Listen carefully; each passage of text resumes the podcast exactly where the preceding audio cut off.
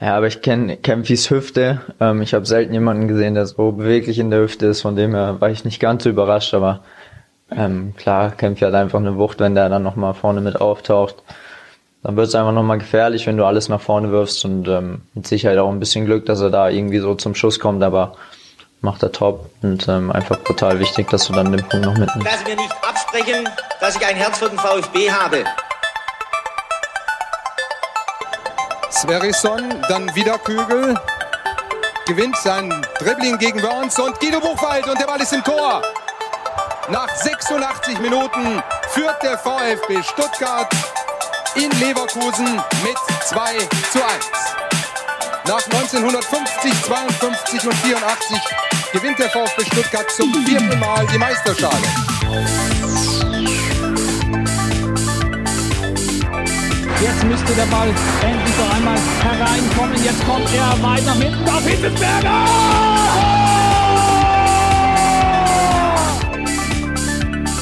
Mario Gomez, spitze Winkel, noch einmal nach innen. Pizza hat den Ball und es gibt noch einmal Abstoß vom Tor.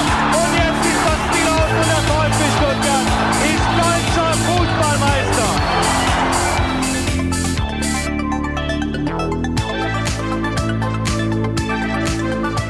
Herzlich willkommen bei STR. Mein Name ist Ricky und mit mir in der Leitung der Sebastian. Guten Abend, Sebastian. Schönen guten Abend, Ricky. Mensch, Sebastian, hast du gerade unseren Pascal Stenzel gehört? Das ist ja emotionsmäßig, also wirklich äh, ganz hohes Level. Ich frage mich, wie Pascal Stenzel erst abgehen muss, wenn der VfB irgendwie mal wirklich die Klasse hält oder so. Also kann man ihn dann noch stoppen, ist meine Frage. Ne, er ist schon ein Temperamentsbündel, aber er kennt äh, Kempfis Hüfte ganz genau. Und ähm, ja, schon Shakira wusste ja, Hips don't lie. Und an der Stelle möchte ich gleich mal eine Korrektur zur letzten Folge ähm, einbringen, denn ich ähm, im Gegensatz zur Hüfte von äh, Marc-Oliver Kempf hab ähm, Quatsch erzählt. Ähm, und zwar, was den Ort der Mitgliederversammlung angeht. Ich habe ja gesagt, in der Satzung ist da gar nichts festgelegt, also könnte man die auch in Grönland stattfinden lassen. Das ist natürlich Quatsch, denn ähm, auch wenn es in der Satzung nicht festgelegt ist, ähm, ist der Ort für eine Mitgliederversammlung im Vereinsrecht und somit im BGB festgelegt. Und ähm, dort steht, ich mache es jetzt kurz, ähm, dass eigentlich in der Satzung stehen sollte, wo man ähm, die Versammlung abhält. Ähm, und wenn das nicht der Fall ist, dann darf das der Vorstand, also das Präsidium, entscheiden. Aber, und jetzt ähm, jetzt ganz entscheidend, die Wahl des Ortes darf nicht dazu führen, dass einem Teil der Mitglieder die Teilnahme erschwert wird. Und wenn ähm, man also die MV in Grönland, New York ähm, oder Kapstadt machen würde, dann wäre das natürlich der Fall und dann ähm, wäre das nicht zulässig. Also da habe ich beim letzten Mal ähm, äh, Quatsch erzählt und das wollte ich jetzt gleich ganz am Anfang, wenn noch alle zuhören, ähm, gerne korrigieren. ja, das hast du hiermit getan. Dabei wollte ich einfach nur darauf anspielen, wie emotionslos der Herr Stenzel ist. Ich hätte gedacht, dass der völlig durchdreht und äh, auch im Interview nach dem Spiel, beziehungsweise war das, glaube ich, schon ein Tag nach dem Spiel, oder? Das genau, ich wollte gerade sagen, das war am, am, Sonntag das Interview, ne? nicht, nicht direkt nach dem Spiel. Also wenn du mich am Sonntag ja, zu diesem 3 zu 3 befragt hättest, ähm, hätte ich definitiv anders reagiert als Pascal Stenzel. Aber ich habe ja nichts dagegen, dass unsere Spieler das ganze Geschehen aktuell gut einschätzen, gut verarbeiten können und ähm, es vielleicht auch nicht überbewerten. Also weil ich war schon sehr euphorisiert, muss ich sagen, am Samstag. Es wurde etwas lauter in der Wohnung, aber das darf es dann auch mal sein, wenn es, ähm, ich glaube, in der 94. Minute zum Ausgleichstreffer gegen Hoffenheim kommt. Also das war schon, das war schon cool. Es war wieder so ein Moment, wo man gespürt hat, dass das Stadionerlebnis einem sehr fehlt und vor allem der Fußball ja, dem fehlen halt die Fans. Und ich, das muss ich gleich auch mal sagen, du hast einen super Artikel dazu geschrieben. Also wenn ihr das nicht gelesen habt, das Ganze, dann könnt ihr das sofort machen auf vertikalpass.de. Ein Artikel vom Sebastian, der genau diese Thematik aufgreift. Und äh, es ist wirklich einfach ein großartiger Artikel, lese ich, äh, lege ich jedem an, ans Herz. Schaut doch mal vorbei, lest es euch durch und äh, dann wisst ihr, glaube ich, wie sich der Sebastian und ich, wie wir uns fühlen und was uns aktuell so sehr stört am Produkt, muss man dann, glaube ich, glaub ich, in dem Fall sagen, Fußball. Ja, es fühlt sich halt falsch an, ne? Also Fußball light, was wir gerade sehen und äh, ja, so ein Ausgleich in der 93. Minute, der ist zwar toll, aber er könnte halt noch viel toller sein. Wenn man live dabei wäre, ob es jetzt beim Auswärtsspiel ähm, der Fall gewesen wäre, sei mal dahingestellt, ähm, aber es war ja auch schon bei Heimspielen der Fall, dass wir sowas dann äh, verpasst haben. Und ja, hier wurde es auch lauter. Ich hatte am Samstag dann ähm, leichte technische Probleme, denn ich gucke normalerweise das VfB-Spiel halt in der Einzeloption auf dem Fernseher und lass nebenbei dann noch auf dem Computer die Konferenz laufen und bislang war wirklich immer das Einzelspiel quasi schneller als die Konferenz und jetzt am Samstag war es genau umgekehrt und das war ganz verheerend. Also dann fielen halt die Tore in der Konferenz, ähm, bevor ich sie gesehen habe, das hat mich halt komplett irritiert und dann wurde ich irgendwann noch aus dem Wohnzimmer vertrieben, habe es dann ähm, auf dem zweiten Computer weitergeguckt und das war ich noch weiter hinterher und dann war das Spiel eigentlich schon rum. Ich hatte gedacht, na gut, jetzt haben wir halt ähm, in Sinsheim verloren. Naja, passiert halt. Und dann kam meine Frau rein und meinte, ja, sie hat gerade gehört, es ist noch ein Tor gefallen für den VfB. Und dann habe ich saß ich quasi da und habe gewartet, dass Marc Oliver Kempf noch den Last-Minute-Ausgleichstreffer schießt, was sich auch wieder komplett falsch angefühlt hat. Also äh, war äh, ein ganz komisches Fußballerlebnis, aber natürlich habe ich mich sehr gefreut. Äh, ja, aber Pascal Stenzel ist tatsächlich vermutlich niemand, den man als Heißsporn bezeichnen würde, aber umso ähm, wie soll ich sagen, valider finde ich seine Einschätzung des Ganzen. Also ich fand, es war Interview war sehr, sehr äh, gut, was er da ähm, gegeben hat und er wurde ja auch darauf angesprochen äh, mit den vielen Unentschieden und er hat ja auch gesagt, äh, ja, die vielen Unentschieden bringen uns auf Dauer nicht weiter und jetzt gegen München ähm, haben wir eigentlich nichts zu verlieren, nur was zu gewinnen ähm, und mit diesem Mut sollten wir auch in die Partie gehen und, und es den Bayern so schwer wie möglich machen. Also das fand ich, hat er sehr gut formuliert. Äh, also er hat da schon einen relativ nüchternen Blick auf die äh, ganze Geschichte und also ich fand das gut, auch wenn er natürlich nicht so emotional ist wie wir kurz nach Abpfiff. Also auf das Bayern-Spiel kommen wir natürlich nachher noch zu sprechen. Aber ich möchte ganz kurz die Zeit nutzen, um zu erklären, warum es aktuell kein Fanradio gibt. Also es gab ja zwei Fanradio-Ausgaben in der Saison jeweils freitags und damit ist eigentlich auch die Begründung schon geliefert. Für mich ist es samstags etwas schwieriger, dieses Fanradio durchzuziehen, weil es hier einen innerfamiliären Deal gibt, möchte ich mal so sagen. und ähm, ich habe mir zur Aufgabe gemacht, in der spielfreien Zeit oder in der stadionfreien Zeit die Samstage meiner Familie zu widmen. Und ähm, das ist so ein kleiner Deal, den wir abgeschlossen haben. Den möchte ich nicht brechen. Da muss ich natürlich auch Vorbild sein für meine Tochter. Ja, ich kann ja jetzt hier nicht einfach irgendwelche Deals aushandeln, die dann brechen. Ähm, dann fehlen mir alle Argumente, wenn sie mal äh, sich nicht an ihre Regeln hält. Also von daher, Samstag ist ein bisschen schwierig für mich, aber es, es war die einzige sinnvolle Option am Wochenende, weil Sonntag ist halt einfach SDR-Tag schon. Also da wird halt alles vorbereitet für die Sendung und da brauche ich halt schon meine fünf, sechs Stunden. Also natürlich mit äh, Analyse vom, vom Fußballspiel. Ähm, aber ja, es wäre für mich, glaube ich, schwerer gewesen, samstags dann die Fanradios durchzuziehen und samstags äh, mich dann nicht, äh, am Sonntag dann nicht ausreichend äh, die Vorbereitungen durchzuziehen für die Dienstag, Dienstagsausgabe von STR. Deswegen habe ich mich dazu entschieden, die Samstags-Fanradios ausfallen zu lassen. Das heißt also, wenn der VfB sonntags oder wie gegen Union Dienstag spielt, dann wird es auch wieder ein Fanradio geben, vorausgesetzt, der Sebastian hat Zeit. Aber so wollen wir das. Oder das heißt, du, du sprichst eigentlich dann ja schon direkt auf den zehnten Spieltag an, oder? Äh, ist das dann gegen Union Dienstags, oder? Äh, nee, das ist gegen, gegen Werder Bremen am Sonntag, Ach so, äh, Nikolaus, ja, 6.12., übernächster Spieltag. Ähm, und was wir intern auch schon so ähm, besprochen haben, ist, dass es eine ähm, Fanradio-Weihnachtsausgabe geben wird äh, im DFB-Pokal dann am 23.12. mit äh, Einspielern von Weihnachtsliedern und Kutzle und äh, äh, Blockflöten-Soli oder so. Ja, das wird spannend. Also so möchte ich es mal äh, stehen lassen. Ja, nee, also wie gesagt, alles außer Samstag ist möglich und äh, dann werden wir beide uns abstimmen und dann wird es auch wieder ein Fanradio geben. Und ähm, ja, also wenn ihr wirklich unbedingt dann Fanradios hören wollt, ähm, beziehungsweise kein Sky habt, dumm wollte ich eigentlich sagen, dann könnt ihr ja auf die gute und altbekannte Radiokonferenz zurückgreifen, die ist ja frei empfangbar bei SWR 1 jeden Samstag gibt. Und die wirklich empfehlenswert ist. Also macht großen Spaß, sich das immer so anzuhören. Ist natürlich noch ein bisschen anders als ein Fanradio. Gut, Sebastian, lass uns über das Spiel gegen Hoffenheim sprechen. Und ähm, wir haben im Vorfeld schon besprochen, dass wir diesmal die Aufarbeitung dieses Spiels ein bisschen anders machen. Also nicht ganz so chronologisch wie sonst und äh, vielleicht auch nicht so tiefenanalytisch wie sonst, sondern anhand der gezeigten Stärken und Schwächen. Warum wollen wir das machen? Ähm, mir kommt es so vor, dass sich aktuell so ein leichter Stimmungswandel einstellt unter vielen Fans. Also die Rufe danach, dass man eigentlich zu wenig Punkte hat aus den letzten oder zu wenig Punkte mitgenommen hat aus den letzten Spielen, die werden etwas lauter. Hier und da hört man auch schon mal Kritik am Trainer. Es wird ihm ein schlechtes Ingame-Coaching unterstellt.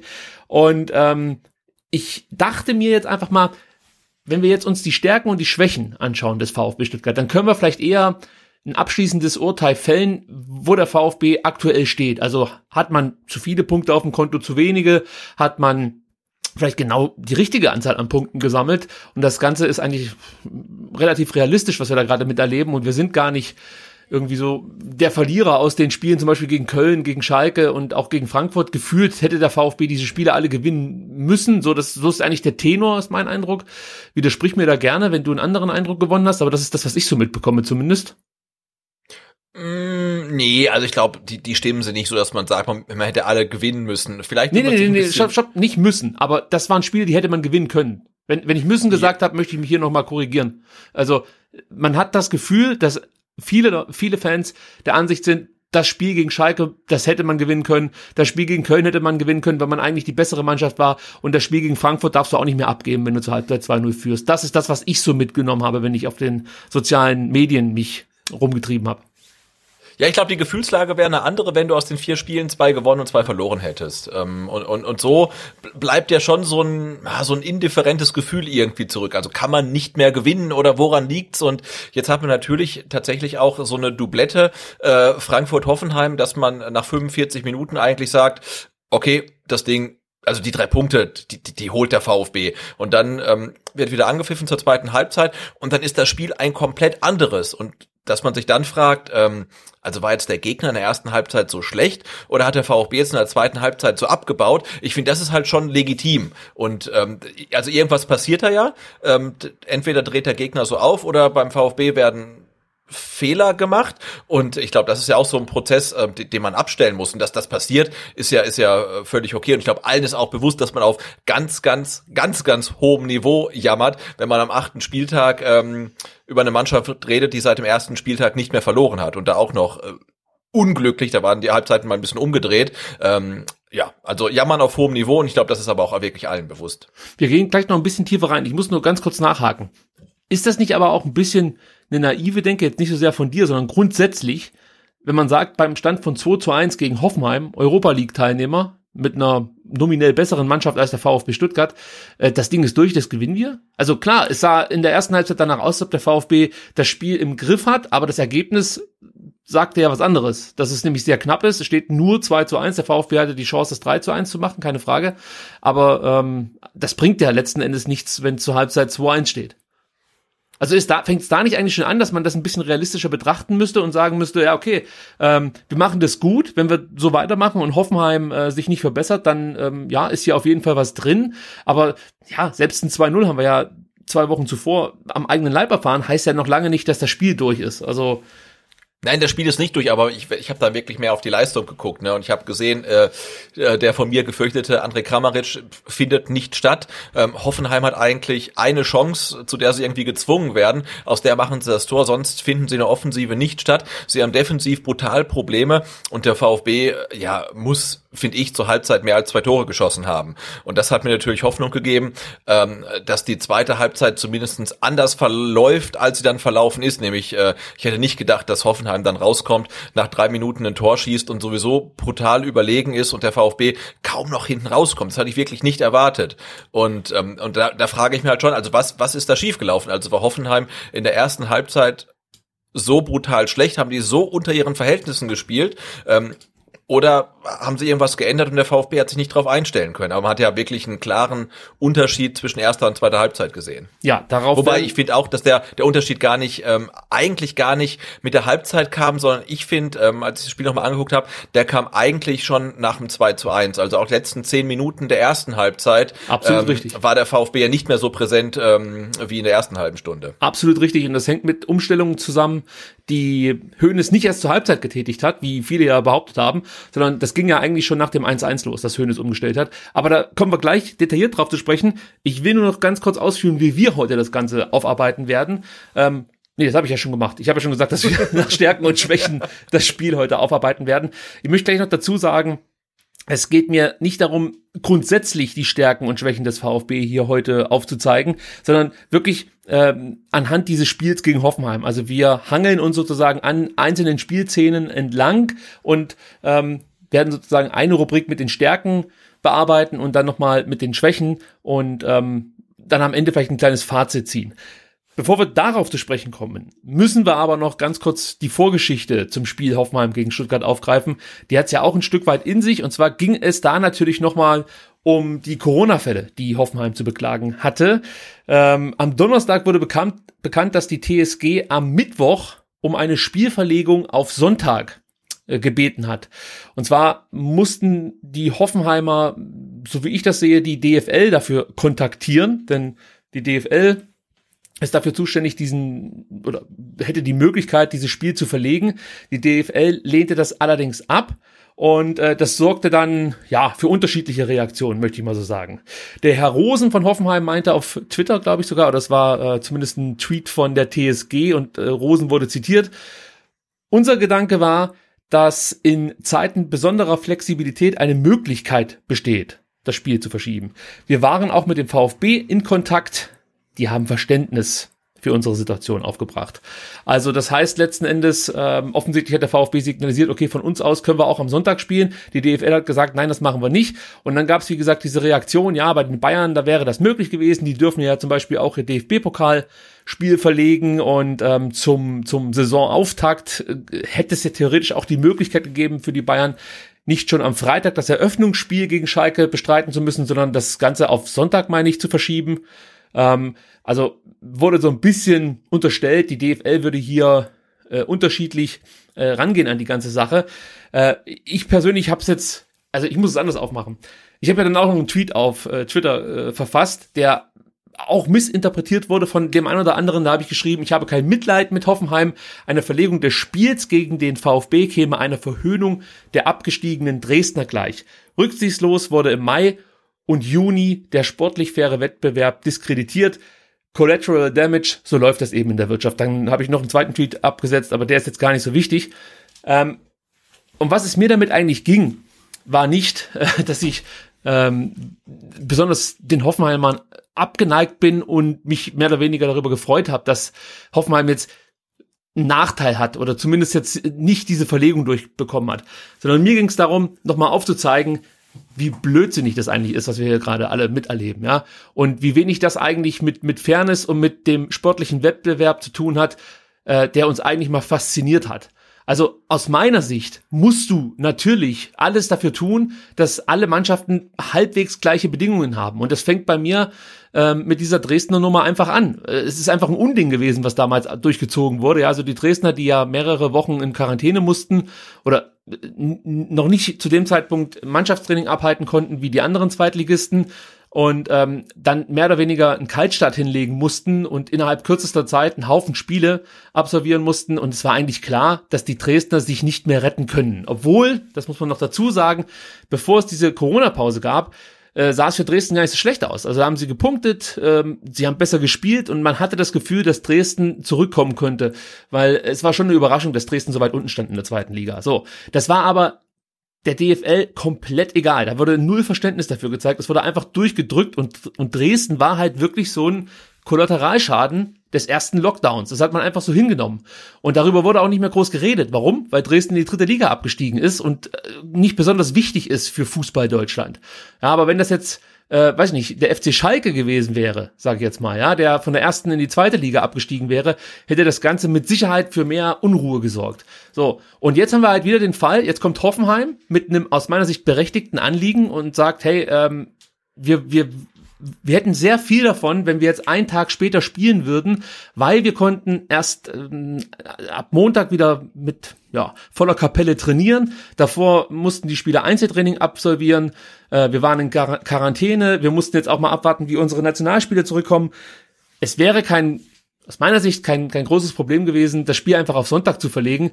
Und man hätte sozusagen das so ein bisschen kompensiert, dass die TSG eine komplette Woche nicht trainieren konnte. Es wäre ja kein Nachteil gewesen oder es wäre kein Nachteil entstanden für den VfB, wenn man das Ganze. Im Gegenteil, ne? das, ja. das muss man ja erwähnen. Also aus meiner Sicht gibt es ja keinen Grund, ähm, der gegen die Verlegung um 24 Stunden äh, spricht. Denn, ähm, das muss man glaube ich auch erwähnen, äh, von den Corona-Fällen bei Hoffenheim wäre dennoch niemand spielberechtigt gewesen. So also wären trotzdem alle draußen gesessen. Ähm, die Nationalspieler hätten ein bisschen mehr Zeit gehabt, sich zu regenerieren. Und das gilt ja für den VfB ganz genauso. Also beide hätten ja mehr oder weniger davon profitiert.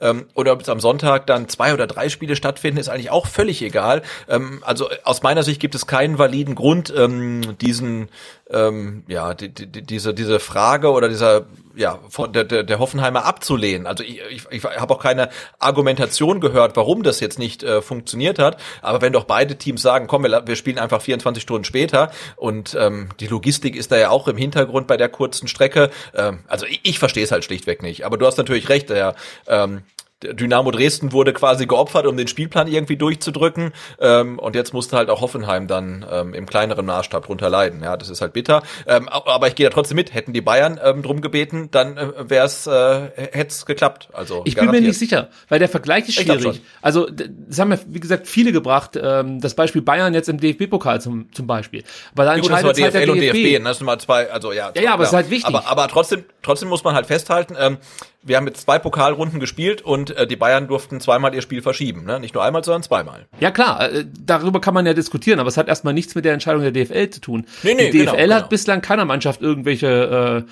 Aufschübe gewährt oder so, sondern die haben ihr Ding immer durchgezogen. Und wie gesagt, mir geht es einfach darum, dass das, was aktuell passiert, äh, völlig an dem vorbeigeht, warum ich eigentlich Fußball liebte, muss man fast schon sagen.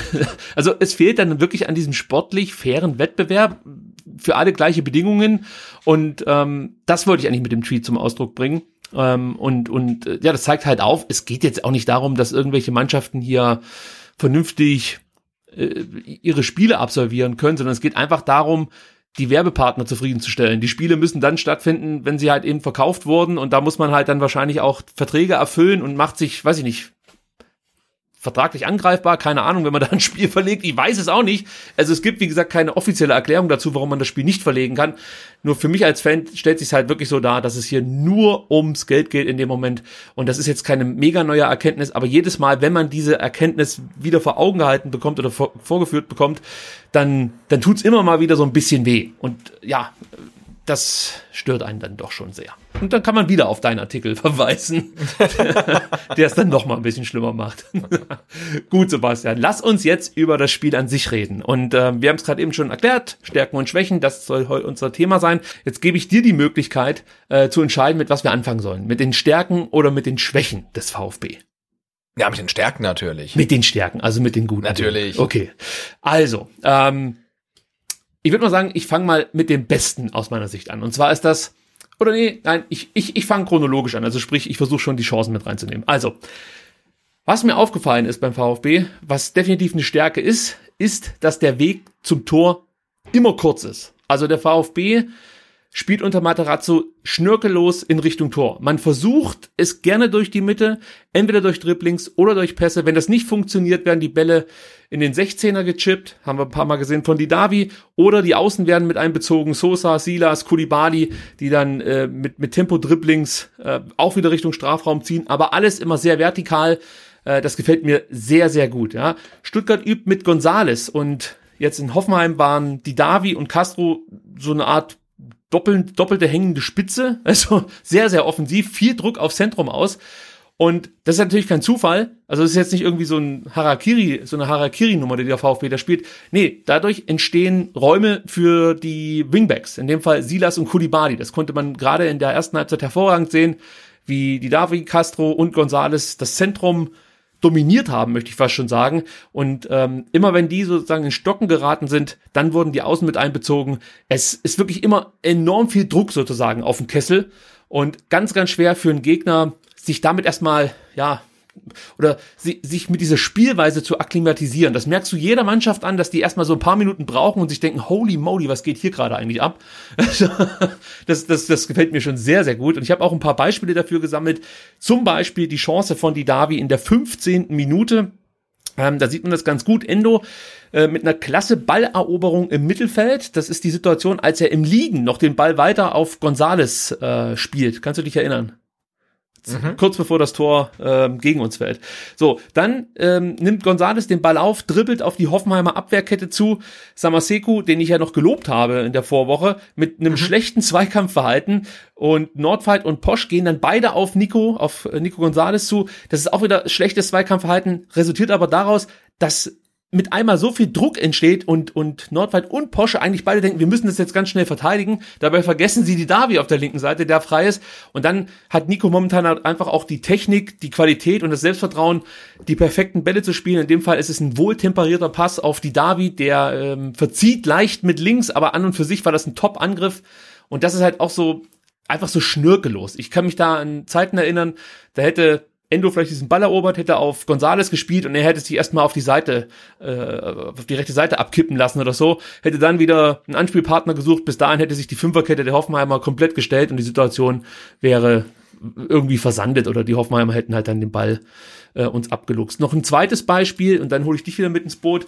Die 39. Minute, die große Chance für Silas. Da war es Mangala, mhm. der den Ball ähm, äh, von, von Castro bekommt, meine ich, genau, treibt ihn dann nach vorne und Übrigens auch bei diesem Angriff erkennst du dann relativ schnell, warum Gonzales die bessere Neun ist als Kalajdzic. Weil Kalajdzic fehlt in dieser Situation komplett das Gefühl für den Raum, obwohl er auch gute Laufwege hat und da auch immer wieder ähm, Platz aufmacht für nachrückende Spieler, wie zum Beispiel in Castro oder in die Davi. Aber in dem Moment erkennst du einfach, dass also Gonzales hätte sich in dem Moment ganz anders bewegt und ich glaube, da hätte es mehr Räume gegeben und mehr Optionen gegeben für, für den VfB. Trotzdem machen sie es noch ganz gut. Mangala spielt dann äh, vom Strafraum nach links raus auf Silas. Der schließt dann mit der rechten Innenseite ab und Baumann hält das wirklich überragend. Also da weiß ich gar nicht, wer es besser gemacht hat. Silas hat es gut gemacht, Baumann auch. Das sind für mich die zwei Sp äh, Beispiele aus dem Spiel jetzt gegen Hoffenheim, dass der VfB immer versucht, so schnell wie möglich zum Torabschluss zu kommen.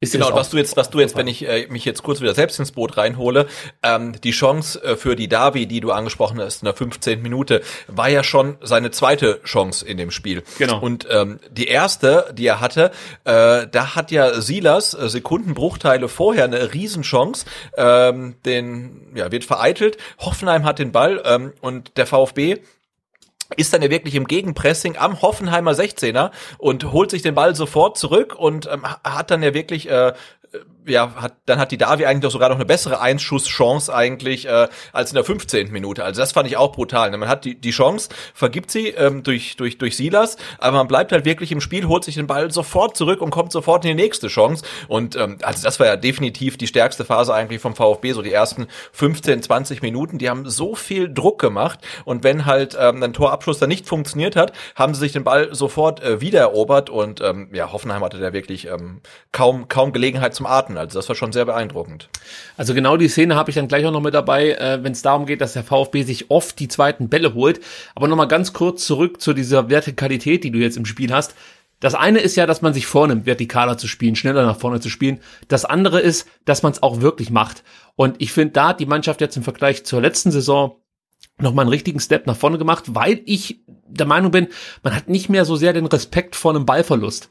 Also ich bin der Meinung, dass man in der Zweitligasaison noch so ein bisschen weiter geprägt war, auch unter Matarazzo und dann den Ballverlust sehr gescheut hat. Und jetzt ist es so, dass die Mannschaft eigentlich sich denkt, okay, wir haben den Ball verloren, dann holen wir uns halt wieder zurück und wir werden uns den auch irgendwie wieder erkämpfen. Also es ist irgendwie nicht so dieser, dieser Frustmoment da, sage ich jetzt mal, wenn eine Situation nicht so aufgeht, wie man sich das vorstellt. Ähm, und, und das ist meiner Meinung nach ein direkter Verdienst vom Trainer. Also der hat da intensiv, bin ich der Meinung, mit der Mannschaft gearbeitet und natürlich haben die sich Selbstvertrauen erarbeitet durch, durch gute Leistungen und äh, auch das Feedback, was man so in den Medien mitbekommt. Ich denke, der ein oder andere Spieler wird da gerne den Pressespiegel sich am Montag immer abholen und sich das alles so äh, durchlesen, was da geschrieben wird. Das baut einen natürlich auf und macht einen mutiger. Kommen wir nachher auch noch drauf zu sprechen. Genau, aber, aber das sieht man ja, äh, also das, das sieht man ja auch als Fan, ähm, dass auf jeden Fall vom Trainer auch die Direktive ähm, rausgegangen ist. Seid mutig, riskiert was und wenn der Ball verloren geht, dann, dann ist das egal, wir holen den zurück. Und das sieht man, hat man letzte Saison schon gesehen bei Silas, der gerne eins zu eins geht, man sieht es bei Kulibali, aber ich finde, man sieht es auch ähm, äh, ganz deutlich ähm, bei, bei Endo, der nach wie vor seine Endo-Pirouetten im Mittelfeld dreht ähm, und jetzt gegen Hoffenheim auch ganz, ganz stark bei, bei, bei Mangala, ne, der da mit der Ruhe eines Bierkutschers irgendwie die Sachen immer eins zu eins irgendwie auszockt und, und meistens Erfolg hat. Und man äh, nimmt das gar nicht als Dribbling wahr, aber es sind halt irgendwie alles Dribblings. Und es ist halt super riskant, weil wenn er den Ball dort verliert, dann wird es gefährlich für den VfB. Ähm, aber in der Regel, ähm, ja, kriegt das durch seine individuelle Klasse halt hin, den Ball zu behaupten und sich dann äh, neue Räume dazu erschließen. Und ähm, aber das machst du natürlich auch nur, wenn der Trainer dir gesagt hat, äh, ja, spiel das so, denn du kannst das und mach das. Und wenn es mal in die Hose geht, dann ist es halt so. Ähm, denn ja, unter Walter wurden die Dinger halt dann immer noch äh, noch mal quer gespielt und noch mal quer gespielt und noch mal quer gespielt. Ich glaube, da war äh, Vertikalität ein Schimpfwort vermutlich. Das durfte keiner in den Mund nehmen. Ja, du merkst halt, dass der VfB grundsätzlich Pressing als das Ding für sich entdeckt hat jetzt für die anstehende Saison und das ist auch richtig so, finde ich. Also mit der äh, mit der Spielerqualität, die der VfB Stuttgart hat, ist das genau die richtige Spielweise. Und dann ist natürlich der Ballverlust keine Bedrohung, sondern eher äh, eine Motivation. Also das ist das, was ich meine. Also das ist halt einfach ähm, nicht so krass wie wie bei den Dortmundern unter Klopp, als sie ja manchmal sogar absichtlich Fehlpässe gespielt haben, um den Ball dann wieder zu erkämpfen und äh, schnell umzuschalten. Aber man merkt schon, dass das irgendwie der Reiz jetzt auch für viele Spieler ist, wenn sie den Ball verlieren, ähm, dass dann, das muss man auch noch dazu sagen, dass dann wirklich jeder direkt um, um den Ballgewinn mitkämpft, mitarbeitet. Ja, das kennen wir ja auch noch aus äh, vielen Jahren zuvor dass der VfB Bälle verliert und der Spieler, der den Ball verloren hat, der geht vielleicht noch hinterher. Alle anderen gucken zu und denken sich, ja, dann gehen wir mal wieder ein Stück weit nach hinten und so. Und so hat man sich immer einschnüren lassen vom Gegner und das ist jetzt nicht mehr der Fall. Sofort kommt ein zweiter dazu, wenn die Option besteht, dann den Ball wirklich zu erobern, kommt noch ein dritter Spieler mit hinzu und sie schnüren damit wirklich den Gegner ein, der, und das wiederhole ich gerne nochmal, in den ersten Minuten erstmal klarkommen muss, was hier gerade passiert. Also das ist wie so ein Trip, äh, der auf einmal einsetzt und du weißt gar nicht, was du, was du jetzt machen sollst. Und natürlich stellst du dich dann als Gegner darauf ein. Aber es ist eine Spielweise, die gerade für die Bundesliga völlig ungewohnt ist, weil wir ja eigentlich in der Bundesliga Angsthasenfußball gewohnt sind, bis auf wenige Ausnahmen. Ja. Und der VfB ist da die Ausnahme. Und allein, dass ich das sage, ist schon, ist schon sehr, sehr schön. ja. Das ist ja. eigentlich auch nochmal eine Stärke, die ich hier mit notieren könnte. Gut, dann ähm, der VfB holt sich immer wieder die zweiten Bälle, ist ein weiterer Punkt. Auffällig in dieser Saison ist die Jagd nach den zweiten Bällen. Der VfB schaltet so gut wie nie ab man muss das immer ein bisschen relativieren. So gewinnt der VfB oft zweite Bälle. Offensiv klappt das bisweilen besser als defensiv und gegen Hoffenheim holte die TSG mit zunehmender Spielzeit immer mehr zweite Bälle, muss man auch ehrlicherweise sagen. Aber die Mannschaft schaltet trotzdem nie ab und schenkt keinen Ball ab. Also das ist das Thema Nico Willig, immer online sein. Das ja. verkörpert die Mannschaft durch und durch. Und das ist einfach ein geiles Gefühl für jeden, der zuschaut. Weil du einfach nicht die Hände direkt äh, äh, vors Gesicht schlagen musst, wenn irgendeiner einen Ball verliert. Nein, du weißt, da gibt's noch einen zweiten Ball. Und da gibt's definitiv mindestens einen Spieler des VfB Stuttgart, der alles dafür tun wird, diesen zweiten Ball zu erjagen. Und da habe ich auch wieder zwei Beispiele für. Und das äh, ein Beispiel bringt uns direkt zum 1 zu 1 durch Nico Gonzales. Ja. Ähm, der VfB gerät gerade in Rückstand, sehr überraschend muss man sagen. Und auch das hätte früher dazu geführt, dass man sich erstmal wieder sammeln muss und gucken muss, wie man jetzt darauf reagiert und plötzlich steht schon 2 zu 0, wir kennen das alles. Äh, diesmal ist es ganz anders. Der VfB, und das muss man einfach sagen, ist macht direkt weiter und das ist einfach stark, wie entschlossen man sofort nach einer Antwort sucht, ja. Und da sieht man dann auch, wie dieser Treffer fällt. Ja, nach einer geblockten Silas-Flanke sichert Endo den zweiten Ball, bedient Gonzales am rechten Strafraumeck und dann sieht man in dem Moment wirklich äh, ja so eine, so eine Big Ball Energy, würde ich sie mal nennen. Also das macht halt wirklich nur ein Spieler, dem gerade alles gelingt. Das, ja, das, definitiv, ja. Ja, das ist ja, das muss man sich ja auch mal vorstellen, was du da gerade siehst, was der Nico Gonzales dann macht, dieses Dribbling, ja. Versetz dich einfach mal in die Situation. Da stehen vier Spieler und ein Torwart. Der denkt sich, ja klar, ich gehe einfach mal ins Dribbling. Ja, ja, ja. Das, das ist, das ist so ein, so ein geiler Moment eigentlich. Und das sage ich jetzt nicht nur als VfB-Fan, das sage ich als Fußballfan, weil du solche Situationen selten siehst. Also, das kannst du ja auch nicht trainieren, so ein, sowas. Der, der Spieler braucht einfach wirklich das Selbstvertrauen, die Überzeugung, dass er diese Aktion durchziehen kann und auch ein Stück weit das Verständnis der Mitspieler, das kommt ja noch mit dazu, denn in der Regel gehen solche Situationen eher schief. Also bei den meisten Spielern gehen sie eher schief und ab und zu klappt das mal und dann werden sie gefeiert. Ja, genau, aber hast du, hast du das in der Situation von González gesehen, dass ja, ähm, als er glaube ich den ersten oder den zweiten sogar schon ausgespielt hatte, dann ja Kulibali nochmal irgendwie Richtung Tor zieht? Ja.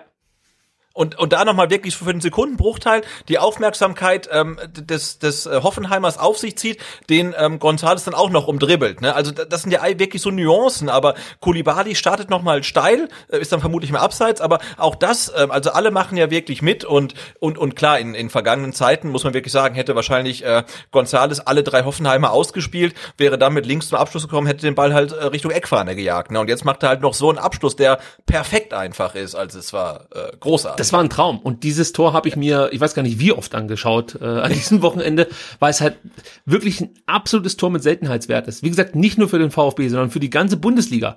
Das muss eigentlich in jedem Saisonrückblick, äh, muss dieses Tor gezeigt werden äh, weil es ist einfach was Besonderes. Ich, kann's, ich kann mich da nur wiederholen. Ich fand's fantastisch, wie er das gemacht hat, wie er äh, Cessignon Samoseko wirklich umtanzt. Das sind ja äh, keine schlechten Spieler oder so. Das ist nicht irgendwie, weiß ich nicht, zweite Liga Sandhausen oder so, sondern das sind, das sind Spieler mit internationalem Format. Also die sind schon richtig gut, ja. Dann setzt er sich gegen Abuguma und Geiger durch, auch zwei gute Leute und schießt dann noch den Nordfight durch die Beine, ja, und am Ende steht der Baumann da und denkt sich, Alter, komm, wir gehen nach Hause. Weil das, das ist halt wirklich, das, das, ist, das ist einfach eine geile Aktion. Und bevor ich wirklich hier noch äh, ja, äh, ja, das wollte ich kurz sagen. Und die, Aktion war, und, und, und, die Aktion war so gut. Ich habe dann heute nochmal die Statistik geguckt und dachte irgendwie, was, Endo hat einen Scorerpunkt? Weswegen denn? Aber klar, ne, du hast gesagt, also ja. er äh, sichert sich die Flanke und äh, spielt sie zu Gonzales, der dann halt sein, sein Wahnsinns-Solo macht. Ähm, und ja, dadurch kriegt halt Endo den Scorerpunkt für die Vorlage. Und ich habe es auch gesehen und dachte, äh, warum kriegt denn der Endo einen Scorerpunkt? Aber klar, also er hat den Ball gesichert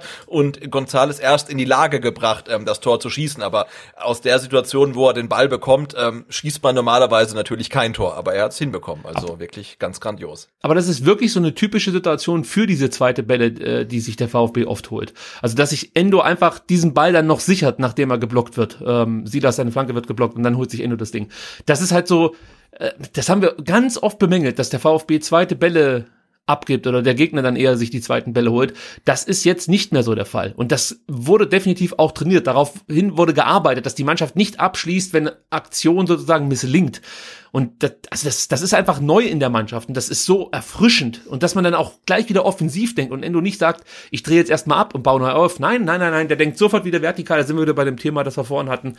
Und das macht einfach wahnsinnig viel Spaß. Ein weiteres Beispiel ist die Doppelchance, die du schon angesprochen hast, äh, von Silas und die Davi in der fünften Minute. Wobei man dazu sagen muss, ich habe versucht herauszufinden, ob das vielleicht abseits gewesen sein könnte.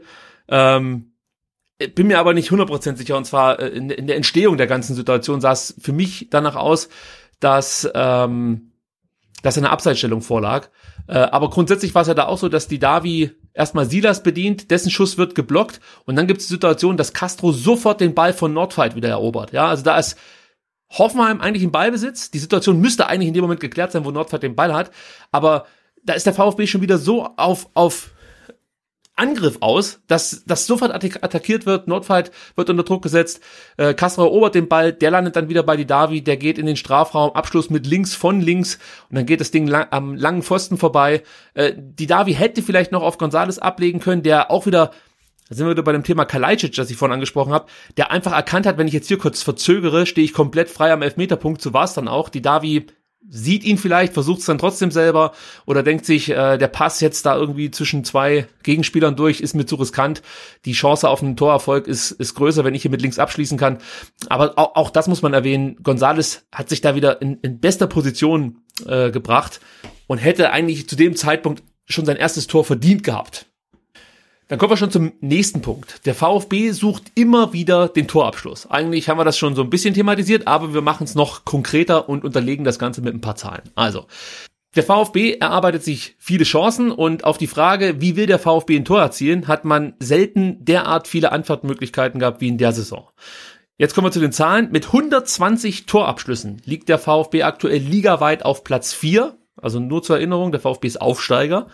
Ähm, nur der BVB hat mit 124, die Bayern mit 132 und Leipzig mit 135 häufiger aufs Tor geschossen. Auch gegen Hoffenheim hat der VfB häufiger als äh, sein Gegner in Richtung Tor geschossen. Man hat da einen Wert erzielt von 22 zu 13 Torschüssen. Direkt aufs Tor gingen acht, sowohl für den VfB wie auch ähm, von den Hoffenheimern. Das Einzige, was man thematisieren muss, ist die Chancenqualität. Ja, also da hat der VfB noch Steigerungsbedarf. Jetzt gegen Hoffenheim gab es eine Großchancenverteilung von 1 zu 2, also gegen Stuttgart sozusagen zwei Großchancen für Hoffenheim, eine für den VfB. Trotzdem muss man auch bei den Chancen sagen, da liegt der VfB ligaweit auch wieder gut. Ja, der VfB hat sich insgesamt jetzt in, an den ersten acht Spieltagen 51 Chancen rausgespielt. Damit liegt man ligaweit auf Platz 5. Nur Bayern, Dortmund, Leipzig und die TSG Hoffenheim haben sich mehr Chancen rausgespielt. Die ähm, Chancenverwertung ist okay, würde ich sagen. Da liegt man aktuell bei 31,4 Prozent. Das ist Platz 10 ligaweit. Und ähm, wenn man dann zum Beispiel noch ein bisschen detaillierter einsteigt und äh, auf einzelne Spieler schaut, gibt's noch mal zwei, die rausstechen beim VfB Stuttgart. Das ist äh, zum einen Gonzalo Castro und Daniel Didavi, denn die beiden gehören zu den Top 10 Schlüsselpassspieler der Saison. Also die spielen äh, Schnitt pro Spiel, also Castro, 2,3 Schlüsselpässe die Davi kommt auf einen Wert von 2,1 Schlüsselpass. Ähm, der Spieler mit den meisten Schlüsselpässen pro Spiel ist übrigens Thomas Müller, der kommt auf 3,3 Schlüsselpässe pro Spiel. Aber wenn man sich das mal so durchliest, ist das schon ein beachtlicher Wert aus meiner Sicht, dass der VfB hier mit zwei Spielern in, der, in den Top 10 vertreten ist. Also das ähm, kann man, denke ich mal, so oder sollte man mal erwähnen. So ähm, sehe ich das eigentlich. So. Und da muss man noch sagen, dass der VfB auch die Mannschaft ist, die bislang am häufigsten Latte oder Pfosten traf in der Saison, nämlich siebenmal. Und das in acht Spielen. Und jetzt machen wir einfach mal ein Rechenspiel. Äh, wäre der Ball statt ans Aluminium ins Tor gegangen, und so unwahrscheinlich ist das ja nicht, weil äh, sind nur ein paar Zentimeter, hätte der VfB bereits 23 Tore auf dem Konto. Ja, also zum Vergleich, die Bayern kommen jetzt aktuell auf 28, Dortmund auf 20. Also der VfB, das möchte ich eigentlich damit sagen, ist, was äh, die, die, die Torabschlüsse geht, die Torchancen angeht, sind sie ganz weit vorne mit dabei und eigentlich auch viel besser unterwegs, als wir uns das vorgestellt haben. Denn das große Thema war ja in der Sommerpause, ähm, wie wir der VfB eigentlich Tore erzielen. Wir haben eine Top-Abwehr, ja, das wird schon reichen, aber wer soll vorne die Buden machen? Und jetzt ähm, sieht es eher danach aus, dass man sich die Frage stellen muss, wie kriegen wir eigentlich ähm, ja diverse Situationen besser verteidigt? Bist du von ja, genau. der Entwicklung und, und, überrascht, und, Sebastian? Wie, wie, wie, schaffen wir es, ähm, dass ein 2 zu 0 zur Halbzeit äh, für drei Punkte reicht? Ja, nee, es ist total überraschend. Also ich war ja auch einer von denen, die vor der Saison gesagt haben, die äh, Probleme liegen eher in der Offensive und äh, wie will man Tore erzielen. Aber tatsächlich, also ähm, die Probleme hat man irgendwie abgestellt. Ähm, dafür hat man jetzt vielleicht, ja, in der Defensive nicht unbedingt ein Problem, finde ich jedenfalls nicht. Äh, aber klar, also vorne ist man gut aufgestellt und wir haben jetzt nach acht Spielen 16 Tore, zwei, zwei Tore pro Spiel ähm, erzielt und ich habe mal geguckt, in der letzten Aufstiegssaison, dann unter Hannes Wolf, wir erinnern uns, da haben wir, glaube ich, ähm, alle Heimspiele äh, 1-0 gewonnen und alle Auswärtsspiele 0-1, 0-2 verloren. Ähm, da haben wir die Marke von 16 Toren ähm, geknackt am 19. Spieltag. Ja, also ich gehe davon aus, dass wir jetzt noch ein paar mehr Tore äh, erzielen bis zum 19. Spieltag, aber man muss mal abwarten. Nein, aber dieses Thema Torabschluss war auch immer in der zweiten Liga ein großes Thema. Tim Walter hat da bei vielen Pressekonferenzen davon gesprochen, dass man zwar Chancen hat, aber die Chancenqualität muss äh, gesteigert werden und dann muss man natürlich die Chancen nutzen.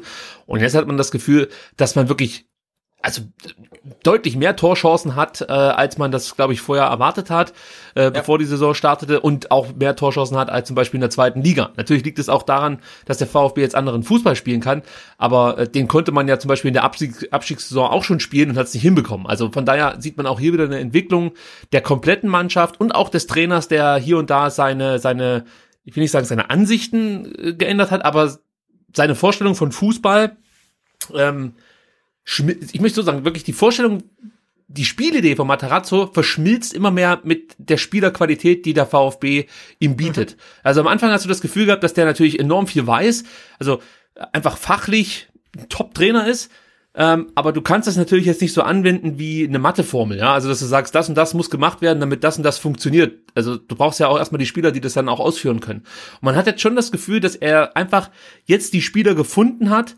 äh, vor allen Dingen dann für die Spieler die richtige Position gefunden hat. Da ist Castro mit so das beste Beispiel eigentlich, der ja überall schon gespielt hat beim VfB, also hauptsächlich defensiv, aber nie so richtig glänzen konnte und jetzt in der Rolle als hängende Spitze oder als Zehner oder von mir aus als offensiver Achter ähm, wirklich Spiele macht, die man äh, so von ihm absolut nicht mehr erwartet hat. Also auch da eine absolut Top-Entwicklung aus meiner Sicht, ähm, von der Trainer, Mannschaft und natürlich auch wir Fans profitieren. Dann, äh, Sebastian, ein weiterer Punkt, auf den ich zu sprechen kommen möchte. Der VfB nutzt und sucht Schwächen beim Gegner. Ja, gegen Hoffenheim wollte der VfB zu Beginn über links Druck, Druck aufbauen. Ähm, man hat natürlich jetzt hier einen kleinen Vorteil gehabt, weil Materazzo bei den Hoffenheimern tätig war, die Mannschaft kennt und wenn er dann den Spielberichtsbogen sieht, sieht, wie sein Gegenüber aufstellt, dann kennt er so ein Stück weit schon die Stärken und Schwächen der aufgestellten Spieler. Und bei Hoffenheim war es jetzt so, dass man sich da was gedacht hat äh, oder was Neues ausprobieren wollte, und zwar mit Bebu und Posch in der Fünferkette spielen wollte. Und das sind für beide Spieler eher ungewohnte Positionen. Also Posch als Halbverteidiger und Bebu dann als, ja, nennen wir es mal Wingback. Ähm, wobei es ein bisschen defensiver ausgelegt war als jetzt zum Beispiel beim VfB die Wingbacks. So, und das hat Materazzo direkt erkannt und hat äh, Mangala also linkslastiger als üblich spielen lassen. Also er war schon fast so linkes Mittelfeld, äh, vom mhm. linken Mittelfeld positioniert. Also da hat man einfach auf die, auf die angebotenen Schwächen, möchte ich mal so sagen, reagiert. Man hat auch gemerkt, dass zum Beispiel Krilic nicht so zweikampfstark ist wie Geiger. Geiger, der im, im zentralen Mittelfeld ähm, auf Seiten der Hoffenheimer eher ein bisschen linkslastig gespielt hat. Krilic ist dann eher der gewesen, der in der Mitte beziehungsweise ein bisschen äh, weiter rechts gespielt hat und das hat der VfB versucht auszunutzen, indem er mit Mangala und mit äh, Silas versucht hat, auf, über die links über die linke Seite Druck auszuüben. Und ähm, das ist auch etwas, das war früher vor allem unter Walter nicht immer gegeben. Ja, also früher war es ja so, dass Tim Walter meinte, äh, der Gegner muss sich an uns ausrichten und nicht wir am Gegner. Und man hatte manchmal das Gefühl, dass die Spieler nicht genau wussten, was auf sie zukommt. Das ist jetzt unter Matarazzo ganz anders. Du hast immer das Gefühl, dass die Spieler genau wissen, was auf sie zukommt. Und der VfB, wie gesagt, an sich auch ein Stück weit an den Schwächen des Gegners orientiert. Nicht ausschließlich, aber schon, also man nimmt das, was, was der Gegner einen anbietet. Und man sucht dann auch immer wieder aktiv. Wenn sich zum Beispiel im Spiel was ändert, wenn der Gegner umstellt, sucht man wieder, wo kann man äh, angreifen. Matarazzo versucht von außen einzuwirken, indem er äh, Spieler umstellt oder vielleicht auch Wechsel vornimmt. Also auch das ist eine definitive Weiterentwicklung, die man beim VfB in der Saison beobachten kann. Ja, ich glaube auch, dass das äh, VfB-Team aktuell äh, wirklich ähm, optimal eingestellt in solche Partien geht und ähm, Materazzo jetzt nicht nur im Spezialfall Hoffenheim, sondern bei jedem Gegner wirklich guckt, ähm, also was ist da rauszuholen. Und ähm, klar war ja schon, bevor die Aufstellung rauskam, äh, dass Hoffenheim mit einer ja, Innenverteidigung spielen muss, die zum Teil neu formiert ist ähm, und zum Teil dann aus Spielern besteht, die irgendwie gerade erst aus Länderspielen zurückgekommen ist. Ne? Weil ich glaube, Nordfight kam aus einer langen Verletzungspause, was ja. man ihm auch deutlich angemerkt hat, dass ihm da die Spielpraxis ein bisschen fehlt, weil also dem sind ja wirklich in den ersten 20 Minuten da wirklich ähm, die, die Bälle und Spieler um die Ohren geflogen. Also das war ja wirklich nicht mehr schön für ihn. Äh, ich glaube, Posch kam aus einer Verletzungspause, ähm, Akpobuma aus kam von, von der Länderspielreise zurück und da war ja klar, also die, die Innenverteidigung ähm, wird vermutlich die, die Schwachstelle sein, weil sie nicht eingespielt ist, ähm, weil sie aus langen Pausen kommt, weil sie von Länderspielen zurückkommen und das hat man ja auch wirklich dann gesehen, dass der VfB von Anfang an sehr, sehr früh anläuft, ähm, die drei halt sofort unter Druck setzt und es hat sie auch bezahlt gemacht. Aber das Gefühl habe ich auch, ähm, dass der, dass die Spieler vom VfB aktuell in ein Spiel reingehen und ganz genau wissen, ähm, was sie machen sollen. Und das äh, war tatsächlich nicht immer so. Und zum Thema Nordfight, weil du es angesprochen hast, der hat im gesamten Spiel einen Zweikampf gewonnen. Also auch das ist natürlich dann ähm, ein vernichtendes äh, äh, Zeugnis für einen, für einen Innenverteidiger. Also das war ja, nicht sein bester Tag, muss man sagen. Äh, ein weiterer Punkt. Der VfB gibt nie auf, ist fit und kann 90 Minuten lang Druck ausüben. Ligaweit liegt der VfB mit seinen 6400 intensiven Läufen im Bundesliga Mittelfeld. Das ist für mich wirklich eine positive Nachricht, weil das war ein ganz, ganz großes Thema in der Abstiegssaison, dass der VfB nicht so häufig diese intensiven Läufe gesucht hat allgemein sehr behäbig war. Äh, ähnlich sieht es übrigens auch beim Thema Sprints aus. Da liegt man auch so ungefähr im Mittelfeld. Äh, da möchte ich auch nochmal auf die Abstiegssaison verweisen. Da war der VfB eigentlich äh, entweder Platz 16, 17 oder 18, also immer ganz unten.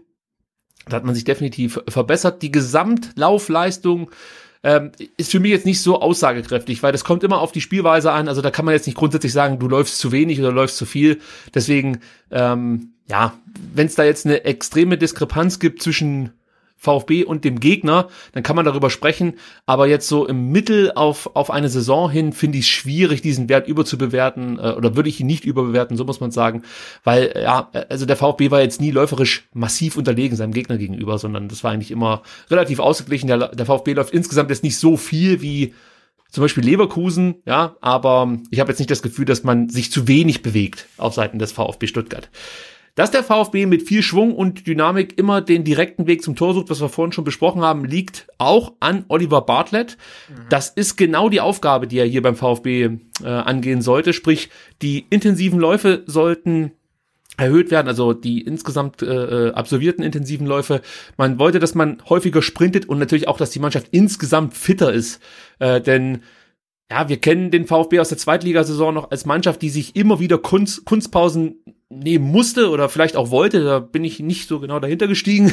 Und äh, mein Eindruck war damals immer, dass man wirklich nur selten den Gegner länger unter Druck setzen konnte. Das lag natürlich auch in der Spielweise in der zweiten Liga, aber das war schon auffällig, dass der VfB eigentlich nie über 90 Minuten oder über wirklich lange Passagen Druck aufrecht erhalten konnte, sondern es gab immer mal so fünf oder zehn Minuten, die sehr druckvoll waren und dann hat man es irgendwie wieder ein bisschen ruhiger angehen lassen und man hatte diese typischen Querpässe und du hast echt gedacht, wenn jetzt nicht bald was passiert, dann legt sich vorne der Stürmer hin zum Nickerchen oder irgendwas. Also das, das, das war schon auffällig.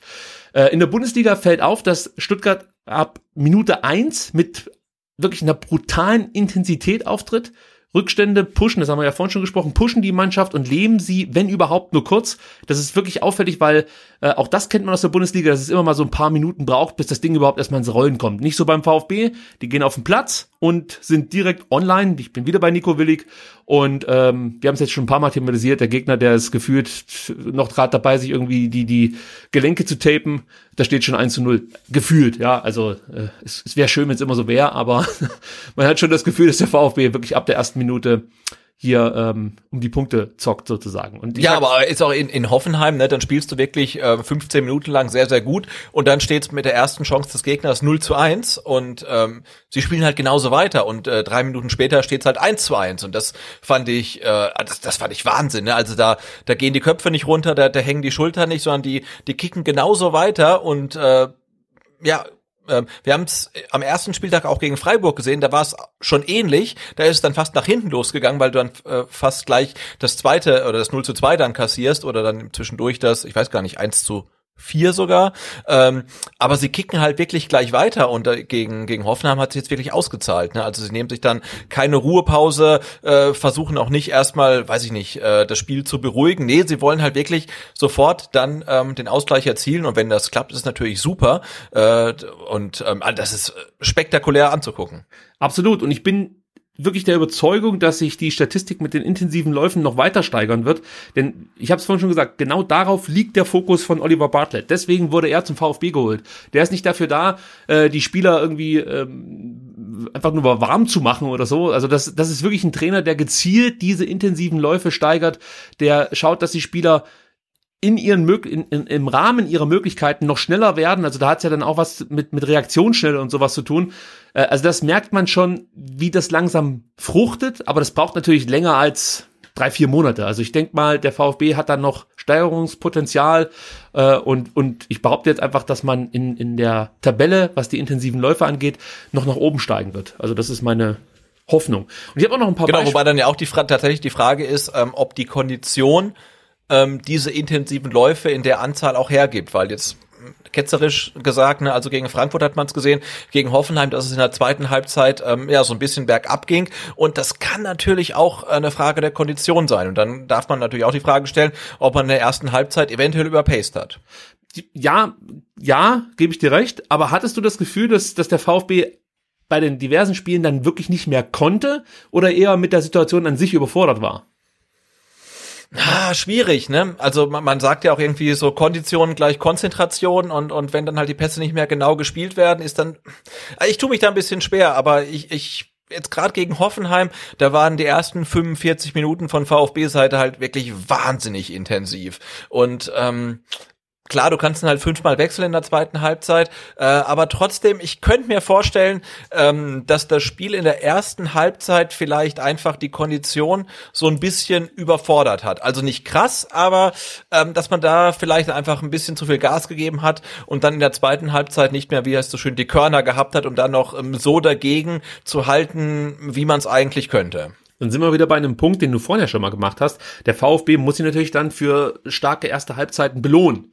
Denn dann ist es vielleicht eher mal möglich, sich eine kleine Verschnaufspause zu können, obwohl wir das ja bislang auch nicht gesehen haben. Also selbst wenn der VfB mal ins Rollen kommt, ist es ja nicht so, dass man dann abschaltet irgendwann, sondern die spielen schon so weiter. Mit einer reduzierteren Intensität, das, das muss ich schon zugeben, aber ist jetzt nicht so, dass man sich, wie Wolfsburg zum Beispiel, äh, nach Führung darauf äh, besinnt, einfach den Laden hinten dicht zu machen. Also das, das die sind, die sind krass, halt ne? Das sind irgendwie äh, Wolfsburg, ne? Komplett überlegen, machen das 1-0 und dann statt irgendwie weiter zu spielen, sagen, nö, das reicht halt. Komm, That's it. irgendwie mal. So, oh, okay. Ja, es ist wie so ein schlechter Punkte Punktboxer, aber das sind halt die, die am Ende die Meisterschaften gewinnen, leider Gottes. Ja. Und äh, so so so so Mike Tysons des Fußballs wie der VfB Stuttgart, die müssen dann manchmal auch beim Gegner ins Ohr beißen, also damit sie wieder zurückkommen. Aber gut, das ist vielleicht jetzt auch eine schlechte Metapher, schlechte Metapher. Gut, meine Beispiele wollte ich noch hervorbringen. Ja, komm. Also, das, ähm, das 3 zu 3, das wird nachher auch nochmal Beispiel sein, aber auch das 3 zu 3 muss hier aufgeführt werden beim Thema 90 Minuten lang Druck ausüben.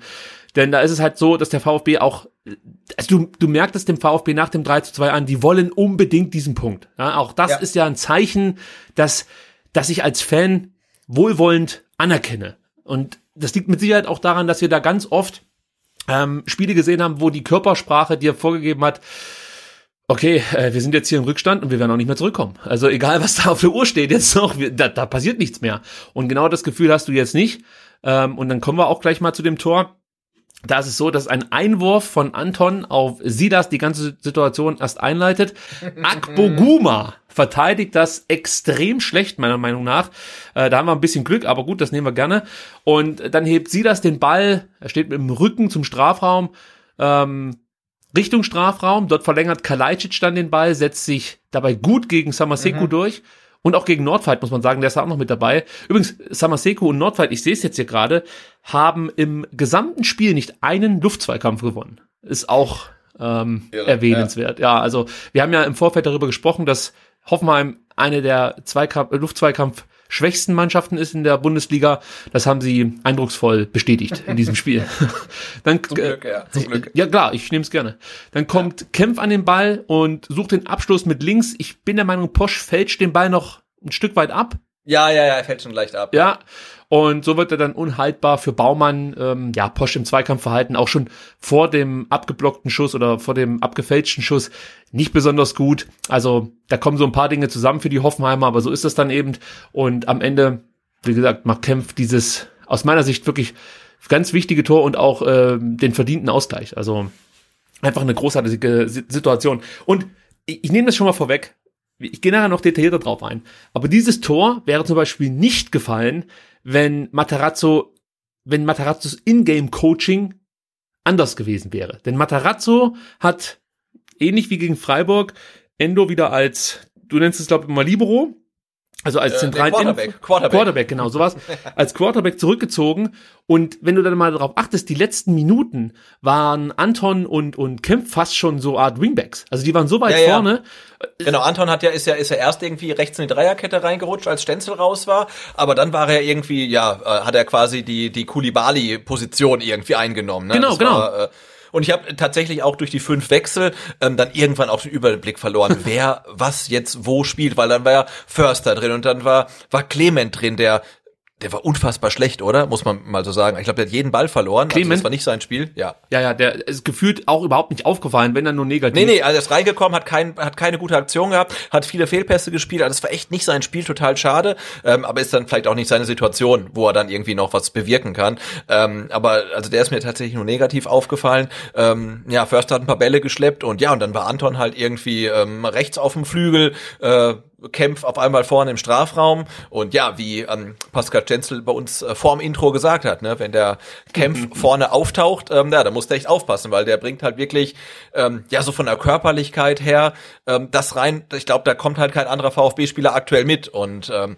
ja, wie er das dann macht, war, war schon äh, ziemlich spektakulär. Also ähm, ja, läuft da halt mit dem Ball noch ein Stück und dann mit links halt äh, lang ins Eck. Äh, ziemlich cool und äh, Posch hat ja echt keine schlechte Partie gespielt, aber der sah da auch nicht wirklich gut aus. Aber er hat wahrscheinlich auch nicht damit gerechnet, dass der Innenverteidiger der, des VfBs da vorne auf einmal auftaucht. Ja, Posch hat dann profitiert, als er wieder als äh, äh normaler Rechtsverteidiger spielen konnte. Da gebe ich dir schon recht. Aber ja, gerade was das Aufbauspiel angeht, ach, ja, war es nicht sein bestes äh, Spiel, muss ich sagen. Ich finde ihn eigentlich nicht schlecht, aber ja, äh, Steigerungsbedarf oder er hätte es besser machen können. Lassen wir es mal so stehen. Und, und noch mal ganz kurz, um diesen Punkt zuzumachen, das Tor wäre halt einfach nicht gefallen, wenn Matarazzo nicht umgestellt hätte und ähm, Anton und Kempf nach vorne beordert hätte. Denn es ist ja kein Zufall, dass Anton den Einwurf ausführt und das war ja schon im, im Drittel der Hoffenheimer und ähm, Kempf dann links komplett frei ist. Also das ist schon vom Trainer so vorgegeben und das sind genau diese Szenarien, die man ja im Trainingslager einstudiert hat. Was ist, wenn wir kurz vor Schluss mit einem Tor zurückliegen? Und äh, hier funktioniert es dann auf einmal und gegen Freiburg hätte es fast funktioniert, dass man nochmal zurückkommt. Äh, das ist ja dann schon auch für die Mannschaft, glaube ich, wichtig, dass sie sehen, dass was der Trainer im Kopf hat, die Ideen, die er im Kopf hat, die gehen auf. Also äh, das stärkt mit Sicherheit auch die Reputation des, Geg des Trainers im, in der Kabine. Also das ist auf jeden Fall erwähnenswert. Ja, das ist total wichtig, weil das ist ja so ein bisschen so eine self-fulfilling prophecy, dass die, dass die Spieler auch daran glauben, was sie machen. Und in der zweiten Liga wussten wir ja genau, okay, dann kriegst du gegen Wien Wiesbaden oder gegen Osnabrück oder gegen Kiel äh, den Gegentreffer. Und in acht von zehn Fällen war es das halt einfach, weil du kommst halt nicht mehr zurück.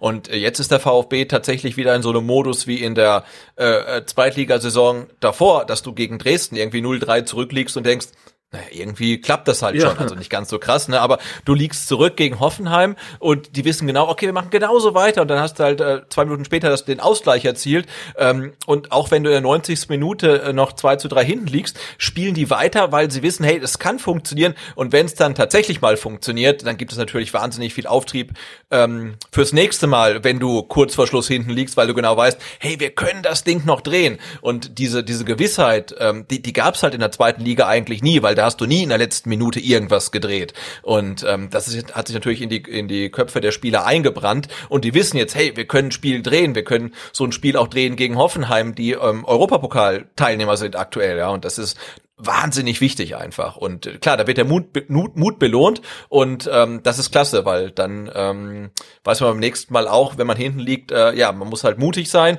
und dann wird man ähm, hoffentlich auch belohnt. Weil du es gerade angesprochen hast mit Kiel, also ich hätte schon Lust auf das Experiment. Der VfB spielt gegen Kiel, liegt ja, zurück. Total. Was passiert dann eigentlich? Das wäre schon mal schön äh, zu sehen, ob der VfB sich da auch faktisch dann in der zweiten Liga verbessern würde.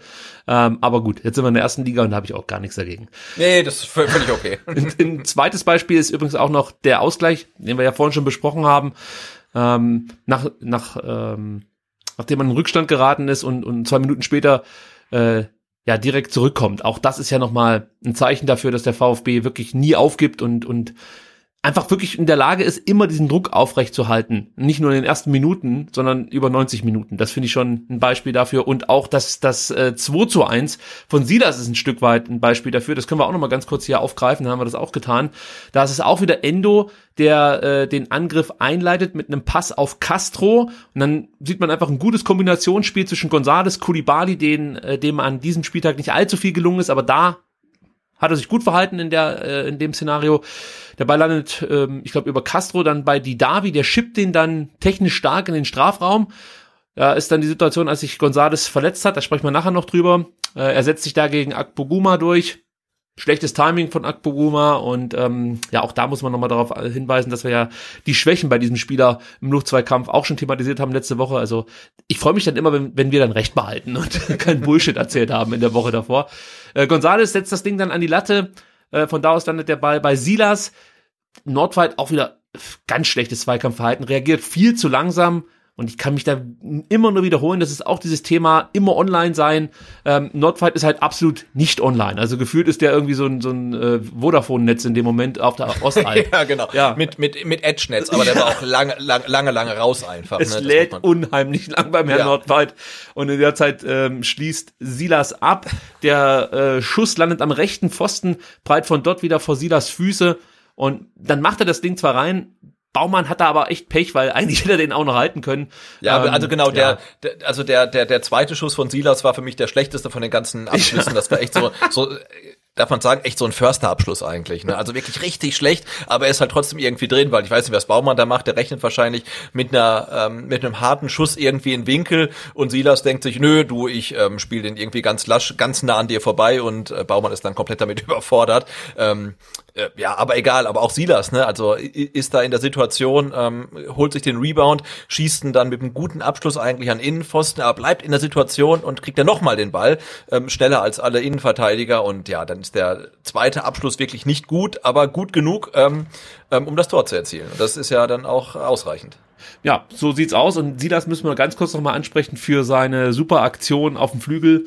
Ähm, ich habe da äh, ein Video dann noch gepostet am Sonntag, mhm. weil ich das so hervorragend fand. Und dann auch interessant, die Reaktionen auf dieses Video. Da gab's ja dann ein paar Leute, die gesagt haben, ah, brotlose Kunst und so. Also ich habe mir die Szene oft angeguckt und ich bin wirklich keiner, der auf so Harlem Globetrotter Fußball steht, sondern es, es soll schon, es soll schon was bringen, ja. Und da war es halt wirklich so, dass er sich einfach einen gewissen Vorsprung erarbeitet hat durch die Situation. Also das war für mich keine brotlose Kunst. Ich sage nicht, dass man es anders lösen kann, aber äh, das war auf jeden Fall eine Überraschung. Du meinst, dass man es nicht, nicht anders lösen kann? Ja, genau. Äh, man kann es ja. auch anders lösen, aber ich glaube, dass es, dass es so gar nicht so blöd war, wie er es gemacht hat, weil Posch mit der Flanke zuerst rechnet. Natürlich merkt er dann auch, jetzt kommt die Flanke nicht, aber in dem Moment hat Silas sich den Ball schon wieder auf den linken Fuß gelegt und spielt dann halt den Pass ins, ins in Richtung Zentrum und äh, Posch kommt einfach nicht so schnell wieder in diese, in diese Zweikampfsituation rein. Also ich fand die Situation vom, von Silas also so wie er es gemacht hat, kann es halt nur sie das machen, ist schon klar. Ja? Also ich kann jetzt nicht zum Förster sagen, mach mal bitte die Aktion nach, finde ich ziemlich cool. Äh, das ja, kann gut, nur der, sie der ist da mit, mit, mit Kreuzbandriss halt ein halbes Jahr raus, ne? ja, das stimmt. Also wie, wie die meisten Spieler einfach. weil ja. Er macht das ja wirklich aus dem vollen Lauf, dass er da irgendwie ähm, den, den Ball halt dann mit, mit, mit, was, mit dem rechten Fuß hinterm Standbein wieder zurückspielt. ähm, und man muss dazu ja auch sagen, es war, glaube ich, in der neunten Minute. Es stand einfach 0 zu 0. Ne? Ja. Also der VfB führte nicht, es war keine Überheblichkeit, sondern er hatte einfach, ja, der, der hat halt Bock und äh, hat das in der Situation gemacht und ja, hat den Ball behauptet, hat sich damit halt einen halben Meter Platz verschafft, hat den Ball dann zurückgespielt und ähm, ja, war, war, war alles gut. Also und ich habe es auch tatsächlich erst in der Zeitlupe dann gesehen, was er gemacht hat, weil es war schon relativ schnell alles. Ja, ja, also ich bin ja da ähm, sehr akribisch, was die Analysen angeht des Spiels. Deswegen fallen mir solche kleinen Spirenzchen immer auf. Aber äh, man muss es wirklich selber äh, via Zeitlupe verlangsamen, weil es wurde in keinem Rückblick oder in, in, in keinem Highlight-Video oder so aufgegriffen. Ähm, und ich wollte es dann halt unbedingt mal auf Twitter stellen, hab's dann später wieder gelöscht, weil wir wissen ja alle, seit Edward ja. nicht mehr da ist, man muss da schnell handeln, sonst ja, ist man aufpassen. Geschichte auf aufpassen. Twitter. Ja. Gut, ich muss es ein bisschen auf die Tube, Tube drücken, weil ich hätte jetzt nicht gedacht, dass die Stärken des VfB so viel Zeit in Anspruch nehmen. Und ich habe noch ein paar ja, komm, wir sind, wir sind Achter als Aufsteiger, also da müssen schon ein paar Stärken da sein. Äh, und zwar, nächster Punkt, Weiterentwicklung einzelner Spieler. Mein Eindruck, Sebastian, jetzt bin ich gespannt, ob du den mit mir teilst, ist, dass äh, fast jeder Spieler des VfB im Vergleich zur letzten Saison einen Step nach vorne gemacht hat. Ähm, ja, erstmal, lass es mal so stehen. Würdest du das unterschreiben oder bin ich dazu euphorisch? Äh, nee, ähm, absolut nicht. Also ich würde sogar sagen, manche Spieler haben sogar zwei oder drei Steps nach vorne gemacht, ne? Weil wir, wir, jetzt bist wir du aber euphorisch. Ja, nee, aber wir reden über über Nantongi Kulibali, ähm, der jetzt ähm, in der Startelf in der Bundesligamannschaft spielt ähm, und der hat in der letzten Zweitligasaison, ich weiß nicht, wie viele Minuten gespielt äh, für die fürs Team? Zwölf oder so. Ja, zwölf. Der hat in der fünften Liga gekickt, ja. Und ähm, ich habe ähm, nachgeguckt, äh, Matteo Klimowitz hat 131 Minuten gespielt in der Zweitligasaison. Also wir reden da über zwei Spieler, die haben in der letzten Saison keine Rolle gespielt, überhaupt keine Rolle. Und jetzt haben sie Startelf-Potenzial. Und ähm, also das ist für mich nicht nur, nicht nur ein Schritt, sondern das sind für mich dann zwei bis drei Schritte. Ähm, ja, und auch die anderen, ne? Also klar, äh, Nico Gonzalez hat auch, glaube ich, zwei Schritte gemacht. Äh, dann den ersten in der Schlussphase der Zweitligasaison, ähm, den nächsten jetzt nach seiner Verletzungspause und den Länderspielen. Uh, also die haben auf jeden Fall zwei bis drei Schritte gemacht und ähm, auch andere Spieler haben noch, noch Schritte gemacht. Auch Gonzalo Castro hat noch einen Schritt gemacht. Man Absolut. traut ihm das in seinem Alter eigentlich gar nicht mehr zu, aber wenn man sieht, ähm, wie wichtig er jetzt fürs Team ist und wie viel Offensivkraft er auch entwickelt, das ist brutal. Also auch der hat noch mal einen Schritt gemacht. Ne? Also da bin ich ähm, komplett bei dir, äh, sag aber auch, manche Spieler haben mehr als einen Schritt gemacht. Also das nehmen wir so auf. Ja, man muss wirklich sagen, zum Teil sieht man wunderschöne Angriffe des VfB. Ein Beispiel vielleicht nochmal 35. Minute, als Mangala so einen langen Ball auf Sidas rausspielt. Ähm, eine schöne Seitenverlagerung. Das etwas, was ich zu Beginn dieser Saison immer wieder gefordert habe. Das siehst du jetzt immer mehr. Also auch da gibt's wieder die Entwicklung. Nicht, weil ich es gesagt habe, sondern ich denke mal, weil Matarazzo das erkannt hat, dass der VfB hier und da äh, auch mit diesem äh, Stilmittel, möchte ich mal sagen, besser oder mehr arbeiten könnte. Das siehst du jetzt auch. Und dann spielt der Mangala so einen tollen langen Ball auf sie. Das guckt euch das einfach mal an in der 35. Minute. Man muss natürlich sagen, der VfB, das, das könnte man eigentlich zu den Schwächen dazu zählen, aber ich möchte es jetzt hier ganz kurz mit einbringen sie müssen einfach effektiver werden. Also das haben wir ja so ein paar Mal jetzt schon angerissen, aber das, das steht eigentlich über allem, was wir hier sagen bei den Stärken. Für das, was sie aktuell so spielen, sind sie zu ineffektiv. Ähm, also da Ja. muss mehr bei rausspringen. Ähm, ja, das möchte ich hier nochmal festhalten. Und jetzt bleiben wir noch ganz kurz bei der Weiterentwicklung einzelner Spieler. Exemplarisch dafür habe ich jetzt mal Mangala rausgenommen, der für mich, und das ähm, ja, spitze ich jetzt ein bisschen zu, so ein Stück weit vom Mitläufer zum Strippenzieher geworden ist. Ja, also in der letzten Saison deutet er schon immer mal wieder an, was er eigentlich spielen könnte.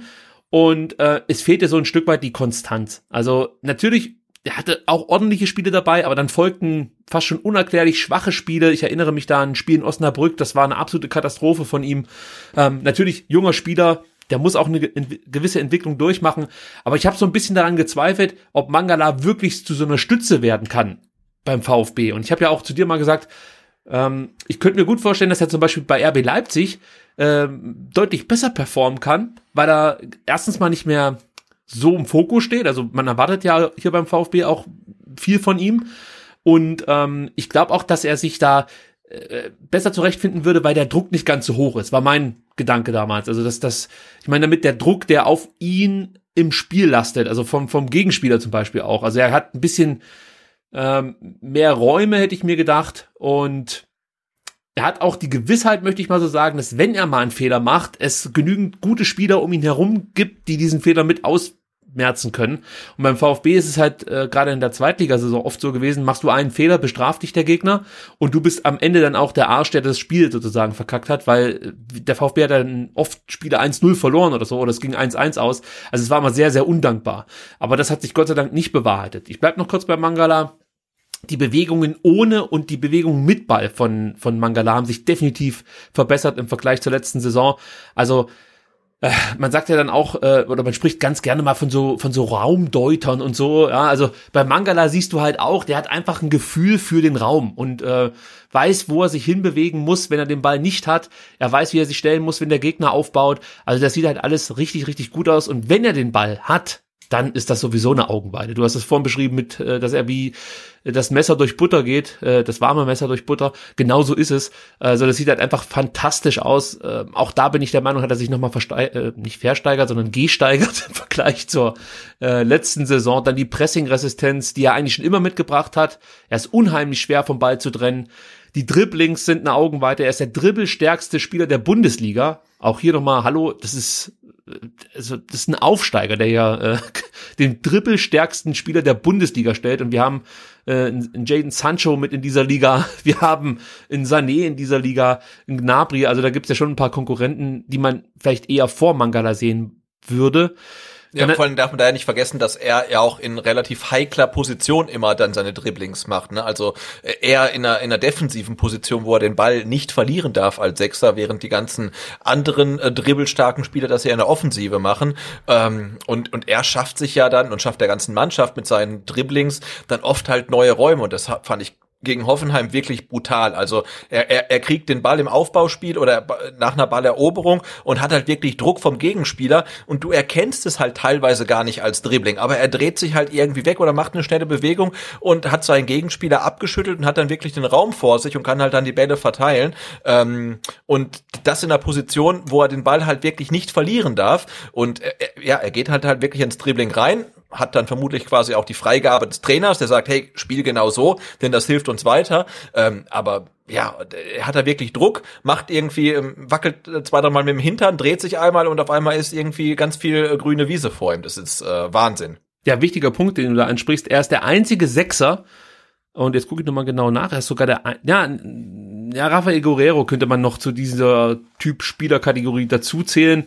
Ähm, okay, dann ist es Guerrero und Mangala, die einzigen, die, sag ich mal, auch viel in der Defensive mitarbeiten müssen, die äh, in, in Sachen äh, Dribbling in den Top Ten auftauchen. Ansonsten hast du nur Offensivspieler in dieser Top Ten. Also das ist natürlich schon herausragend, muss man einfach so sagen. Auch die Übersicht, die er mittlerweile hat im Spiel, ist toll. Äh, und auch da meine ich eine Steigerung festzustellen im Vergleich zur letzten Saison. Das sieht gut aus. Sein Passspiel ist besser geworden. Und äh, du hast es gerade eben so schön beschrieben. Ich möchte auch noch mal ganz kurz aufgreifen. Er spielt ja schon anders als Endo. Ja? Also Endo ist da deutlich radikaler in seiner Art und Weise, wie er äh, gegen den Ball arbeitet. Und bei Mangala ist ein Tackling immer die letzte Wahl. Also das äh, ist eigentlich nie so richtig auf seinem auf sein, äh, wie, wie sagt man da, in, in seinem Besteckkasten. Kann man das so formulieren? Ich denke schon. Ja, genau, in seinem, in seinem Playbook. Ja. Äh, Genau, in seinem Playbook, das ist noch viel besser. Richtig. Äh, äh, und stattdessen stiehlt er die Bälle, ich habe hier, äh, hab das hier so beschrieben, fast schon cat-like von seinen Gegenspielern. Also weißt du, wenn du eine Katze beobachtest, wie die irgendwie, weiß ich nicht, äh, zum Beispiel einen Tischtennisball für, für sich erobert. Genauso macht das der Mangala. Also es ist immer sehr, sehr elegant, möchte ich fast schon sagen, wie er sich die Bälle holt. Ach, das ist einfach toll. Und dann muss man Genau, aber auf, auf den Downside ist halt, ne, ähm, wenn wir dann ähm, über das 0 zu 1 oder über das 1 zu 0 von Hoffenheim sprechen, da ist er ja quasi der Letzte, der irgendwie den Torschuss verhindern kann. Ja. Und ah, da ist halt auch so ein bisschen zögerlich und ich glaube, ein Endo, ein, Kämpf oder so, die wären vermutlich kompromissloser in den Zweikampf reingegangen. Ob es dann erfolgreich gewesen wäre, weiß man nicht, ähm, aber da denkt man sich auch, okay, da könnte er halt noch so ein bisschen mehr reinlegen, aber das ist tatsächlich dann nicht, nicht sein Stil. Also er ist halt wirklich der, der spielende Sechser und ähm, Endo ist dann vermutlich eher der grätschende Sechser. Ja, Endo hätte sich wahrscheinlich das große Kettenblatt aufs Schienbein geschnallt und hätte anders verteidigt. Aber Endo ist ein gutes Stichwort, denn Endo gehört ja zu den, oder ist der zweikampfstärkste Bundesligaspieler mit 133 gewonnenen Zweikämpfen. Äh, was so ein bisschen untergeht, ist, dass Mangala auf Platz 4 dieser Statistik liegt. Er hat bislang 106 Zweikämpfe gewonnen und ich finde, das ist auch erwähnenswert, dass wir hier zwei VfB-Spieler haben, unsere beiden Sechser, die ähm, ja zu den besten vier Zweikämpfern gehören in der Bundesliga. Also das zeigt ja, dass beide Herangehensweisen ihre Berechtigung haben. So möchte ich es hier mal dastehen lassen. Also das ist auch, damit hätte ich nicht gerechnet, ja, dass der VfB so ein zweikampfstarkes Mittelfeld stellt. Also das hat mich schon ein Stück weit überrascht. Wobei wir ja bei beiden nicht genau wussten, ob die jetzt wirklich das Zeug dazu haben, ähm, in der Bundesliga ähnliche Leistungen abzurufen wie ja bei Endo über weite Strecken der Zweitligasaison, bei Mangala ja, hier und da mal mit guten Leistungen in der zweiten Zweitligasaison. Ja, also ich möchte abschließend sagen zu Mangala, wenn er sich in Sachen Kopfballspiel und Abschlussqualität noch ein bisschen verbessern kann, dann wird der in zwei bis drei Jahren regelmäßig Champions League spielen oder vielleicht in England, weil in England halt dann ähm, ja auch Mannschaften dabei sind, die genügend Geld haben und nicht in der Champions League spielen, um solche Spieler zu kaufen. Aber ich, ich glaube wirklich, dass, dass Orel Mangala zu einem richtig, richtig Top-Spieler in der Champions League werden wird. Also der bringt eigentlich alles mit und wenn er gesund bleibt und wie gesagt sich hier und da noch ein bisschen steigern kann, dann wird das auch so ein Spieler sein, auf den wir mal zurückblicken und sagen, hey, der hat mal unser Trikot getragen, da können wir echt stolz drauf sein. Die Entwicklung ist schon extrem gut von ihm. Ja, aber wenn du jetzt sagst zwei bis drei Jahren und dann in der Champions League, ähm, dann mit dem VfB, oder? Ja, Michael Reschke. das kriegen wir schon hin. Gut, äh, nächstes, äh, nächster Punkt. Der VfB ist endlich mutig. Immer wieder forderten ehemalige VfB-Trainer von ihrer Mannschaft mehr Mut ein. Vergebens, wie wir wissen. Matarazzo lebt aus meiner Sicht den eingeforderten Mut vor. Er Ja, klar, gibt, ja. er gibt äh, Spielern unabhängig von der Erfahrung oder dem bislang gezeigten Chancen, öffnet ihnen Türen. Vor allem die Spieler, die jetzt zum Beispiel nicht im Kader stehen, sollte das eigentlich Mut machen. Das ist, glaube ich, auch wichtig für ähm, die Manch Mannschaftschemie ein Stück weit. Ja? Also wenn du das Gefühl hast, hey, ich spiele aktuell keine Rolle, sitze vielleicht nicht mal auf der Bank, aber ich sehe es zum Beispiel bei Tongi Kulibadi, der hat es geschafft durch zwei, drei gute Testauftritte oder eigentlich nur durch einen guten Testauftritt gegen Freiburg und dann durch gutes Training sich in die Mannschaft zu spielen. Und ich glaube, das ist einfach wichtig, dass du weißt, es gibt für mich die Möglichkeit, in die Mannschaft zu rutschen. Vergleich das mal mit der Korkut-Ära, ja, als es gut lief. Da wusstest du im Endeffekt, ähm, eigentlich haben höchstens zwölf Spieler die Chance auf einen, auf einen Ja, ja, Startelfplatz. klar, ja. ja. Und dann noch ein 13. darf ab und zu mal darauf hoffen, dass er eingewechselt wird. und das war's dann eigentlich. Die anderen hätten direkt mit, mit der Amt, ähm, Übernahme von, von, von Korkut in den Urlaub gehen können. Die hat man einfach nicht mehr gebraucht in Stuttgart. Und das ist jetzt komplett anders. Der VfB hat zwar bislang nur, in Anführungsstrichen, 24 Spieler eingesetzt in der Spielzeit. Das ist ein normaler Wert im Verglichen jetzt mit den anderen Mannschaften. Also da gibt's dann noch Bundesliga-Teams, die haben 25, 26 verschiedene Spieler eingesetzt. Aber trotzdem würde ich jetzt nicht ausschließen, dass wir dann irgendwann auch mal wieder äh, Hamadi Al-Gadoui äh, zumindest als Einwechselspieler miterleben. Also das, das, das schließe ich nicht gänzlich aus. Und ich würde auch nicht sagen, dass ja, er zum Beispiel in Aidonis keine Chance hat, mal ein paar Minuten zu bekommen. Gleiches gilt natürlich für Egloff. Der wird ja auch von dem einen oder anderen schon wieder gefordert, aber man darf nicht vergessen, der war lange verletzt, konnte die Vorbereitung nicht komplett mitmachen. Und auch der sieht natürlich, wie sich zum Beispiel Klimowitz entwickelt hat. Der spielte auch komplett überhaupt keine Rolle für Matarazzo in der letzten Saison. Und jetzt ist er definitiv, ja, Stamm, auf dem Weg zur Stammkraft. So möchte ich es mal sagen. Genau, Also- und da war ja auch die Ansage, ähm, von äh, Materazzo in der ähm, Spieltagskonferenz vor dem Spiel gegen Hoffenheim ähm, in Bezug auf Eckloff relativ deutlich, ne, wo er gesagt hat, okay, der hat noch äh, Fitnessdefizite, der muss halt im Training mehr geben und ich glaube, er hat tatsächlich auch gesagt, der muss eigentlich in jedem Training unter den Top 3 sein, was die Laufleistung angeht. Also er hat ihm ja wirklich Hausaufgaben mit auf den Weg gegeben und hat gesagt, hey, wenn du das äh, hinkriegst, dann äh, bist du wieder im, im, im Kader dann.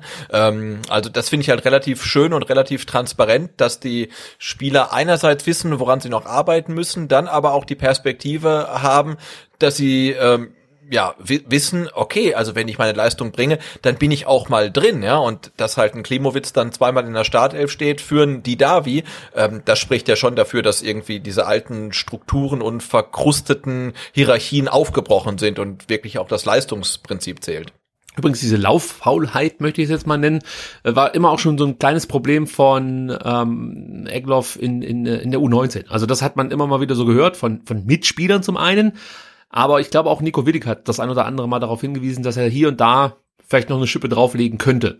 Also wenn das das Defizit ist, was er, was er noch abstellen muss, ich glaube, das geht am einfachsten. Also wenn es nur darum geht, mehr zu laufen, äh, könnte ich sogar ein bisschen mithelfen. Also da kann man sich leicht steigern. genau. Also, du weißt Ball, es ja Ballläufe mit, mit Lee. Nee, aber das finde ich ja gut. Also, und auch, wenn, wenn halt dann der Cheftrainer der Profis halt so ein bisschen Druck dann tatsächlich von außen macht, also wenn er einerseits sagt, naja, über die ganzen ähm, Jugendspieler oder Spieler aus der zweiten Mannschaft, die jetzt bei den Profis mitgekickt haben im Testspiel, da redet er erstmal nicht, um keinen Druck auszuüben, aber dann über ähm, Lilian Eckloff dann doch ganz explizit redet und dass er dann, ja, vermutlich so ein paar mal Konditions- und Fitnessdefizite hat. Ähm, aber das ist ja nichts Schlimmes, also das ist ja wirklich was, wie du sagst, das, das kann man am schnellsten abstellen. Ne? Ähm, und wenn es daran liegt, ähm, ja, dann dann hat der Spieler seine Hausaufgaben mitbekommen, muss die irgendwie dann äh, zufriedenstellend lösen und wird dann sicherlich auch wieder eine Rolle spielen, weil das Gefühl hat man ja schon, ähm, dass der Start, äh, dass die Startelf oder der Kader am Spieltag doch doch sehr sehr durchlässig ist und wer seine Leistung bringt, ähm, der ist drin und wer sie nicht bringt, der ist halt nicht drin. Ja, und so ein Thema Mut muss man hier nochmal das 3-3 aufführen. Das ist das, was ich äh, vorhin schon angesprochen habe. Ähnlich wie gegen Freiburg war es ja, hat Endo dann eben diesen, diesen Quarterback gespielt und äh, Kempf und Anton, wir haben es ja vorhin schon ausgeführt, eben diese, diese Wingback-Rolle übernommen. Und das ist natürlich auch ein Zeichen von Mut. Also du musst erstmal dir das trauen, dass du da hinten wirklich komplett alles aufgibst Ganz ja. so schlimm war es nicht, aber du weißt, wie ich meine, dass man halt wirklich so riskant dann agiert. Auch gegen Leverkusen hat man mutig gespielt. Da gab es ja genügend Konter, die Leverkusen Gott sei Dank nicht genutzt hat, aber die resultierten ja jetzt nicht daraus, dass der VfB ganz schlecht verteidigt hat. Also sie haben es auch nicht gut gemacht, aber hauptsächlich hat es was damit zu tun gehabt, dass der VfB mehr Risiko eingegangen ist und einfach diesen Punkt wollte. Also das ist auch Mut, den Materazzo da von seiner Mannschaft einfordert, aber gleichzeitig lebt das auch vor, indem man mutige Entscheidungen trifft. Und so ergänzt sich das, glaube ich, ein Stück weit. Ja, also ähm, mir gefällt das sehr, sehr gut und dann ist es, oder am Ende ist es halt dann einfach auch toll, wenn dieser Mut belohnt wird und dann sind wir eben wieder bei diesem 3 zu 3 von ähm, Kempf. Äh, und, und das habe ich ja vorhin schon gesagt. Das ist einfach wichtig, glaube ich, auch für den Trainer, dass die Mannschaft spürt, hey, die Entscheidungen, die der Trainer trifft, die sind richtig. Wir können ihm vertrauen sozusagen. Und sie haben auch wenig Gegenargumente, ja. Also sie können ja immer sagen, guck, ich habe das so umgestellt ja. und dann hat es auch funktioniert. Nee, ich glaube, äh, das Team vertraut dem Trainer, ähm, weil seine Maßnahmen dann ähm, Erfolg bringen. Also nicht immer, aber häufig. Und ich glaube halt auch, ähm, die ähm, taktische Grundeinstellung beziehungsweise der Mut äh, von Materazzo dann in der zweiten Halbzeit äh, nochmal all in zu gehen, wenn man zurückliegt, das entspricht natürlich auch dem äh, Naturell der Mannschaft, weil die die wollen halt auch gewinnen. Das sind äh, ja im, im überwiegenden Teil ähm, junge junge Kerle und die wollen halt kein Spiel verlieren und die wollen eigentlich gewinnen. Und ähm, ein Trainer, der dann halt mutig spielen lässt, ähm, kommt natürlich dann ihrer eigenen Einstellung auch entgegen. Und ich glaube, der VfB war vermutlich noch nie so weit entfernt, ähm, irgendwelche ähm, Rückstände dann zu verwalten und zu sagen, ja gut, dann verlieren wir halt irgendwie 0 zu 1, besser als 0 zu 2 zu verlieren, sondern ähm, das ist jetzt wirklich mal ähm, was, was wir lange Jahre lang nicht gesehen haben. Ja, absolut. Also das ist, das ist richtig. Die, die Mannschaft geht das voll mit. Das gehört natürlich dazu. Äh, ein weiterer Punkt, und dann sind wir schon fast beim Ende, was die Stärken des VfB angeht, ist die Restverteidigung. Die passt deutlich besser als in der letzten Saison. Restverteidigung war ja in der Saison 1920 fast schon ein Schimpfwort in Stuttgart. Inzwischen verteidigt die Dreierkette auch in Umschaltsituationen das Ganze deutlich besser. Immer noch nicht perfekt und da ist absolut noch Steigerungspotenzial da, aber deutlich besser als in der letzten Saison, ist jedenfalls meine Meinung. Auch hier habe ich ein Beispiel, 60. Minute, Chance Grammaric. Da war es so, dass Klimowitz ähm, im Mittelfeld den Ball verliert, Zuvor muss man sagen, haben Mangala und Endo auch schon Probleme, die Kugel richtig zu verarbeiten. Dann nimmt Baumgartner den Ball auf, sprintet auf Kempf und Anton zu. Links läuft Grammaric mit und dann verteidigen Anton und Kempf das Ganze wirklich bestmöglich. Also du kannst das in dem Moment nicht besser verteidigen. Auch dass Kobel lange stehen bleibt. Auch das war richtig. Ähm, Kempf ist es dann, der am Ende den Ball ähm, von, von Grammaric äh, wegspitzelt jetzt muss ich mal kurz überlegen, nee, äh, nicht von Kramaric. Vom Baumgartner wegspitzelt. Vom Baum, genau, ja. vom Baumgartner wegspitzelt und dann landet der Ball bei Kramaric, der dann halb links satt abschließt und das wird dann toll gehalten von Kobel, also Kobel, ja. Viel besser kannst du es in dem Moment nicht machen. Und das. Ich habe, aber ich habe mich tatsächlich, du sagst, es ist bestmöglich verteidigt. Ich habe das auch gesehen und dachte, ach, die die die beiden Innenverteidiger begleiten Baumgartner irgendwie zum Abschluss. Muss da nicht einer der beiden Innenverteidiger irgendwann mal in den Zweikampf gehen? Naja, macht er ja. Also Kempf, ja, aber zu spät, oder? Also der Kempf spitzelt ja dann den Ball weg. Von, von ja, aber also ich weiß nicht. Also ich habe. Also ja, wenn er es zu früh macht, wenn er es zu früh macht, dann äh, kann, und also du kannst es natürlich auch früher, du kannst den den den den ähm, den Zweikampf auch früher führen. Da, ja, kann man schon so sehen. Aber ich glaube, dass in dem Moment Baumgartner darauf gewartet hat, dass irgendeiner jetzt irgendwas macht. Ja, also entweder das ähm, Kempf oder eben Anton sich auf ihn zubewegen und dann hat er, wenn es Anton macht, die Möglichkeit rüberzulegen auf Kramaric und wenn ja, es Kempf macht, kann er ihn vielleicht aussteigen lassen, hat dann wirklich Platz und, und, und kann dann relativ ruhig abschließen oder dann doch nochmal rüberlegen zu, zu Kramaric. Also er hat, glaube ich, darauf gewartet, dass jetzt Kempf oder Anton reagieren. Und in dem Moment, wo sie nicht reagiert haben, haben sie sich damit so ein Stück weit Zeit erkauft und natürlich wird das Tor dann, wie man so schön sagt, immer kleiner. Also umso näher der kommt, umso weniger Möglichkeiten hat er, weil äh, die beiden Spieler ja auch das Tor mit abdecken, also Anton und Kempf und im Zweifel noch einen Ball blocken können. Also ich fand die Art und Weise, wie man hier den Zweikampf geführt hat, sehr, sehr gut. Also ich, ich, ich glaube, es wäre nicht gut gewesen, jetzt hier vielleicht eine Grätsche auszupacken oder dann wirklich versuchen, den Spieler zu stellen, weil im Zweifel hat Baumgartner mehr Tempo und auch die bessere Technik. Ja, also ich fand's, ich fand's eigentlich gut verteidigt. Also ich sage nicht, dass man es nicht besser machen kann, aber ähm, ich, ich fand es eigentlich gut verteidigt von den beiden. Ich dachte halt nur, in, in der, als ich es zum ersten Mal gesehen habe, dachte ich, okay, ein ähm, Hoffenheimer Offensivspieler läuft aufs Stuttgarter Tor zu. Zwei. Und Kramaric ja, genau, also, aber, genau, aber, aber beide, aber sowohl Anton wie auch Kempf ähm, konzentrieren sich ja auf Baumgartner. Ja, ja, ja, also der Anton hat schon den Kramaric immer mit auf dem Schirm. Also ja, die konzentrieren, konzentrieren sich beide auf Baumgartner und sind beide darauf bedacht, ähm, also möglichst auch das Tor mit abzudecken. Und natürlich hast du, hast du noch Kobel als Torwart mit drin, aber keiner macht jetzt da direkt auf. Also es gibt einfach keine Möglichkeit für, für Baumgartner groß was zu machen. Er kann nur weiterlaufen und wenn er abschließt, es, es, ist, es ist schwer aus seiner Position dann ein Tor zu erzielen, weil, weil die beiden zusammen mit Kobel dann das Tor eigentlich ganz gut abgedeckt haben. Jetzt muss ich es mir vielleicht auch nochmal angucken. Nicht, dass ich es jetzt komplett falsch abgespeichert habe, aber wir können uns, glaube ich, darauf einigen. Es ist besser als in der letzten Saison, aber man kann es ja, noch ja, besser ja. machen. Ja. So. Nee, nee, ist ja auch die Frage. Also dann klar, irgendwann spitzelt kämpft den Ball weg und er landet dann bei Kramaric. Das ist vielleicht auch ein bisschen Pech. Ähm, also mir, mir war, also in der Situation, wenn sie dann mal am 5-Meter-Raum sind, fand ich's gut. Aber ich dachte, ah, darf der Baumgartner überhaupt wirklich so weit ähm, nach, nach vorne laufen gegen zwei Innenverteidiger? Muss ich glaube, es ist dann schwer, wenn du zu früh in den Zweikampf gehst. Ja, ja, klar. Kann auch funktionieren, aber ich war so beruhigter, möchte ich mal sagen. Gut, also das war jetzt das Thema Stärken. Natürlich, wir wissen, es gibt viele weitere Stärken, wenn man jetzt die komplette Saison auch sieht, aber wir wollten es einfach an diesem Hoffenheim-Beispiel ähm, festmachen. Und ja, der VfB hat sich auch in Sachen Zweikampfverhalten verbessert. Äh, er, er spielt sich mehr Großchancen, Dribblings. Äh, es war einfach nur mal ein kleiner Abriss. Aber ganz kurz vielleicht noch zum Zweikampfverhalten. Äh, den Exkurs musst du mir jetzt noch kurz gestatten. Ja, gerne, gerne, ja? gerne. Matarazzo hat nach dem Spiel gesagt, dass der VfB zwar insgesamt gegen Hoffenheim mehr Zweikämpfe gewonnen habe, aber die entscheidenden zu oft verloren hat. Da gebe ich ihm recht. Trotzdem muss man sagen, der VfB gewinnt auffällig viele Zweikämpfe. An den ersten acht Spieltagen gewann der VfB insgesamt 929 Zweikämpfe. Nur Wolfsburg hat mehr Zweikämpfe gewonnen an den ersten acht Spieltagen. Die kommen auf 938. Und das ist schon, das ist schon, also wenn du mir das gesagt hättest, dass der VfB mhm. nach acht Spieltagen die zweikampfstärkste Bundesligamannschaft ist, also rein von den gewonnenen Zweikämpfen insgesamt, ähm, das hätte ich nicht gedacht. Also das ist schon definitiv auch eine Weiterentwicklung der Mannschaft und das wollte ich unbedingt jetzt ja auch noch bei den Stärken mit aufführen. Und jetzt, Sebastian, jetzt wird's heftig. Endlich die Schwächen! Jetzt kommen wir zu den Schwächen, nachdem wir anderthalb Stunden über die Stärken des VfB gesprochen haben. Das wäre vor zwei Jahren noch komplett anders gewesen. Da hätten wir noch, ja, das ist richtig. Ja, ja drei Minuten alle Stärken nein, nein, aufgezählt.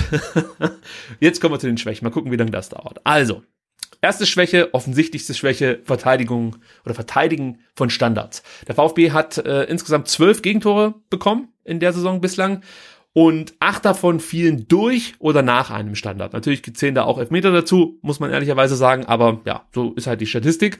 Materazzo sagte über das Verteidigen von Standards, wir sind an diesem Thema dran und ich hoffe, dass wir in den nächsten Wochen eine Stabilisation beobachten können. Also was defensive Standards angeht. Ich bin der Meinung, gegen Hoffenheim allerdings eine kopfballschwache Mannschaft wurden Ecken und Freistöße besser verteidigt als in den letzten Spielen zuvor. Trotzdem bin ich der Meinung, der VfB muss hier an den Abläufen feilen. Ja, also wenn man schon sagt, ich decke im Raum, ja, dann müssen gewisse Automatismen greifen und das fehlt mir so ein Stück weit. Also Duelle wie zum Beispiel Castro gegen Abraham, ja, im letzten Heimspiel gegen Frankfurt, kann man durch meine Laiensicht jetzt äh, durch richtiges Positionieren vermeiden, weil du hast ja mit Kempf, Anton, äh, Endo, Gonzales oder Kalajdzic kopfballstarke Spieler, die man unter Umständen dann halt tornah positionieren muss, beziehungsweise äh, dann den Kopfball starken Spielern nicht direkt zuordnen sollte, aber die sollten zumindest in der Nähe stehen. Weil dieses, dieses Mismatch Castro gegen Abraham, ja, das, das war ja eigentlich fast klar, dass Abraham da die Kopfbälle gewinnt. Und wenn du Glück hast, setzt er den Kopfball daneben, aber wenn du Pech hast, ist es halt das 2-2 und du kotzt halt ab, dass du wieder mal ein Standardgegentor gefangen hast. Also das ist für mich so die offensichtlichste Schwäche des VfB, das Verteidigen von Standards. Möchtest ja, bin ich bei dir. Also wenn, wenn, wenn Manndeckung bedeutet, dass kleine Spieler äh, gegen große Spieler stehen, dann ähm, ähm ist die Raumdeckung halt nicht gut. Ja? Also dann muss man es irgendwie anders lösen. Also jetzt gegen Hoffenheim hat es ja funktioniert, aber ja, du hast es angesprochen, gerade gegen, gegen Frankfurt äh, äh, das Kopfballtor nach einer Ecke von Abraham und werden es, glaube ich, dann ähm, vorletzte Woche angesprochen, genau die gleiche Ecke hast du ja schon irgendwie 20 Minuten vorher schon mal und weißt, okay, der spielt auf ähm, Abraham und dann, ja, da, da muss der irgendjemand anders in dem Raum stehen, um halt ähm, das zu verteidigen. Und selbst wenn Castro nah dran oder noch näher dran gewesen wäre, er kann das vermutlich nicht wegverteidigen und insofern funktioniert das nicht und ja, wie gesagt, acht von zwölf Gegentoren durch Standards, Elfmeter mal rausgerechnet. Das ist ein bisschen viel. Ähm, der, der wurde äh, Pellegrino Matarazzo auch darauf angesprochen bei der Pressekonferenz und er hat gesagt, das hat man so ein Stück weit in Kauf genommen. Ähm, indem man nicht die kopfballstärkste Mannschaft gegen Frankfurt ähm, aufs Spielfeld geschickt hat, sondern vielleicht die spielstärkste. Ähm, ja, aber das hilft natürlich auch nicht weiter, wenn dann halt irgendwelche ähm, Ecken oder Freistöße in den Strafraum reinsegeln. Ja, die musst du ja irgendwie verteidigen und tatsächlich hast du ja auch Spieler, die es können. Äh, Kempf, Anton, ähm, Endo, González und Kalajdzic oder so. Und ähm, die sollten dann halt dastehen, ähm, wo es drauf ankommt. Ein weiterer Punkt, und jetzt wird schon ein bisschen spannender, ja. Stellt der Gegner um, braucht der VfB zu lang, um sich darauf einzustellen. Ja, also Stuttgart startete überragend, zum Beispiel jetzt gegen Hoffenheim, aber auch gegen Frankfurt. Und dann war es trotzdem so, dass Sebastian Hoeneß, ähnlich wie Frankfurts Trainer Adi Hütter, rechtzeitig umgestellt haben und damit auch die Schwachstellen des VfB so ein bisschen aufgezeigt haben. Also Hoeneß stellte zum Beispiel nach dem 1 zu 1 um, schickte Bebu nach vorne, allerdings variierte er da noch so ein bisschen in der ersten Halbzeit. Also entweder spielte man dann mit einem 4-3-3 oder mit einer Dreierkette, dann fiel oder hat sich Bebu, wieder zurückfallen lassen. In der zweiten Halbzeit war es dann ganz klar, dass ähm, Hoffenheim mit drei Stürmern vorne angegriffen hat und so auch die drei Innenverteidiger des VfB einfach verteidigt äh, äh, unter Druck gesetzt hat. Also in der ersten Halbzeit hatten die halt viel mehr Zeit, sich die Bälle hin und her zu schieben. Da konnten Grammaric und, und Baumgartner gar nicht den Druck ausüben, ähm, den dann eben Bebu noch mit dazu ausgeübt hat. Also als er dann über rechts kam, da war halt deutlich mehr los vorne, möchte ich mal so sagen. Und der Druck nahm immer mehr zu.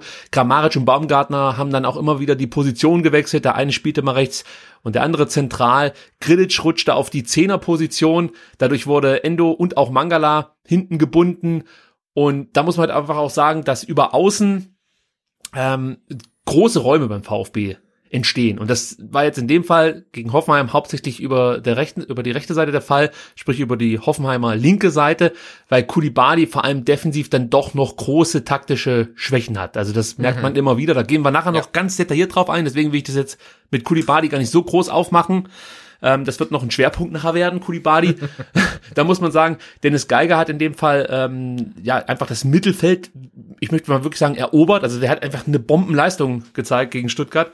Also man kann ihn ja mögen oder nicht, ja. Also es gab ja dann auch viel Unmut ihm gegenüber, weil er so, ich sag mal, äh, äh, wie, ja, wie Dorf, Dorfproll-mäßig ja. aufgetreten ist und ich habe ihn auch, als ich das Spiel gesehen habe, habe ich ihn dann auch äh, zunehmend als Arschgeiger bezeichnet. Aber nein, aber keine Frage, er ist halt der Spieler. Was hat der Kollege Geiger zugesagt? Ja, genau. Aber er ist natürlich äh, so ein Spieler, den du möchtest du eigentlich gerne in deiner Mannschaft Exakt. sehen und den möchtest du auf gar keinen Fall in der Mannschaft des Gegners sehen. Ne? Aber das ist halt so, ein so ein Mentalitätsspieler einfach. Ne? Und da kann man äh, Hoffenheim dann tatsächlich nur zu beglückwünschen, so einen Spieler zu haben. Aber ähm, aus Sicht des Gegners ist es natürlich ganz furchtbar, irgendwie so ein so ein Typen dann halt ähm, beim Gegner zu sehen. Was auch interessant war, war, wie sich die Hoffenheimer oder wie sich die Hoffenheimer in den Umschaltsituationen verhalten haben. Zum Beispiel war es da oft zu beobachten, dass sich Grammaric immer wieder so ein bisschen zurückfallen lässt und so ein der Innenverteidiger, meistens Stenzel, manchmal auch Anton aus der Abwehr gezogen hat. Und so entstanden dann auch wieder Räume für Bebu, Grilic und Baumgartner, ähm, ja, die, die dann auch aus den Räumen, sag mal, Chancen kreiert haben oder zumindest gefährliche Situationen äh, äh, hervorgerufen haben.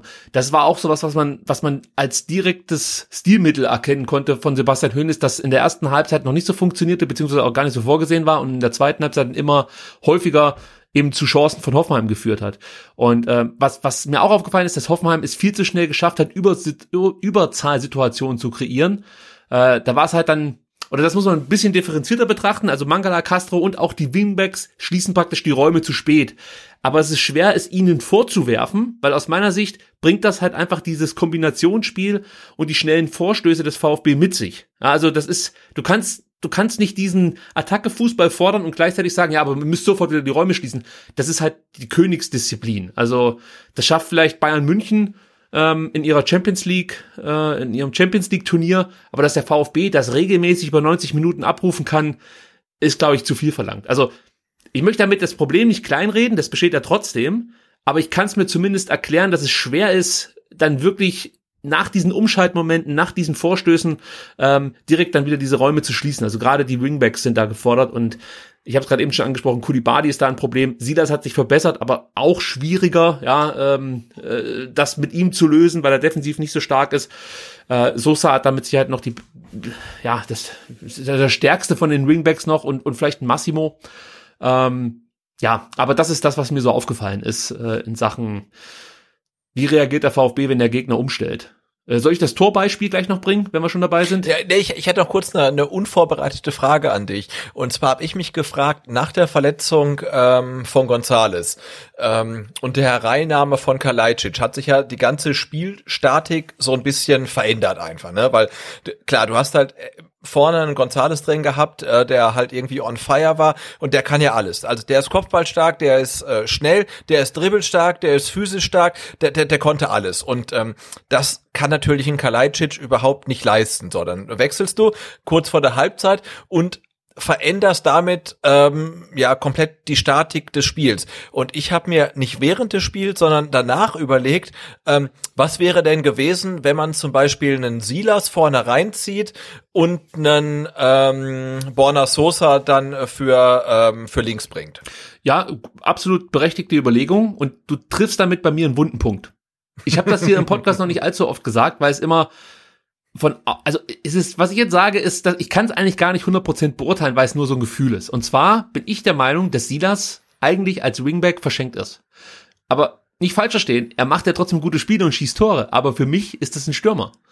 Also da, zu der Erkenntnis komme ich immer mehr, dass Silas als klassischer Stürmer, vielleicht auch in einem Zweimannsturm mit, mit Gonzales, dem VfB besser zu Gesicht stehen würde als aktuell als Wingback. Ist einfach nur so ein Gefühl, ich, es, es kann fast nicht stimmen, weil Matarazzo ist Fachmann und ich nicht.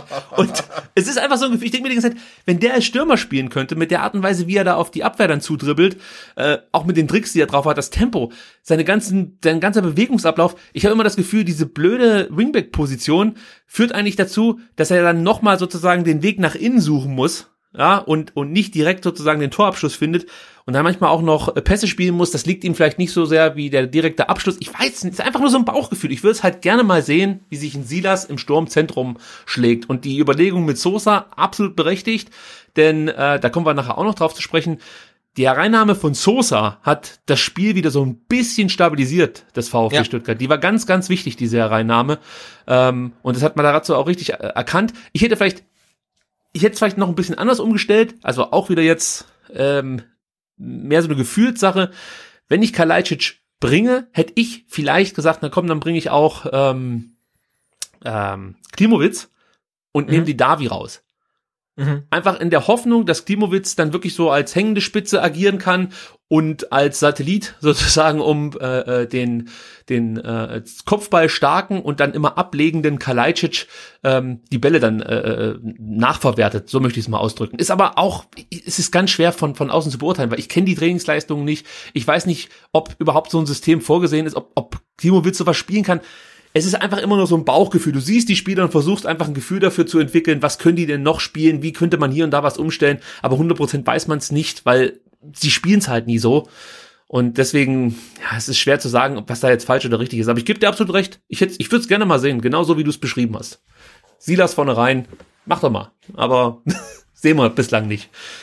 Gut, dann komme ich jetzt zu dem Beispiel, das ich ja äh, aufführen kann zum Thema, ähm, der VfB braucht zu lang, um sich auf den Gegner einzustellen. Und das ist das 2 zu 2 zum Beispiel von, wie wir jetzt wissen, Cessignon oder wie es Klaus mhm. Feldmann immer gesagt hat, Cesson. Oder wie hat das wie hat er denn genannt? Ja, Cesson, da, ja. da fehlt auch eine Silbe eigentlich, ne? Ja. Aber ähm. ich kam mir schon wieder so doof vor, weil wir völlig überzeugend gesagt ja klar ist der Cessignon und nicht Cessanien. da denkt man sich halt auch, okay, bei Sky, ich habe jetzt zwei Spiele bei Sky verfolgt, zwei Hoffenheim-Spiele. Einmal hieß das Sessanien und dann hieß das Sesson.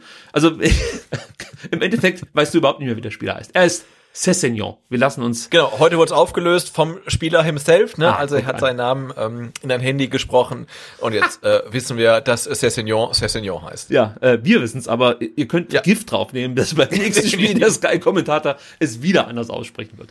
Gut, also Nehmen wir mal die äh, Situation, die wirklich interessant ist. Und ähm, der Rey Bucanero hat ja schon auf Twitter geschrieben, er hat bislang noch von keinem eine richtige Aufdröselung, äh, Aufdröselung der, der Tore, äh, der Gegentore ähm, des VfB bekommen. Und jetzt versuchen wir uns daran und werden wahrscheinlich kläglich scheitern. Aber ein Stück weit können wir es Aber wir versuchen es immerhin. Wir versuchen ja, es, genau. Wir lassen uns hier nicht aus der Ruhe bringen. Also, ähm, ist es so, im Mittelfeld spielt äh, Samaseku Kramaric an, der sich anschließend mit Ball dreht und den völlig freien Cessignon auf, link, auf der linken Seite bedient und der trifft.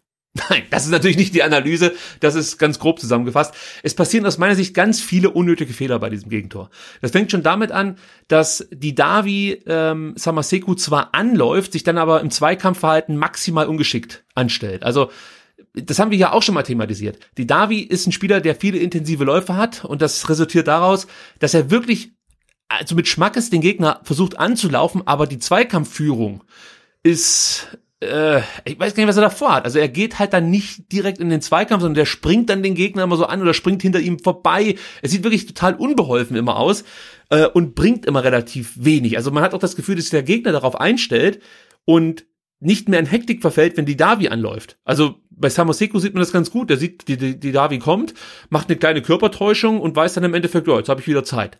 Also hier würde ich mir vielleicht wünschen, dass die Davi auch aufgrund seiner Position ruhig mal ein bisschen härter zur Sache geht und im schlimmsten Fall kriegt er halt gelb oder ja, äh, ja es wird halt ein Foul gepfiffen, aber gerade da im Mittelfeld kannst du, glaube ich, auch mit einem leichten Zweikampf dafür sorgen, dass, dass der Vorwärtsdrang sozusagen erstmal ein Stück weit eingedämmt wird des Gegners. Das fehlt mir in den Momenten. Dann Aber hilf mir kurz weiter. Ich glaube, ähm, bevor wir weiterreden, ähm, die Situation resultiert aber ursprünglich auch aus einem Freistoß der Hoffenheimer irgendwo so an der Mittellinie. Ne? Also der VfB steht eigentlich. Das ist jetzt kein ähm, kein Konter oder sowas, sondern es ist ein Freistoß. Also der VfB ist sortiert in der Situation oder sollte es zumindest sein. Also es ist in dem Moment kein, ich, ich weiß jetzt nicht mehr genau, ob da ein Freistoß vorausgeht.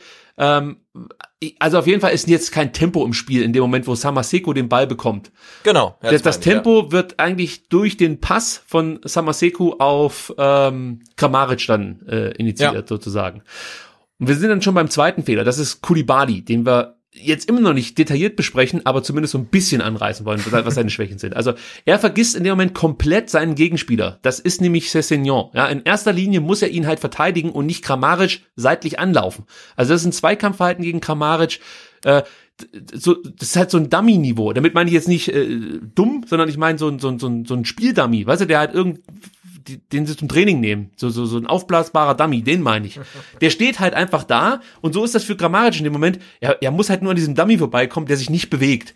Äh, und, und, und ein ähnlicher Schwierigkeitsgrad ist das, wenn Kulibali seinen Gegenspieler so von, von der Seite anläuft. Das ist einfach, das, das bringt halt gar nichts. Also ich weiß noch nicht mal, ob man das in der U19 so verteidigen würde. Ähm, Ja, genau. Im Rasenfunk hat's der Max relativ schön gesagt. Also Kulibali ähm, rückt halt raus äh, zu einem Zweikampf, den er nicht gewinnen kann einfach. Ne? Und das ist halt so.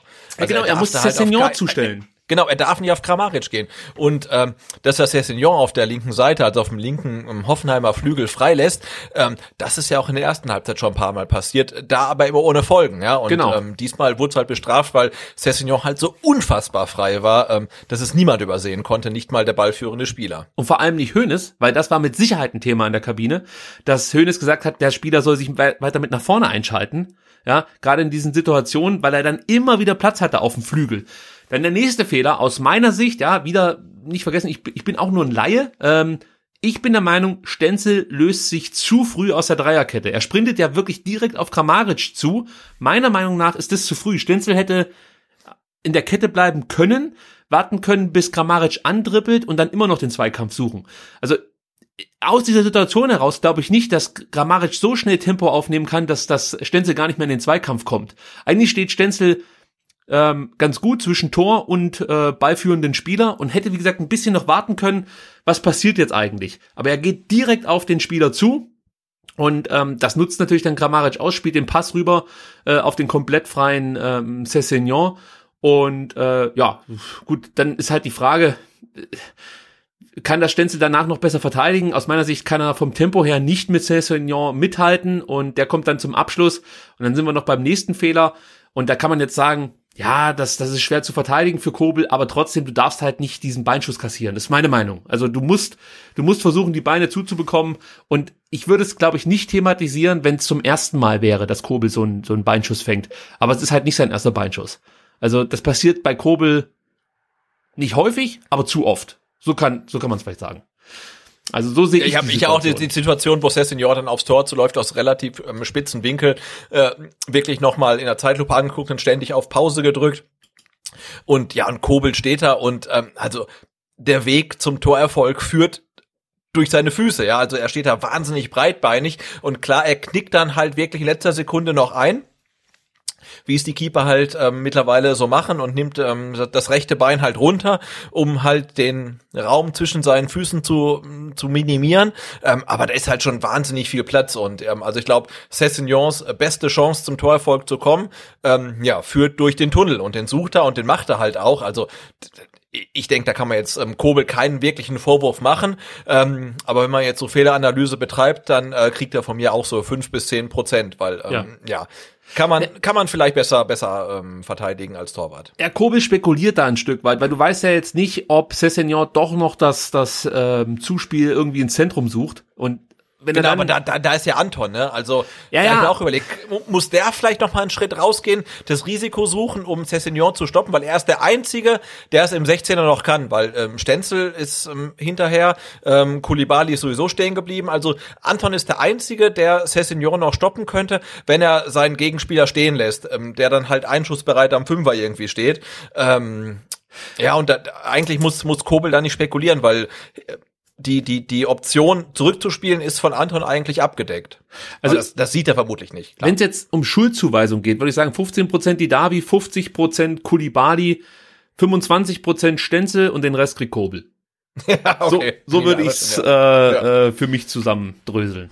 Äh, aber ja, also ich glaube, die Situation ist einfach durch in dem Moment, wo Kulibali ähm, Kramaric anläuft und, und dann musst du halt darauf hoffen, dass ähm, Cessignon das Ding irgendwie nicht reinmacht oder nervös wird oder so. Aber ja, das da hat er schon die Qualität, um, um eben solche Chancen Klar, aber vermutlich hält Kobel auch irgendwie äh, fünf Ja. von zehn der Abschlüsse, ne? Und ähm, also du darfst halt Senior einfach da rechts, äh, links, rechts, wie auch immer, ähm, nicht so durchlaufen lassen einfach und da darf Kulibali ni nicht reinrücken, weil äh, Kramaric ist in, in der Situation nicht sein Gegenspieler und da muss er einfach ähm, an der Linie bleiben.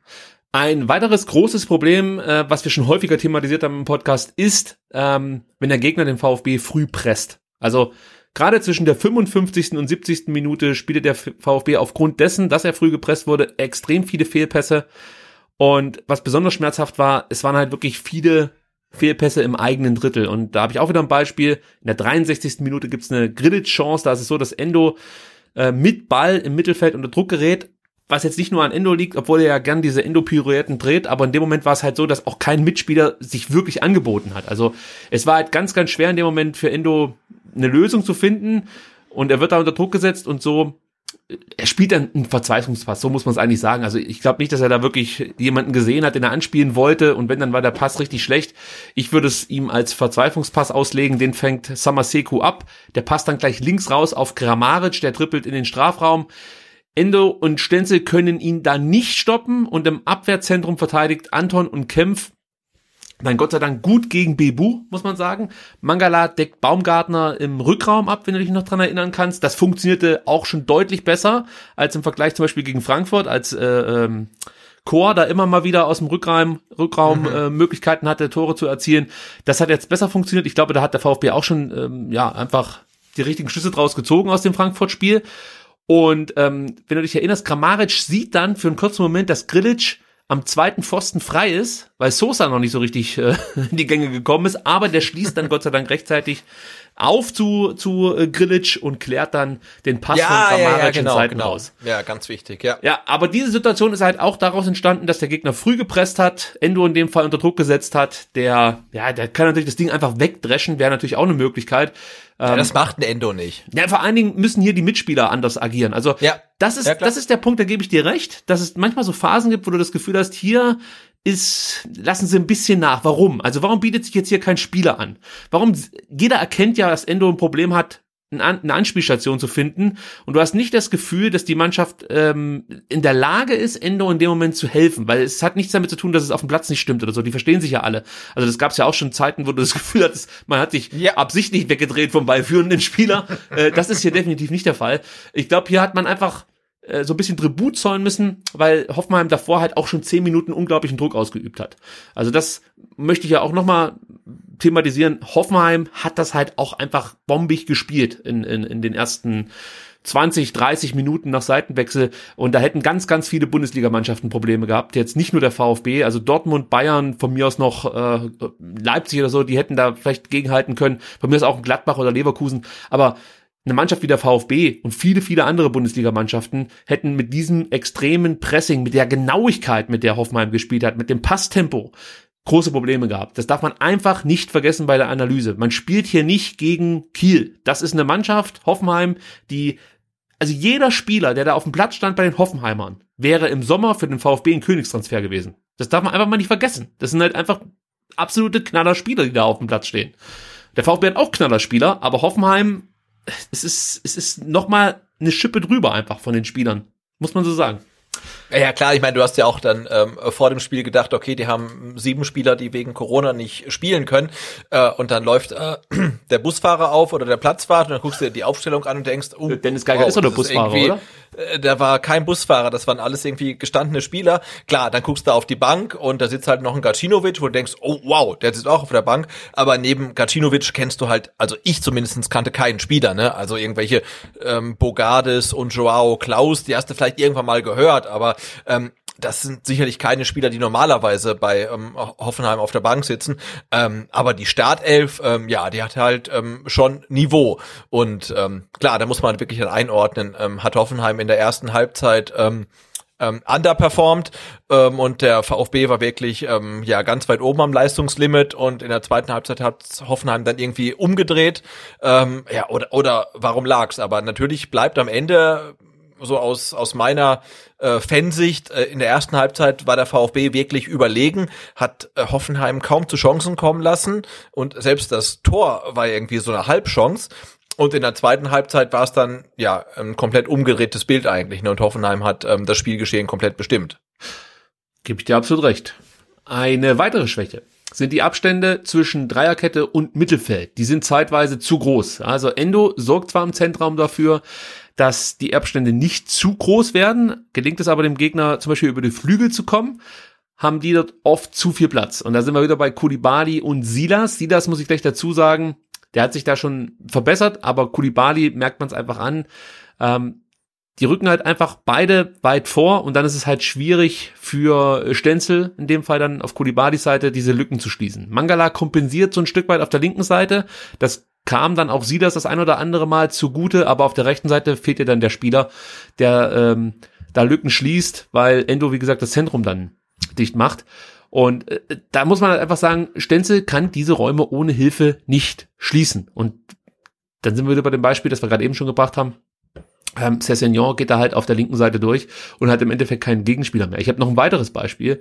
Ähm, in der 16. Minute Baumgartner, ach genau, das war das Tor, hätte ich mir vielleicht mal notieren können. Ich habe ja einfach nur Beispiel Baumgartner 16. Minute, also das war schon ein bisschen mehr als nur ein Beispiel. Also Baumgartner konnte in der 16. Minute auch deshalb treffen, weil ähm, er und Boguma zu viel Platz hatten und es war eben wieder über diese ominöse linke Seite. Akboguma darf erstmal im Mittelfeld mit Ball marschieren. Jetzt muss ich mich wieder anstrengen, weil der Rey Bucanero genau hinhört bei Gegentoren. Ja, ja, genau, ja.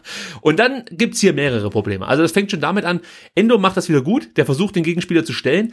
Castro steht da mehr oder weniger einfach so im Mittelfeld rum. Also der hätte durchaus Endo hier unterstützen können, wenn nicht sogar müssen und Akboguma ruhig anlaufen dürfen. Baumgartner macht das dann wieder sehr gut. Er lässt sich nämlich aus, im, äh, der lässt sich im Deckungsschatten von Endo aus der ersten Angriffsreihe ein Stück Richtung Akboguma zurückfallen und bietet sich so als Anspielstation an. Das kriegt aber Endo gar nicht mit, weil es wie gesagt in seinem Deckungsschatten passiert. Macht er sehr gut. Castro erkennt das zwar in dem Moment, wo äh, Baumgartner den, den Ball bekommt, ist aber dann in der Zweikampfführung nicht konsequent genug. Also hier hätte ich mir dann auch ein bisschen mehr erwartet in Sachen Zweikampfführung. Ist auch was gewesen, was wir von Castro das ein oder andere Mal in der Zweitligasaison gesehen haben. Eher untypisch jetzt in der Saison, aber äh, trotzdem auffällig. Und jetzt kommen wir zu einem Knackpunkt äh, der Situation. Äh, ich weiß nicht, ob du dir die äh, Situation mehrfach angeguckt hast, aber du siehst, dass Kramaric in die Tiefe startet. Und mhm. Baumgartner versucht, einen Steckpass zu spielen. Und ich habe jetzt überall gelesen, dass Anton das Tor ein Stück weit mitverschuldet hat, weil er den ja blockt und der landet dann wieder bei Baumgartner. Zuallererst bin ich der Meinung, dass Anton hier den Ball äh, in höchster Not geblockt hat. Denn wenn dieser Steckpass durchgegangen wäre, wäre Kramaric frei vor Kobel aufgetaucht. Also Anton macht im Endeffekt alles ich sag nicht unbedingt richtig, aber er macht, er macht genau das, was er in dem Moment machen muss. Er blockt. Er macht nichts Ball. falsch, ja, genau. Ja, ja. Und das war wirklich wichtig und auch stark, dass er diesen Ball in dem Moment blockt. Dass er dann wieder bei Baumgartner landet, war auch ein Stück weit Pech, muss man sagen. Also der hätte auch bei Mangala landen können, weil die waren beide auf dem Weg zum Ball. Ja. Nur Baumgartner war da einfach äh, den Schritt voraus, muss man so sagen. Und dann ist es so, dass Mangala, das haben wir ja vorhin schon thematisiert, ähm, ja, das ist dann vielleicht nicht seine Art, da in dem Moment zu grätschen, aber natürlich muss er versuchen, den Ball irgendwie wegzugrätschen, ja. Und er zieht da zurück. Ich weiß nicht, hat er Angst gehabt, dass er jetzt ein, dass, dass er ein Foul begeht oder ähm, ja, ich weiß es nicht, aber in dem Moment hätte ich einfach gehofft, dass er da durchzieht und, und äh, Baumgartner am, am, am Torschuss hindert und, und die Situation klärt. Baumgartner kommt dann in den Strafraum, Kempf geht dann runter, versucht dann noch den Ball irgendwie zu berühren und, und, und vielleicht abzufälschen oder abzugrätschen. Das ist jetzt auch wieder schwer zu beurteilen. Ich könnte mir vorstellen, dass Kempf, wenn er nicht runtergegangen wäre, und einfach weitergelaufen wäre, vielleicht sogar noch eine bessere Chance gehabt hätte, an den Ball zu kommen. Ist aber sehr spekulativ von meiner Seite aus. Gebe ich, gebe ich schon zu. Ich gebe Kempf hier keine Schuld am, am Gegentor. Ja, ich wollte sagen, äh, gerade sagen, also wenn Mangala mit der Intensität von Kempf in den Zweikampf geht, ähm, Ja. dann kommt ähm, Baumgartner nicht zum Abschluss. Ne? Also, ähm, also da halte ich wirklich große, große Stücke auf Marc Oliver Kempf, ähm, was die Physis und die Intensität angeht, weil also der haut das rein, was er hat. Ähm, und das macht Mangala Ach, ich weiß nicht, ich glaube nicht immer. Also er, er hat andere Qualitäten, aber das ist vermutlich nicht, nicht wirklich sein Ding einfach. Ja, es sieht so, sieht absolut so aus. Und wie gesagt, du hast ja die Chance schon mehrfach vorher verteidigen können.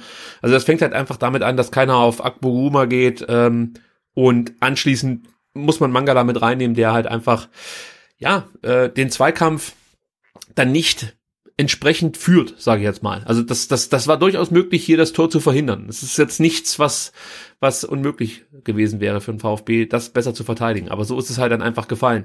Ein weiteres Tor, das auch so ein bisschen durch zu große Abstände fiel, war äh, das 3 zu 2, beziehungsweise der Elfmeter, der entstanden ist. Da war es so, dass Sosa im gegnerischen Drittel ein Fehlpass spielt und Hoffenheim dann umgehend den Konter startet. Grilic hat im Mittelfeld zu viel Platz, ist auch wieder umschaltsituationsbedingt gewesen, das, was wir vorhin bes besprochen haben. Der VfB versucht ganz, ganz schnell nach vorne zu kommen. Wenn man dann den Ball verliert, ist es halt auch schwer, dann wieder mit vielen Spielern hinter den Ball zu kommen. Ähm, Endo hätte das Ganze vielleicht noch lösen können, wenn er ein bisschen entschlossener äh, äh, Grilic attackiert hätte. Aber wir reden da von der 71. Minute, du hast es vorhin schon angesprochen. Natürlich kostet das dann auch Kraft. Vielleicht fehlt dann irgendwie zwei, drei Prozent oder so. Auch hier möchte ich Endo nicht irgendwie für, für den Elfmeter oder so in, in, in der Entstehung verantwortlich machen. Aber man hätte ein bisschen entschlossener zu Werk gehen können. Vielleicht wäre da noch was möglich gewesen. Krilic spielt dann auf Kramaric. In dem Fall verhält sich Stenzel besser als zuvor beim 2 zu 2 und wartet erstmal ab. Silas versucht dann Kramaric unter Druck zu setzen, macht das aber, wie es halt Silas so macht. Also besser als Kulibali, aber ja, es ist halt jetzt, weißt du, wie ich meine? Ja, so, ist halt so. ja, äh, der spielt dann, also äh, Gra Kramaric spielt dann rechtzeitig und vor allem, das muss man auch wieder sagen, technisch perfekt auf Grilic. Der Pass ist halt einfach Zucker. Max Jakob Ost hat mal gesagt, äh, der Pass ist, ist, äh, hat, äh, ist so ein Zuckerpass, dass man davon Diabetes bekommt. Also das war wirklich einfach ein toller Pass, muss man so sagen. Vielleicht war er nicht ganz so ähm, Zucker, aber er, er war schon gut. So und Anton versucht dann den Pass abzugrätschen, trifft dabei leider Grilic, gibt elf Meter. Jo, also Anton kann's vielleicht auch noch ein bisschen besser lösen, da gebe ich jedem recht, aber es ist halt dann in der Aktion auch, auch glaube ich, schwierig, anders an die Sache ranzugehen. Also ich, ich, ich weiß nicht, ob ich da Anton jetzt einen Vorwurf machen möchte für, für seine Grätsche. Ja, was mich halt in der Situation stört, ähm, dass ähm, in, in der Situation der Grilic äh, nicht nur von Anton, sondern auch von Kempf begleitet wird. Und wenn Anton komplett wegbleibt, ähm, kriegt Grilic vielleicht den Ball, Ja. aber sieht sich dann ja noch Kempf gegenüber. Ja? Also wenn wenn, wenn, wenn, wenn Anton wegbleibt, ähm, hat Grilic trotzdem keine klare Einschusschance, weil da habe ich noch Kempf, ja.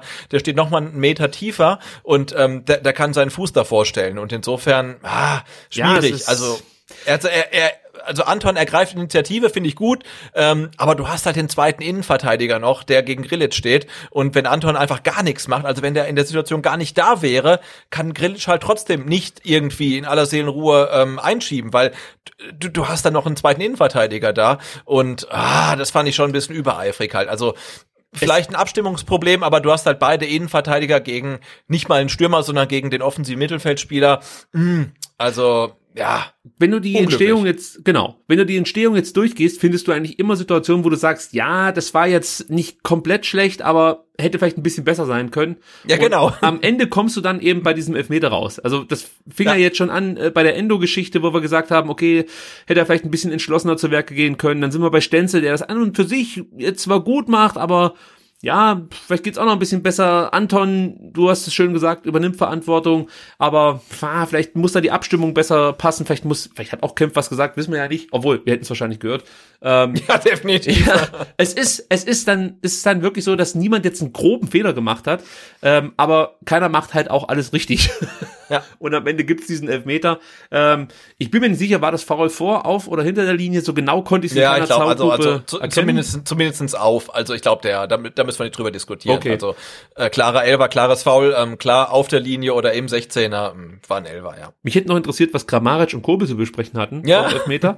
Wurde nie aufgeklärt, aber ähm, gut, vielleicht kann da der eine oder andere mal nachhaken. Genau, aber wie du schreibst, eher, eher Smalltalk als Trash Talk, ne? Weil Ja. die zwei kennen sich ähm, aus Hoffenheim, ähm, also insofern war das Okay, und ich habe dann die, die Statistik gesehen, ähm, wie Kramaric seine Elfer verwandelt und der verwandelt sie einfach überall. Links oben, links unten, rechts oben, rechts unten. Oh Mann, ey, das ist ja keine Chance. Wir haben beide das gleiche gedacht. Ich sehe diese Grafik und denke mir, okay, alles klar.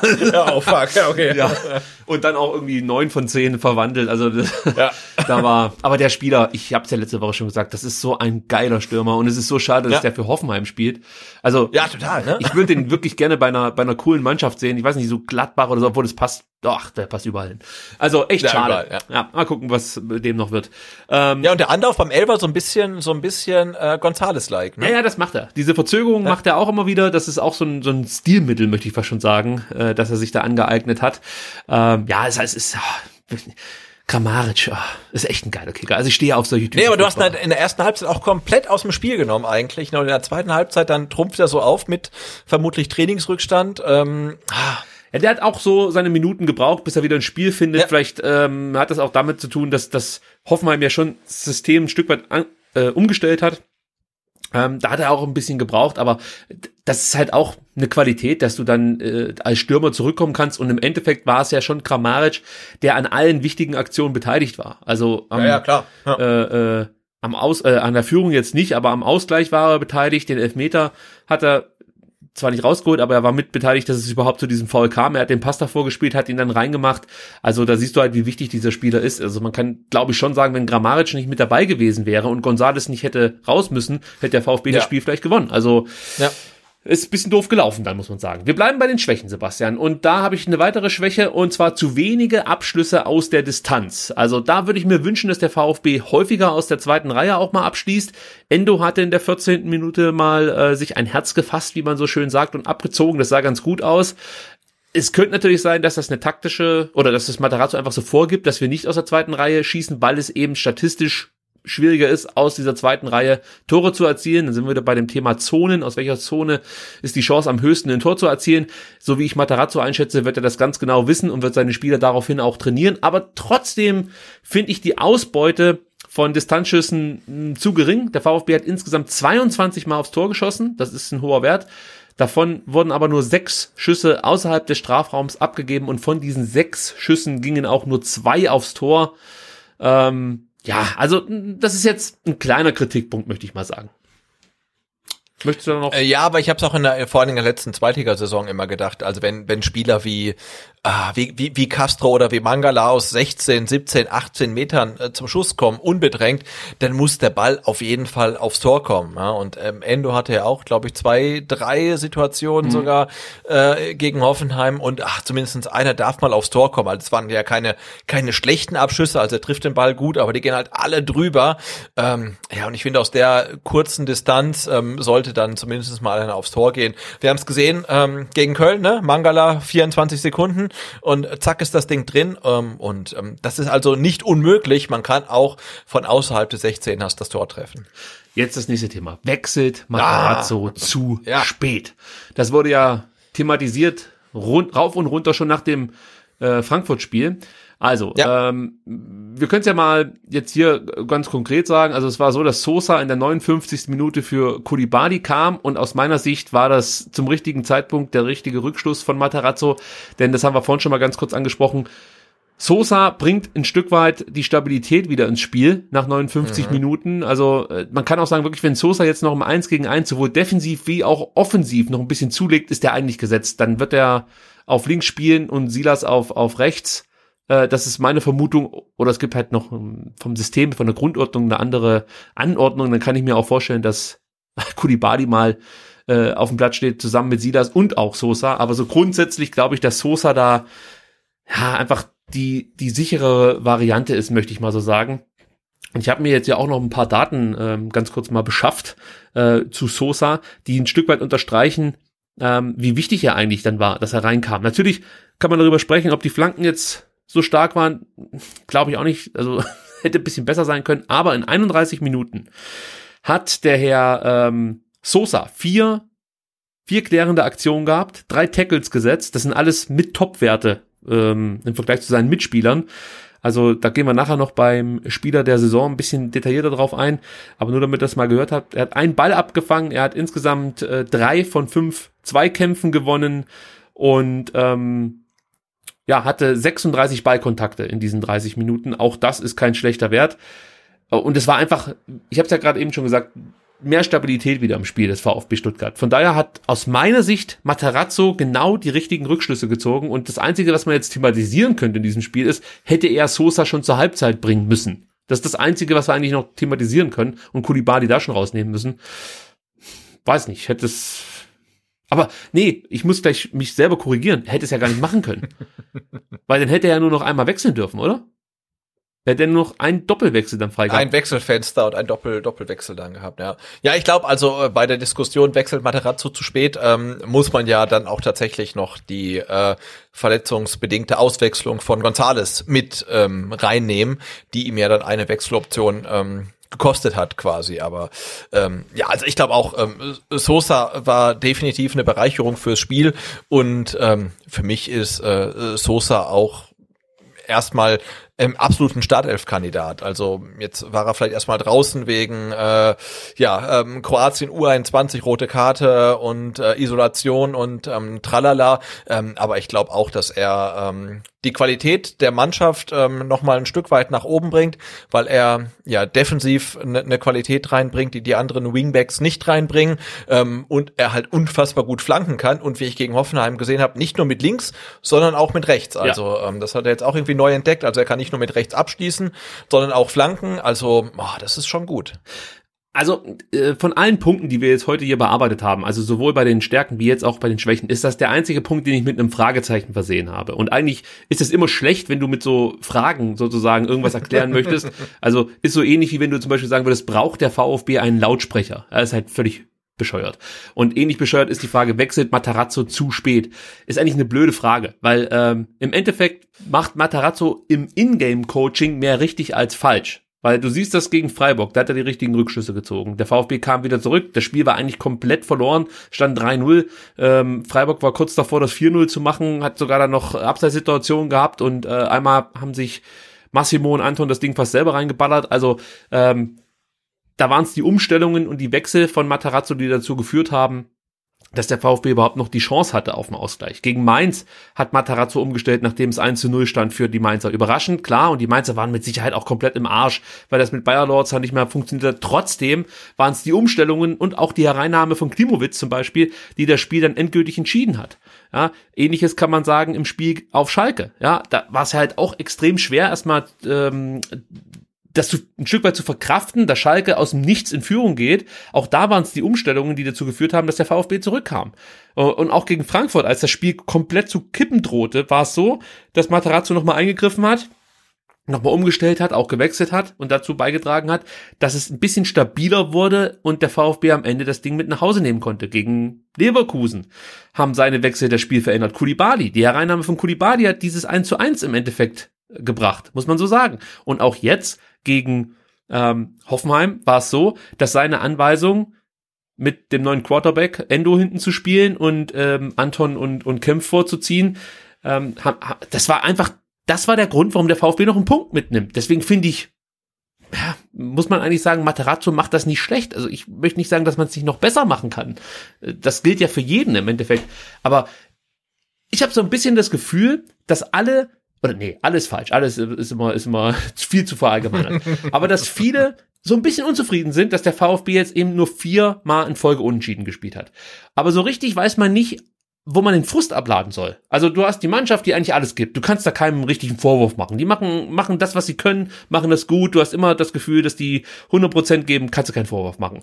Die sportliche Führung kannst du eigentlich auch keinen Vorwurf machen. Ja? Dann fängt man auf einmal an, so Sachen äh, anzusprechen wie Ingame-Coaching, weil halt eine Mannschaft wie Hoffenheim plötzlich in der Lage ist, den VfB hinten einzuschnüren. Ja, no shit, Alter. Die spielen halt in der Euroleague und haben einen viel besseren Kader. Natürlich wird es Spielsituationen geben oder Spielphasen geben, wo Hoffenheim dich hinten einschnüren kann und dich dominiert. Es, es, also, das kann ja keinen überraschen, ja, dass das gekommen ist. Wir haben vor einem vor zwei Monaten oder drei Monaten haben wir danach darüber gesprochen, ob der VfB überhaupt genügend Qualität hat, die Klasse zu halten. Und jetzt reden wir davon, dass es uns nicht gelingt, Hoffenheim abzuschießen, die in der Euroleague spielen. Also da muss man auch mal auf dem Teppich bleiben. Das ist so ein bisschen mein Eindruck. Man sucht förmlich nach irgendeiner Antwort. Wir kommen nachher noch bei der Verletzung von Kast, äh, von äh, González drauf zu sprechen, dass dann plötzlich über die äh, medizinische Abteilung gesprochen wird, als, als, als hätte die ähm, ja Schuld daran, dass das Gonzales jetzt eben diese, diesen Innenbandanriss hat. Aber wie gesagt, da kommen wir noch drauf zu sprechen.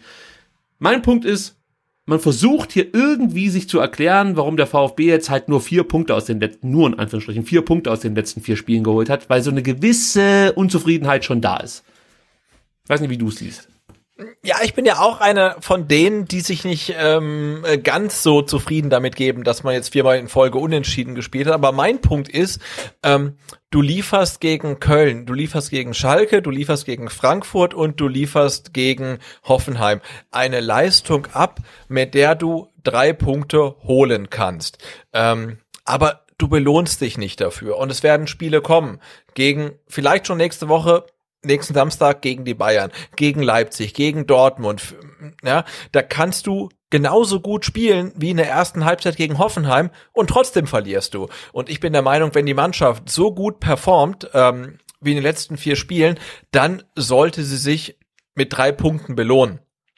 Ich glaube jetzt tatsächlich auch nicht, dass wir am Ende der Saison über dann die verlorenen, vermeintlich verlorenen oder verschenkten Punkte lamentieren, weil wir haben halt wirklich mit äh, Schalke und Köln und Hoffenheim und vielleicht sogar Freiburg und Bielefeld da hinten Mannschaften drin, die werden vermutlich verhindern, dass wir absteigen. Ähm, aber ich finde es halt einfach schade, dass sich die Mannschaft für diese guten Leistung, die sie ähm, zeigt, einfach nicht belohnt. Und ähm, der eine Faktor, haben wir schon gesagt, ist, ähm, ist, ist die Leistung ähm, äh, und ähm, die andere ähm, Variable ist die Zeit. Und wenn du gegen Frankfurt in der ersten Halbzeit das 3-0 machst, was sicherlich drin ist, oder wenn du gegen Hoffenheim das 3-1 machst, was sicherlich drin ist, dann gewinnst du die Spiele. Und ich finde, ähm, die Mannschaft sollte sich einfach für die Spiele, die sie so gut performt wie die letzten zwei, musste sich einfach belohnen. Und wenn das nicht stattfindet, dann finde ich es halt ein bisschen schade. Ähm, und dann gebe ich jetzt niemandem die Schuld. Und selbst wenn sich Materazzo vercoacht haben sollte und so spät wechselt, dann gestehe ich ihm das wirklich zu. Ich meine, der Mann ist ja nicht seit 20 Jahren irgendwie Cheftrainer, ist ja kein Jupp Heinkes oder Friedhelm Funkel oder weiß nicht wer, sondern der, der, der Coach zum ersten Mal ähm, als Cheftrainer der Bundesligamannschaft und Coach zum ersten Mal ähm, seit äh, ja seit sechs Monaten oder so überhaupt als Cheftrainer einer Mannschaft. Natürlich darf der auch mal falsch liegen und er hat in dieser Saison noch nie komplett daneben gelegen und aber dass er halt auch da mal im Detail daneben liegt, ist doch ist doch völlig okay. Also äh, der, der muss ja genauso lernen, wie die Mannschaft lernt und äh, man muss ja das große Ganze betrachten und nach acht Spieltagen ähm, ist der Tabellenplatz okay, die Punkte sind okay, es ist alles okay, äh, außer halt, dass man sich dass man halt für die Leistung, die die Mannschaft gezeigt hat, vielleicht ein bisschen wenig Ertrag herausgeholt hat. Und das ist so mein, mein Kritikpunkt. Und man sollte halt jetzt nicht in Euphorie verfallen, ähm, ob des Tabellenplatzes, sondern einfach halt, ja, das, äh, ja, ganz, ganz, äh, gesund und, und nüchtern angucken, wo man steht äh, und was man geholt hat, was man hätte holen können. Und ähm, ja, alles gut, aber man sollte halt nicht zu euphorisch werden. Also kurz zusammengefasst, ich hätte auch gern mehr Punkte. Aber ich finde. Jeder hätte mehr Punkte, immer. Ja, ja, ja, aber ich finde, wenn ich die Spiele wirklich einzeln betrachte, finde ich es eigentlich immer gerecht, so wie es ausgegangen ist. Und dann hat es unterschiedliche Gründe, warum sich der Gegner den Punkt verdient hat oder der VfB eben einen Punkt verdient hat. Das, das ist immer je nach Spiel anders zu bewerten. Aber im Großen und Ganzen habe ich bis auf das Schalke-Spiel bei keinem Spiel jetzt wirklich so das Gefühl, dass der VfB Punkte verschenkt hat, sondern ich habe immer das Gefühl, dass der Gegner sich die Punkte verdient hat. Ja, also das war eher eine Qualität des Gegners, die dazu geführt hat, dass der VfB keine drei Punkte holen konnte. Außer gegen Schalke. Da war es schon so, dass ich dachte, eigentlich musst du diese drei Punkte hier mitnehmen. Also die lagen auf dem Silbertablett und ähm, der VfB war wirklich gnädig und hat Schalke äh, einen Punkt geschenkt. Ja, ähm, was mich dann halt noch ein bisschen stört bei der einen oder anderen Diskussion, ist, dass dann solche Sachen gesagt werden wie, ja, da musst du mal jemanden bringen, der Ruhe ins Spiel bringt. Nein, der VfB hat immer, das ist überhaupt nicht die Spielanlage des VfB, Ruhe ins Spiel zu bringen. Das, das würde überhaupt nichts besser machen, weil es würde nicht funktionieren. Der VfB möchte nach vorne spielen. Es gibt nicht den VfB, der jetzt einfach mal, jetzt nehmen wir mal das Tempo raus. Ja, also die Differentialsperre ist halt äh, zur Union gewechselt, die wir früher hatten. Der wäre so ein Spieler, der immer das Tempo rausnimmt, aber den wollten wir ja nicht und den will ich auch nicht unbedingt wieder haben. Also ich finde, ähm, du kannst ja nicht beides haben, ein Stück weit. Ja? Also dieses, dieses, dieses, dieses, diese Geilheit auf Torerfolg, das ist ja das, was die Mannschaft ausmacht und was so viel Spaß macht, ähm, an VfB-Spielen aktuell. Und jetzt vergleiche ich das mal mit der besten Mannschaft der Welt, Bayern München. Die spielen ja auch so Fußball, dass die nie aufgeben. Natürlich ist, ist, ist mir schon klar, der VfB ist nicht Bayern München. Also nicht, dass jemand auf die Idee kommt, dass ich der Meinung bin, der VfB wäre so gut wie Bayern München. Aber da siehst du halt auch nicht, dass eine Mannschaft dann nach 2-0 sagt, hey, jetzt müssen wir mal hier einen Fuß vom, vom Gras nehmen. Und das machen die mit Sicherheit nicht, weil, ähm, weil die es nicht könnten oder so, sondern weil die Spielanlage einfach sagt, nee, wir spielen jetzt hier weiter, wir, wir, wir spielen weiter vertikal, wir spielen über die Außen, wir üben frühes Pressing aus und versuchen einfach ähm, den Gegner kaputt zu spielen letzten Endes. Und sind wir doch mal ehrlich, der VfB hat jetzt ja auch gegen Hoffenheim die Möglichkeit gehabt, nicht nur 3-1 in die Halbzeit zu gehen, sondern sogar 4-1. Das, das, das wäre jetzt nicht völlig absurd gewesen für den VfB, selbst ein 4-0. Du hast ja vorhin schon gesagt, dieses, dieses Gegentor, das, das frühe, das war ja mehr oder weniger dann auch eine Glücks Nummer, ja, dadurch, dass der, der abgebreite Ball von Anton eben wieder bei Baumgartner landet. Also selbst wenn die mit 4-0 in die Halbzeit gehen, wäre das jetzt nicht völlig absurd gewesen. Die Chancen dazu waren definitiv da. So, und, und um es jetzt wirklich zuzumachen, wenn ich das halt so sehe, finde ich, der VfB macht genau das, was ich von ihm verlange. Er spielt mitreißenden Fußball. Du hast immer das Gefühl, dass sich die komplette Mannschaft in, in wirklich jeden Zweikampf reinwirft, die Spiele gewinnen möchte, dass die Grundtugenden immer abgerufen werden. All das möchte ich doch sehen von der Mannschaft. Und am Ende ähm, bin ich der Meinung, dass du mit der Einstellung, mit der Art und Weise, wie sie jetzt Fußball spielen, ähm, nicht absteigen kannst, sage ich was schon. Der VfB braucht einen Punkteschnitt von 1,1 pro Spiel ja, dann wird der VfB am Ende der Saison nicht absteigen. Und das werden sie schaffen mit der Spielweise. Und das werden sie schaffen mit der Spielerqualität und mit dem Trainer. Wichtig ist natürlich, dass sich nicht viele Spieler verletzen. Wichtig ist, dass hier keine Unruhe herbeigeredet wird. Da gucke ich jetzt gar keinen Fan an oder irgendwas, sondern das ist eher die Presse, die mit so Schwachsinnsartikeln schon wieder anfängt, mit Lautsprecher und so ein Scheiß, wo ich mir denke, nee, erklär doch einfach mal, was passiert, Mann. Jetzt da rege ich mich schon wieder auf. Die sitzen da, gucken sich die Spiele an und haben keine Ahnung, was passiert und schreiben dann, braucht der VfB einen Lautsprecher. Ja, also, wie erklärt ihr euch denn dann so ein Spiel wie gegen Berlin? Hat da einer irgendwie besonders, hat er einen besonders lauten Tag gehabt oder was? Das hat doch, das ist doch alles Schwachsinn, dieses, diese, diese äh, Berichterstattung. Tut mir leid, aber ja, das war's. Letzter Punkt, Thema Schwächen. Wir haben es jetzt ein paar Mal schon ja, angedeutet. Ähm, wir müssen über Kulibali reden, Sebastian. Ja, schon. Ja. Also, ich verstehe den Reiz, dass man solche Spielertypen aufstellen möchte. Ja, er kann mit seiner Spielweise den Gegner zur Verzweiflung treiben. Wir, ist, ist großartig. Die Rechnung bekommt aber in dem Fall immer Stenzel. Also gegen Hoffenheim war es zumindest so.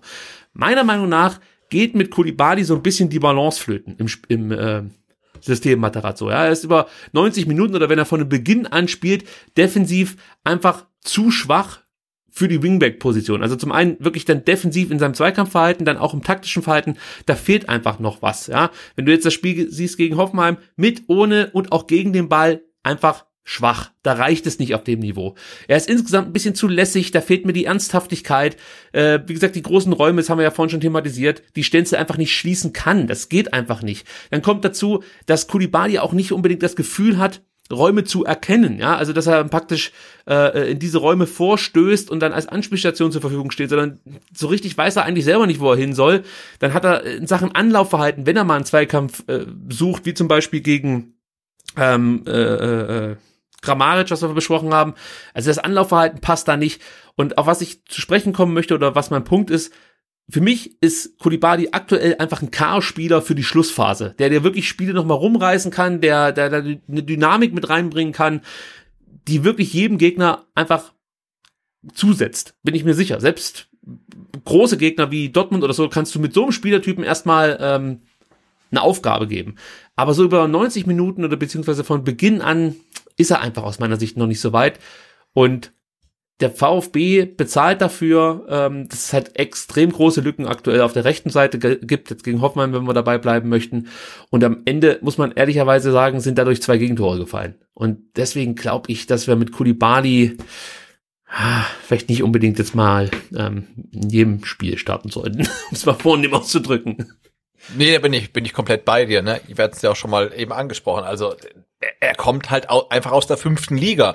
Und er hat natürlich das Potenzial, Bundesliga zu spielen, ähm, äh, aber auf Strecke und über 90 Minuten und dann auf so einer auf so einer äh, neuralgischen Position äh, wie der rechten Seite, die beim VfB halt von einem einzigen Spieler dann quasi bekleidet wird, ähm, ja, ist es halt einfach defensiv zu dünn. Und ähm, Ich habe da auch wirklich äh, großen Respekt vor Pascal Stenzel, der dann auch angesprochen wurde auf das ähm, 2 äh, zu 2 und der meinte, ja, der hat äh, die Kommunikation zwischen mir und äh, Tongs nicht ganz gepasst. Er hätte auch sagen können, okay, da hat mir halt komplett im Stich gelassen. Ne? Also das geht dann auf seine Kappe, das ist ja auch völlig okay, er ist ein junger Spieler äh, und er, er muss es halt eine super wichtige Rolle äh, im taktischen Korsett des VfB spielen und ähm, vermutlich ist er dafür noch nicht bereit, äh, muss man wirklich so sagen. Und du hast halt auf der rechten Seite halt äh, ja niemanden wie Borna Sosa, den du halt irgendwie dann zur Sicherheit noch einwechseln kannst, sondern ja, du musst dich halt echt entscheiden, ähm, ja, wie, wie du da halt auflaufen willst und dann spielen willst. Und ähm, ja, es sah zu Saisonbeginn echt ganz gut aus, ähm, aber da gebe ich dir recht. Also gerade wenn jetzt äh, Gegner kommen, die halt dann wirklich auch offensiv stark sind und den VfB hinten beschäftigen können, äh, da ist er mir dann defensiv auch einfach nicht stabil genug. Nico Gonzales Verletzung müssen wir noch ganz kurz ansprechen.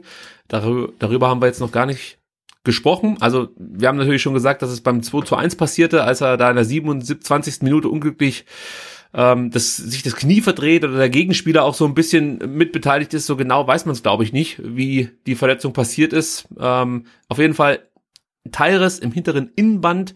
Im linken Knie ist die Diagnose, Gott sei Dank nur. Ein kleiner Teilriss, oder? Ja, dann beschränken wir das soweit noch ein. Ja, also ein kleiner ja, genau, Teilriss. Ein kleiner Teilriss. Im hinteren Innenband, im linken Knie, Ausfallzeit zwei bis drei Wochen. Er braucht keine OP, das ist schon mal gut. Sven Missentat sagt, Nikos Knie ist extrem stabil.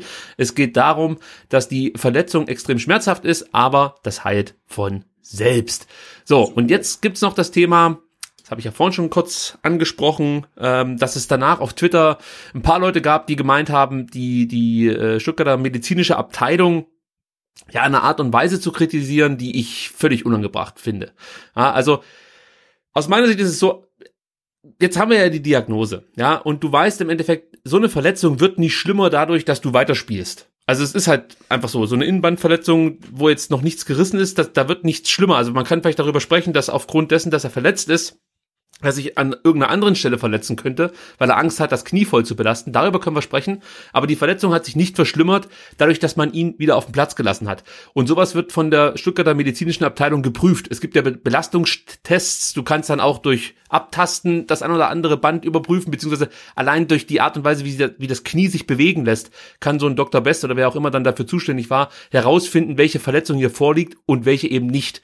Und ich bin mir sicher, wenn Nico Gonzalez signalisiert hätte, hey, es geht nicht mehr, dann wäre er auch nicht wieder auf den Platz gelaufen. Ich bin mir sehr, sehr sicher, dass Herr äh, Gonzalez voll war mit Adrenalin und wieder auf den Platz wollte und der Meinung war, das geht schon wieder. Ich laufe mir das jetzt raus und das ist halt einfach nur so, ein, so eine Art leichte Prellung und das wird schon wieder. Aber was mir wieder da auf den Sack geht, da sind wir wieder bei dem Thema, dass man immer irgendwie auf irgendwas so rumhacken muss, fast schon, ist diese Herangehensweise zu sagen, ja, da muss man gleich die komplette medizinische Abteilung auswechseln. Wie kann denn das sein? Nee, das ist halt einfach Bullshit. Das ist einfach wirklicher Bullshit aus meiner Sicht. Und sowas muss man auch nicht fordern auf Twitter oder so. Ich finde es einfach völlig unangebracht. Das würde ich nur unbedingt mal kundtun an der Stelle.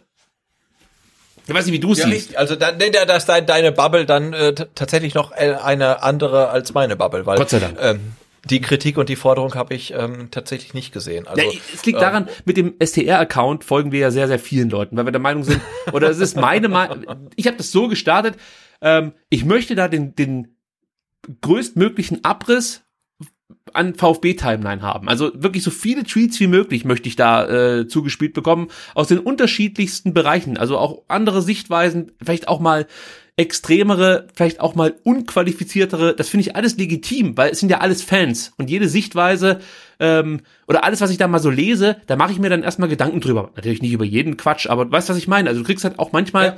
Andere Perspektiven aufgezeigt. Und das ist auch hier und da gar nicht so schlecht. Deswegen liest man da mit Sicherheit dann auch mal Sachen, die in der Menge gar nicht so oft diskutiert werden, aber dieses Thema medizinische Abteilung und man hätte da falsch gehandelt, habe ich nicht nur einmal gelesen, deswegen wollte ich es hier einfach mal aufgreifen und es halt einfach Bullshit. Es wurde nicht entschieden, komm, das wird schon irgendwie und dann hat sich eine Verletzung verschlimmert, beziehungsweise hätte sich verschlimmern können. Nein, das ist Quatsch. Diese, diese anderes hätte sich nicht verschlimmert, wenn er weitergespielt hätte. Das war wirklich, wie es Missint hat auch erklärt, eine Schmerzsache.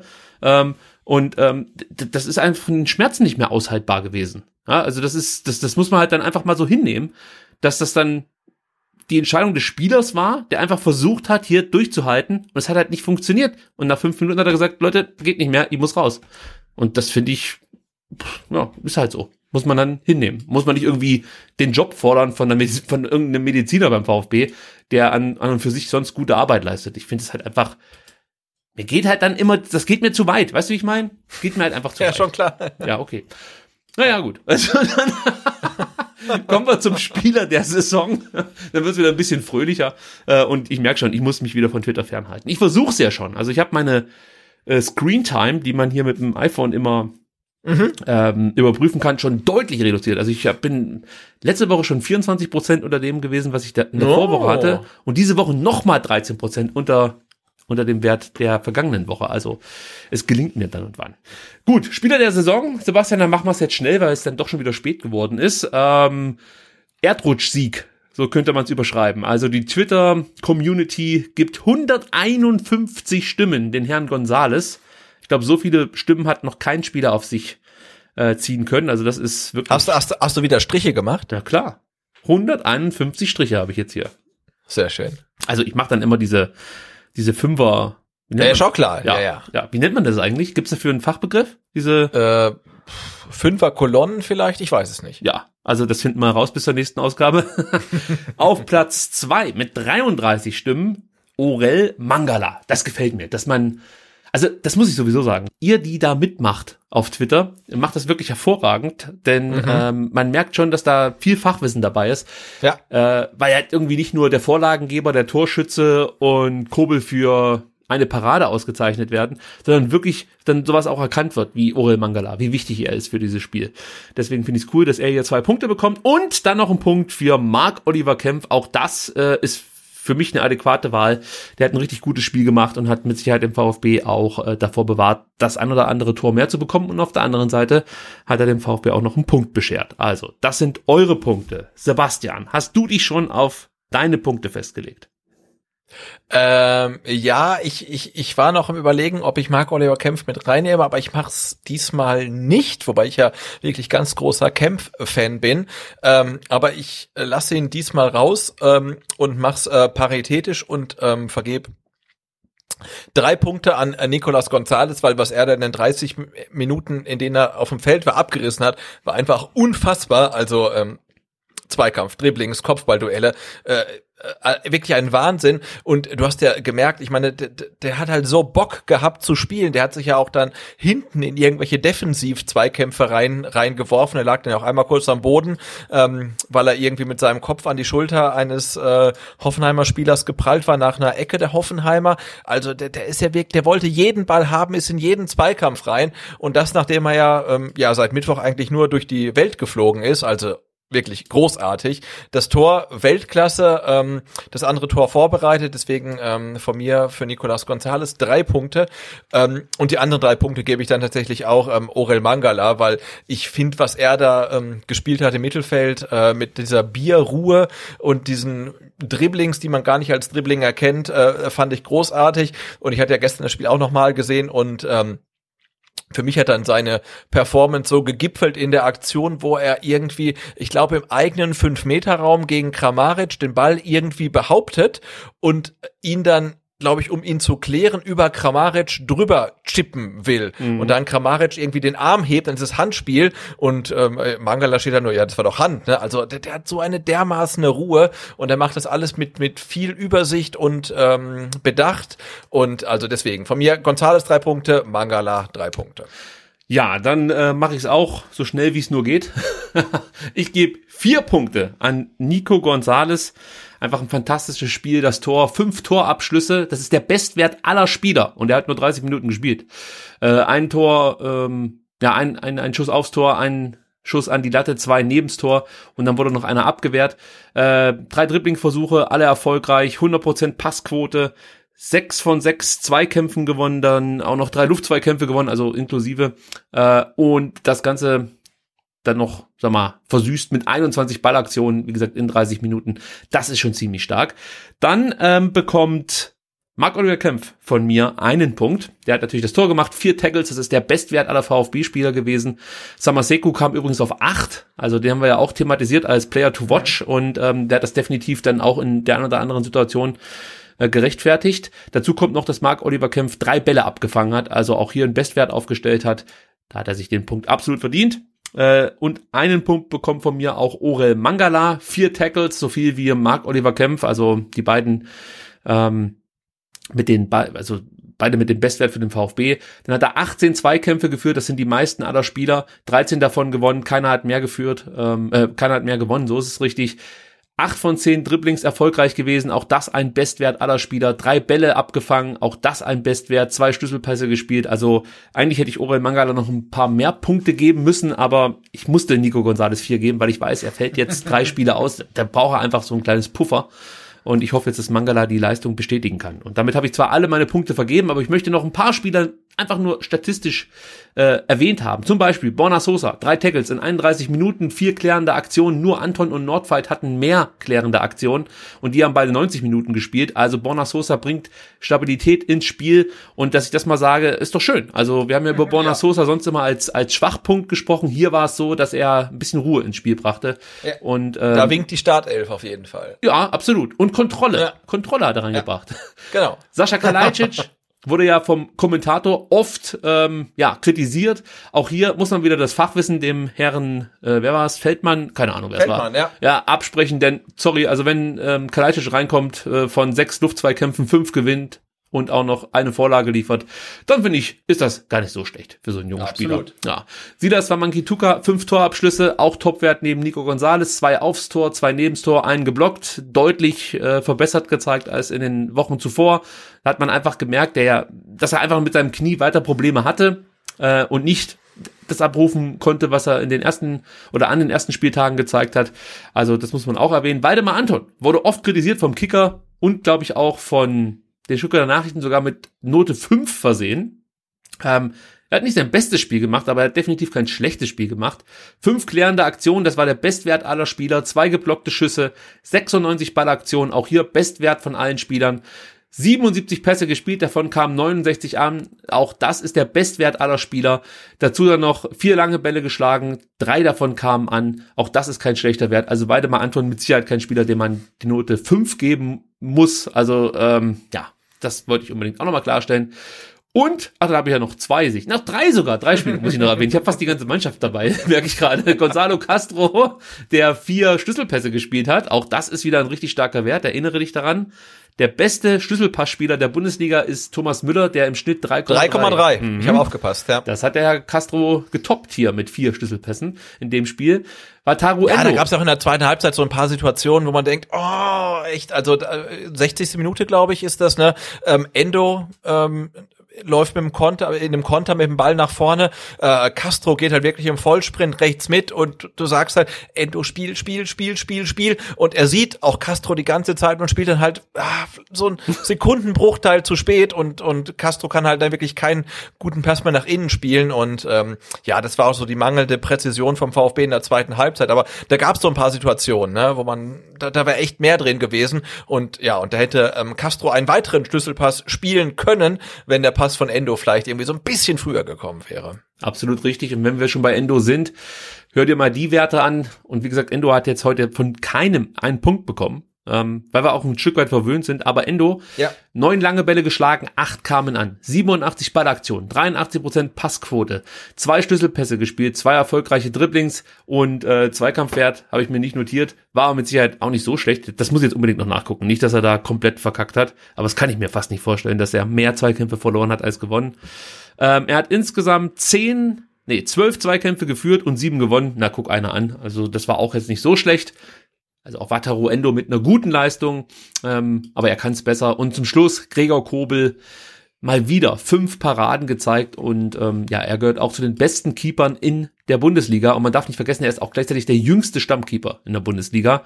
Also, ach, das ist schon eine ziemlich geile Mannschaft. Ich glaube, so können wir das Segment hier heute abschließen und kommen zum nächsten Gegner, Sebastian, den FC Bayern München. Und ihr seht es, ja, die Sendung ist schon relativ lang, deswegen halten wir uns hier ein bisschen kürzer als sonst. Wir haben im Vorgespräch schon gesagt, also wenn wir euch jetzt erklären müssen, wie Bayern München spielt, dann wollt ihr es entweder nicht wissen oder ihr lag die letzten Wochen im Koma, letzten Monate.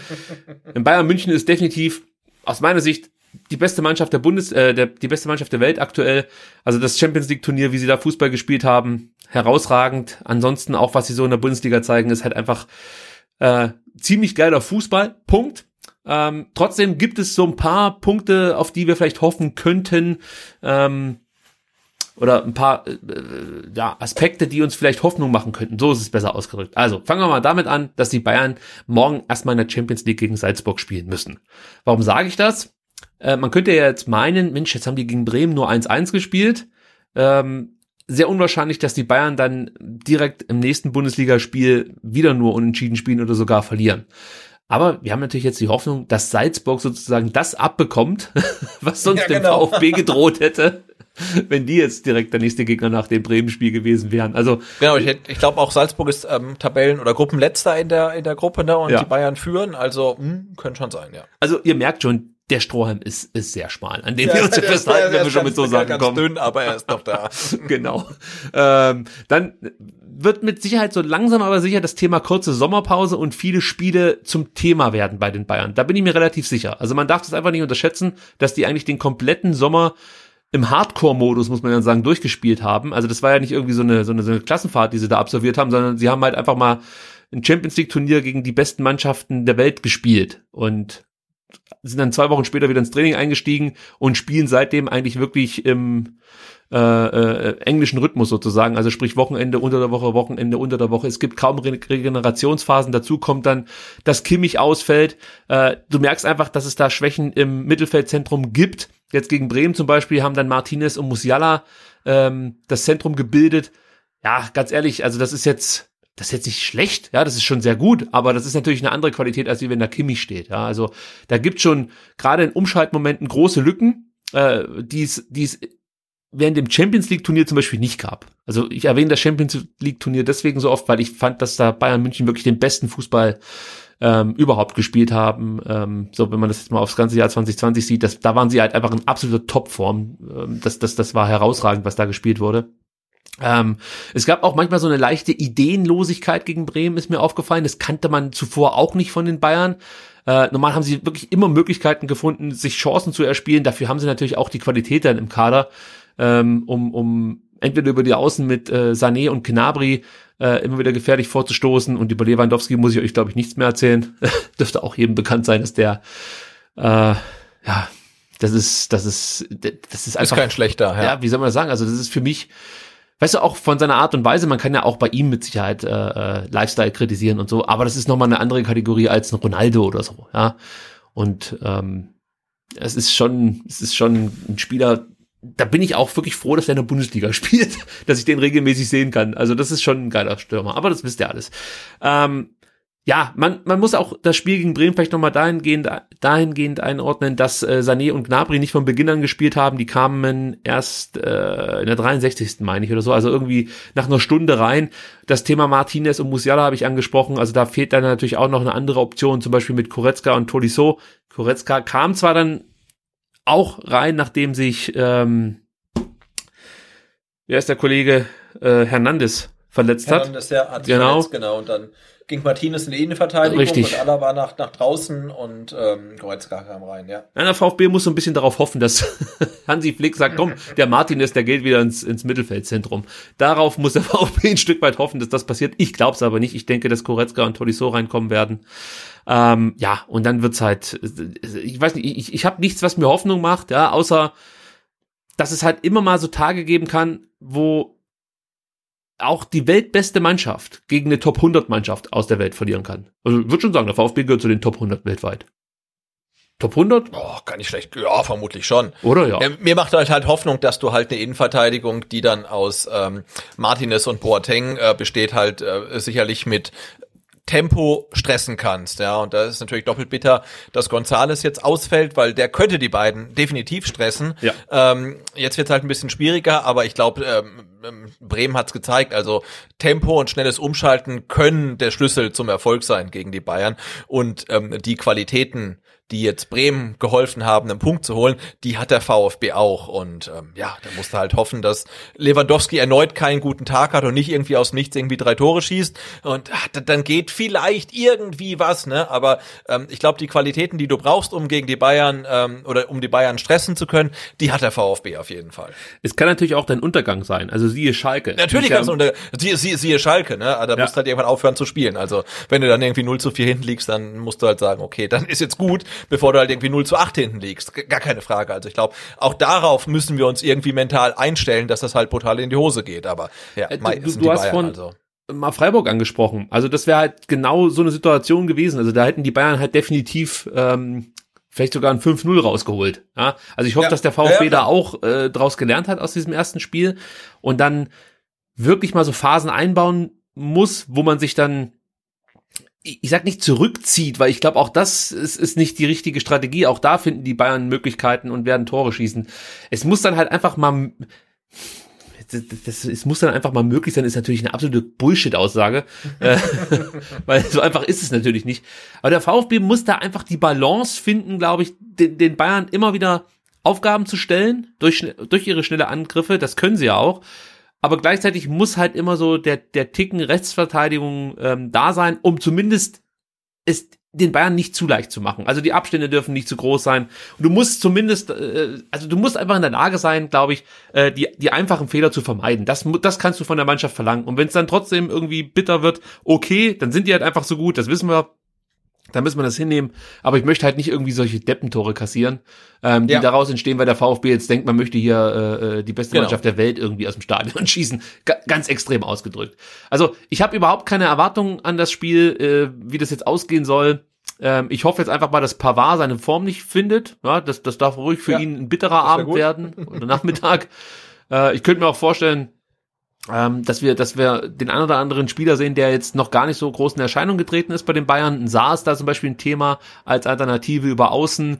Äh, vielleicht gibt's da auch schon eine Belastungssteuerung und es kommt mal ein Spieler rein, der, der, gibt's jetzt so einen jungen Spieler, der in der U19, nee, in der U21 in der letzten Saison maßgeblich daran äh, dazu beigetragen hat, dass die Bayern ähm, eben Meister wurden. Kann ich das noch ganz kurz herausfinden?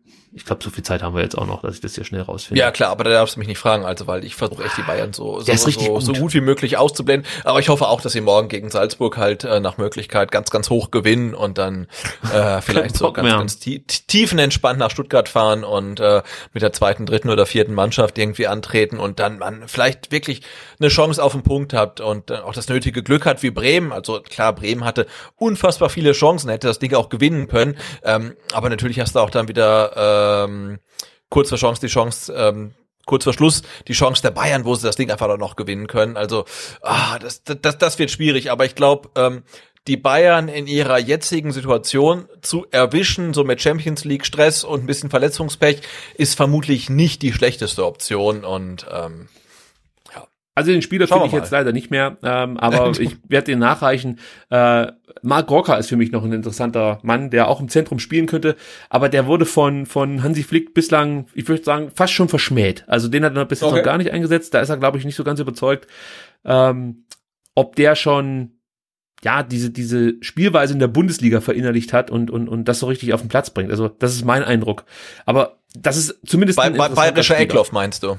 Hm, weiß ich nicht, ist das jetzt eigentlich, für wen ist das jetzt eigentlich äh, äh, ein Lob? Für ist ein Rocker oder für Kompliment für, für, für beides ein ein Kompliment. Okay, dann nehmen wir das so.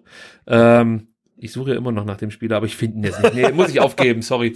Ähm, vielleicht kann ich das noch irgendwann nachreichen. Ja, also, es wird auf jeden Fall das schwerste Spiel der Saison, da lege ich mich fest. Allerdings ist es auch das einzige Spiel, wo es mir wirklich egal ist, wie es ausgeht, außer es, es soll halt nicht so ein Schalke-Ergebnis werden, aber wenn wir 4-0 Ja. verlieren, dann verlieren wir halt 4-0, ist mir auch Ja, scheißegal. ist halt so, ne? Ja, nehme ich, nehme ich so hin. Ähm, gegen Dortmund möchte ich aber dann einen Punkt. So. Kommen wir zum Startelf-Tipp, Sebastian. Und dann müssen wir natürlich ganz kurz aufklären, äh, wie das äh, letzte Woche ausging. Ah, ich sehe gerade beide neun richtige Tipps. Also, alles bleibt gleich. Tagessiege 7 zu 6 und ja, du bist weiterhin vorne. Ich muss aufholen und das will ich natürlich äh, mit der richtigen Aufstellung machen.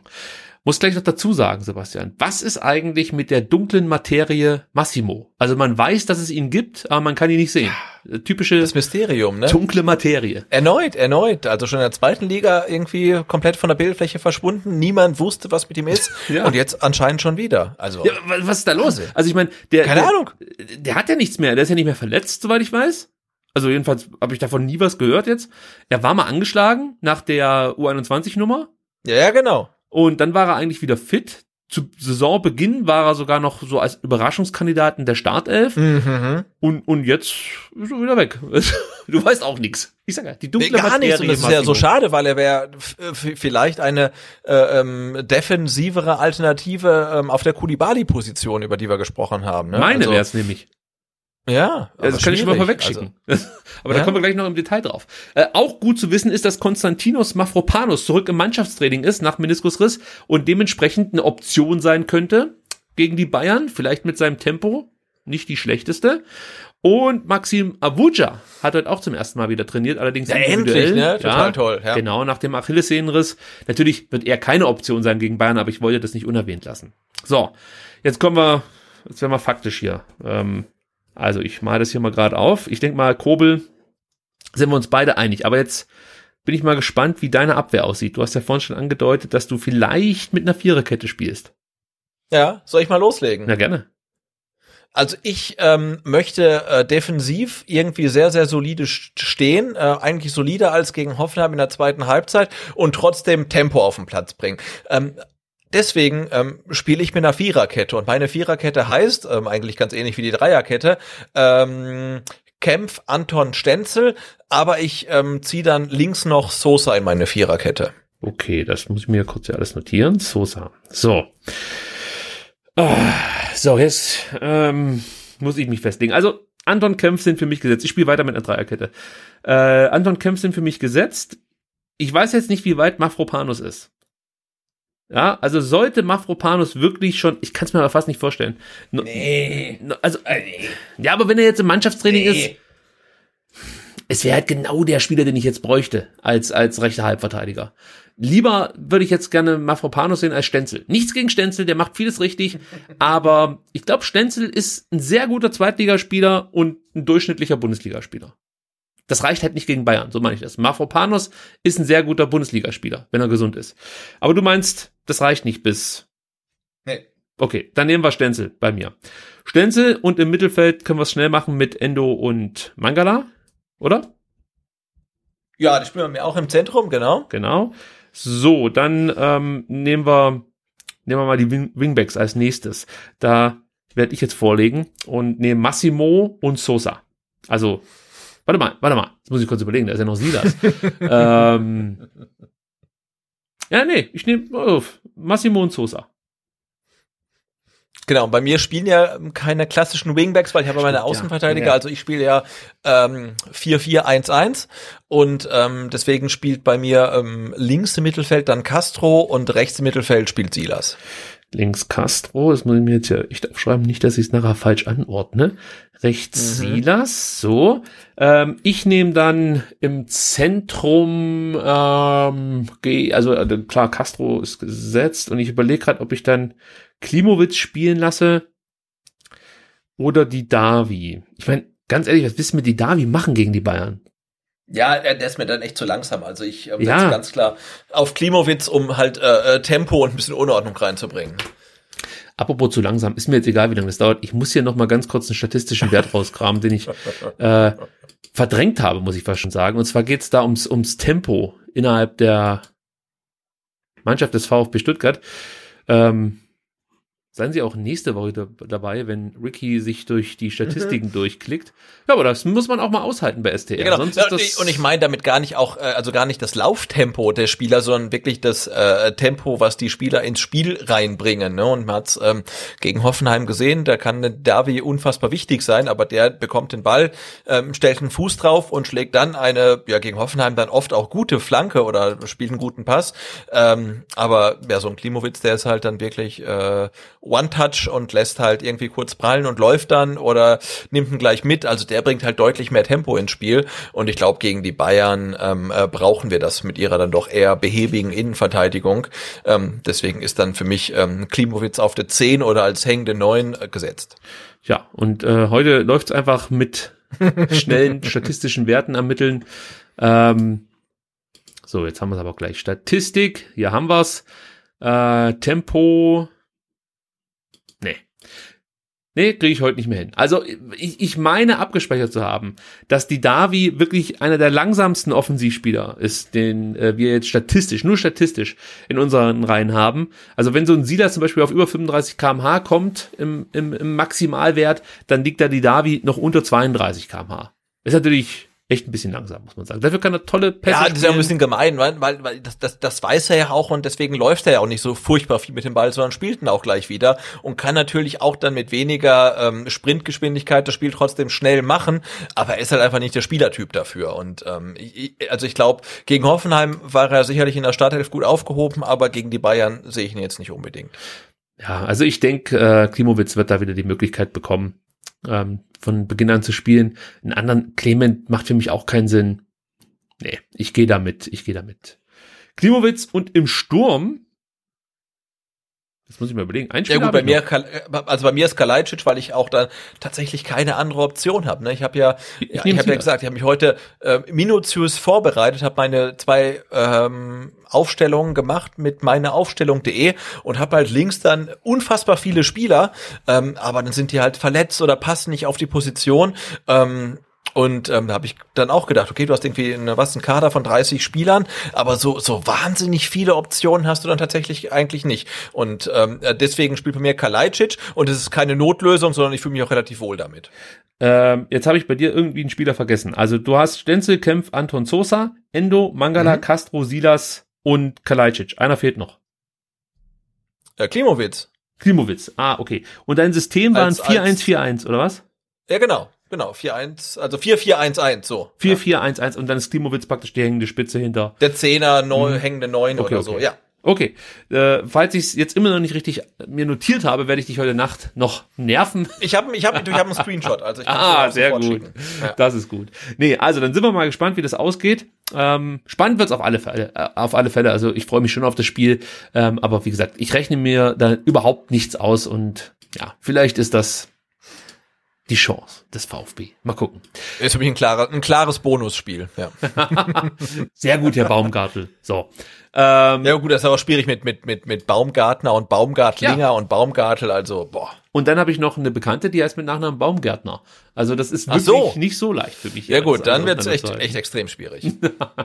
Dann kommen wir heute zu unserem letzten Thema. Da geht es um die Vertragsverlängerung von Sven Mislintat. Darüber haben wir ja auch schon das ein oder andere Mal gesprochen. Und ich habe in unsere geheime Telegram-Gruppe geschrieben, dass eigentlich die Vertragsverlängerung in, im November noch über die Bühne gehen soll. Jetzt haben wir Ende November und bislang hat der Verein noch nichts verkündet. Ich kam mir schon wieder wahnsinnig blöd vor und war fast schon dankbar, dass der Kicker ähm, dieses Gerücht, möchte ich mal sagen, noch so ein bisschen konkretisiert hat, denn der Kicker hat bekannt gegeben, dass man eigentlich eine Einigung zwischen Mislintat und dem Verein in der Länderspielphase erzielen wollte. Laut Sven Mislintat hatte man aber zuletzt zu viel zu tun, das lassen wir einfach mal so stehen, um sich äh, noch um das eine oder andere Thema zu kümmern. Also ein Thema wäre zum Beispiel die Ausrichtung des Clubs. Darüber muss man wohl noch reden und ähm, da wäre es natürlich jetzt interessant zu wissen, was genau Sven Mislintat damit meint. Das wird er natürlich nicht sagen. Äh, Es hört sich für mich so ein bisschen danach an, als ob Sven Mislintat wirklich arg daran gelegen ist, dass zum Beispiel ein Thomas Hitzesberger hier langfristig beim VfB bleibt. Äh, geht mir übrigens ähnlich, muss ich an der Stelle sagen. Ähm, ja, klar. ja, anders kann ich, kann ich diese, dieses Themen, diesen Themenpunkt eigentlich nicht interpretieren. Also, ich meine, Ausrichtung des Clubs, bezieht er das auf, wo steht der VfB in drei Jahren oder geht es da wirklich dann um Personalien, deiner Meinung nach? Mm, Nee, aber es könnte schon auch so ein bisschen die mittellangfristige ähm, ähm, Perspektive angehen. Also wenn es natürlich Leute im Club gibt, die sagen, in den nächsten drei Jahren müssen wir zu den Top 5 gehören, ähm, dann ist das sicherlich problematisch. Also ich glaube, da muss man sich natürlich ähm, einig werden, was die Perspektiven sind, was man vorhat ähm, und ob jetzt für die nächsten ja, drei, vier Jahre wirklich der Klassenerhalt des Zieles und Konsolidierung in der ersten Liga oder ob es dann tatsächlich schon wieder Leute gibt in der Mercedesstraße, die Champions nach League. höherem streben. Wir, wir kennen das ja, was dann halt meistens viel komplett in die Hose geht und äh, da kann ich mir schon vorstellen, dass dann ein Sven halt sagt, ähm, hey, wir müssen uns erstmal im Klaren drüber werden, ähm, was wir in den nächsten fünf Jahren erreichen wollen. Für mich ist das so und so. Und wenn ihr das halt komplett anders seht, ähm, dann kommen wir nicht zusammen. Also insofern kann ich mir vorstellen, dass es da schon noch so ein bisschen Gesprächsbedarf gibt. Also mein Ziel ist äh, Champions League 2022, 2023 und dann das Finale daheim. Äh, also. Ja, ich meine, klar, wenn, wenn, wenn, wenn äh, Nico Gonzalez Champions League spielen soll und Mangala auch, also dann, ja, haben wir keine andere Option. Spaß beiseite. Sven Missentat ähm, hat sich dann auch noch konkret geäußert. Er meinte, wenn man 19 Monate miteinander zusammengearbeitet hat, dann weiß man ganz genau, was man aneinander hat. Aber trotzdem muss man besprechen, wie der weitere Weg aussieht. Das hat man auch beim ersten Mal getan. Demnächst werden wir sicher einmal bei einem Kaffee oder je nach Tageszeit einem Glas Wein Gespräche führen. Es gibt keinerlei Druck auf keiner Seite. Der VfB weiß ganz genau, dass ich nur mit Ihnen spreche zu diesem Zeitpunkt. Und wenn das doch ein, äh, wenn, und wenn das noch einmal fünf Wochen dauert, würde das nichts ändern. Also der kleine Zusatz mit zu diesem Zeitpunkt macht mich dann doch ein bisschen nervöser, als es vielleicht sollte. Aber ja, also Sven Missentat ist ein Meister der Didaktik. Also ich kann mir fast nicht vorstellen, dass er das versehentlich mit eingestreut hat. also, nee, das schon. Aber, aber jetzt zum jetzigen Zeitpunkt wäre er auch relativ blöd, ähm, irgendwie nicht in Stuttgart zu bleiben, weil jetzt kann er ja wirklich die äh, Früchte seiner Arbeit ernten. Und der ist ja nicht nur von uns ähm, tatsächlich auch äh, ja hart kritisiert worden für seine Personalplanung. Und ähm, jetzt äh, ja scheint sich auszuzahlen. Und ähm, sein sein Weg scheint äh, ja erfolgreich zu sein. Und ich kann mir echt kaum vorstellen, dass er sich das denn jetzt nehmen lässt, ähm, aber mal abwarten. Aber also ich glaube, also ich bin genauso tiefenentspannt, ähm, wie er vorgibt zu sein. Äh, Sebastian, ich bin lang genug VfB-Fan, dass ich genau weiß, dass, ähm, dass er jetzt, also du hast ja gesagt, er kann jetzt praktisch die Früchte ernten und wurde kritisiert für seine Personalpolitik. Ich bin lang genug VfB-Fan, um zu wissen, dass es im März schon wieder ganz anders sein könnte. Also da würde es ja, absolut, absolut, natürlich schon wieder. Wie kann man nur mit dem verlängern? Absolute Katastrophe. Ja, nur dann noch zwei Jahre, furchtbar, ja. Ich muss auch jetzt immer so ein bisschen schmunzeln, äh, wie sich heute die komplette VfB-Timeline über den Reschke-Rauswurf ähm, echauffierte und sich drüber lustig gemacht hat. Und ich denke mir so, ja, Nico Gonzales, Marc Oliver Kempf, Gonzalo Castro. also, was ich damit sagen will, ich bin kein Fan von Reschke, absolut. Äh, aber es ist jetzt auch nicht so, dass es der schlechteste Sportdirektor der Welt gewesen wäre. Er ist halt. Na, menschlich, menschlich. Ja, ja, ja, das ist ja gar keine Frage. Da brauchen wir überhaupt nicht lange zu diskutieren. Aber ich verstehe halt nicht, warum der überhaupt noch Thema ist. Vergiss den doch einfach. Wir brauchen den überhaupt nicht mehr. Wir haben was viel Besseres. Also das ist, wenn du jetzt sag mal äh, irgendwie dich von deiner Freundin getrennt hast, die dich betrogen hat, da guckst du da auch nicht jedes Mal zurück, wie, weißt du, also juckt dich da auch nicht mehr. Also naja, gut. Es geht natürlich auch noch um die Laufzeit. Da ähm, strebt man glaube ich zwei Jahre an. Auch dazu hat Sven Mislintat was gesagt. Er meinte, ein Jahr ist etwas zu kurz auf dieser Position, weil man strategisch langfristig denken muss. Drei Jahre sind, wenn man zu viel Mist baut, zu teuer für den Club. Deswegen sind zwei Jahre eigentlich optimal. Diesem Prinzip unterzieht entziehe ich mich vollkommen. So, und äh, was auch schon mehrfach thematisiert wurde und vom Kicker dann auch nochmal aufgegriffen wurde, ist das Thema, wird Sven Missentat vielleicht zum Sportvorstand befördert? Er ist ja aktuell Sportdirektor. Und er sagt Sven Missentat, das ist für mich völlig irrelevant. Für mich ist wichtig, dass ich die Kompetenzen habe, die ich heute habe. Zwischen Thomas und mir passt es. Mir ist wichtig, dass diese Konstellation erhalten bleibt dann kann es Sportvorstand oder Sportdirektor sein. Das ist egal. Sebastian, brauchen wir da eine Beförderung von Sven Mislintat deiner Meinung nach? Also von, von, mir aus nicht, äh, von, von ihm aus vermutlich auch nicht. Und er hat ja die Kompetenzen eines Sportvorstands. Und wenn er jetzt den Titel nicht unbedingt auf seiner Visitenkarte braucht, dann kann er auch ähm, Sportdirektor bleiben. Also von mir aus kann er auch gerne dann zum Sportvorstand berufen werden, weil so, so wie er das sagt, das stimmt ja komplett. Ne? Also er hat die Kompetenzen eines Sportvorstands. Ähm, das andere ist halt nur ein Titel. Also das ja. äh, dürfen die dann gerne unter sich austragen. Sehe ich genauso wie du. Also ich kann mir vorstellen, dass er jetzt schon mehr Kompetenzen hat als ein Sportdirektor äh, bei dem einen oder anderen Verein.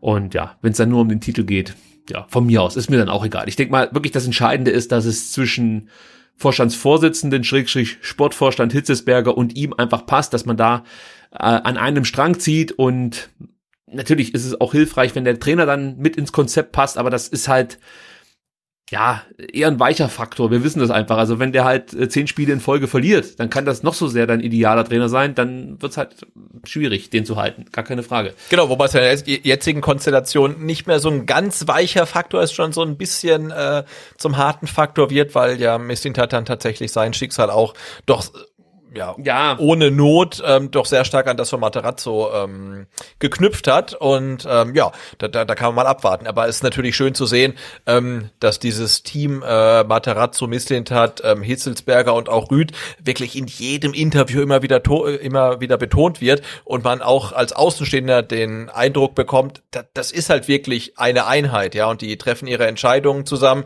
ähm, und ähm, die sind einer Meinung und das gab's halt auch nicht mehr, äh, schon lange nicht mehr. Ja, ne? Also da war klar, wenn der, wenn der, wenn der Trainer halt fünfmal in Folge verliert, dann ist er weg. Und ähm, das Gefühl hat man jetzt tatsächlich nicht. Auch ähm, wegen der dann vermeintlich unnötigen Vertragsverlängerung von Materazzo, ähm, mit der halt dann Missintat sein Schicksal an ähm, das des Trainers geknüpft hat. Also in, insofern haben wir da schon eine, eine relativ spezielle Situation, finde ich. So, Sebastian, ich weiß nicht, wie wir es geschafft haben. Wir haben heute nur über das Spiel gegen Hoffenheim gesprochen und dann eine eher, ich sag mal, ku- kurze Vorbesprechung zum Bayern-Spiel geliefert und dann noch ein bisschen über Bayern haben wir gar nicht gesprochen, ne? Also 90 Minuten oder wa- was ist jetzt rum? Ja, drei Stunden.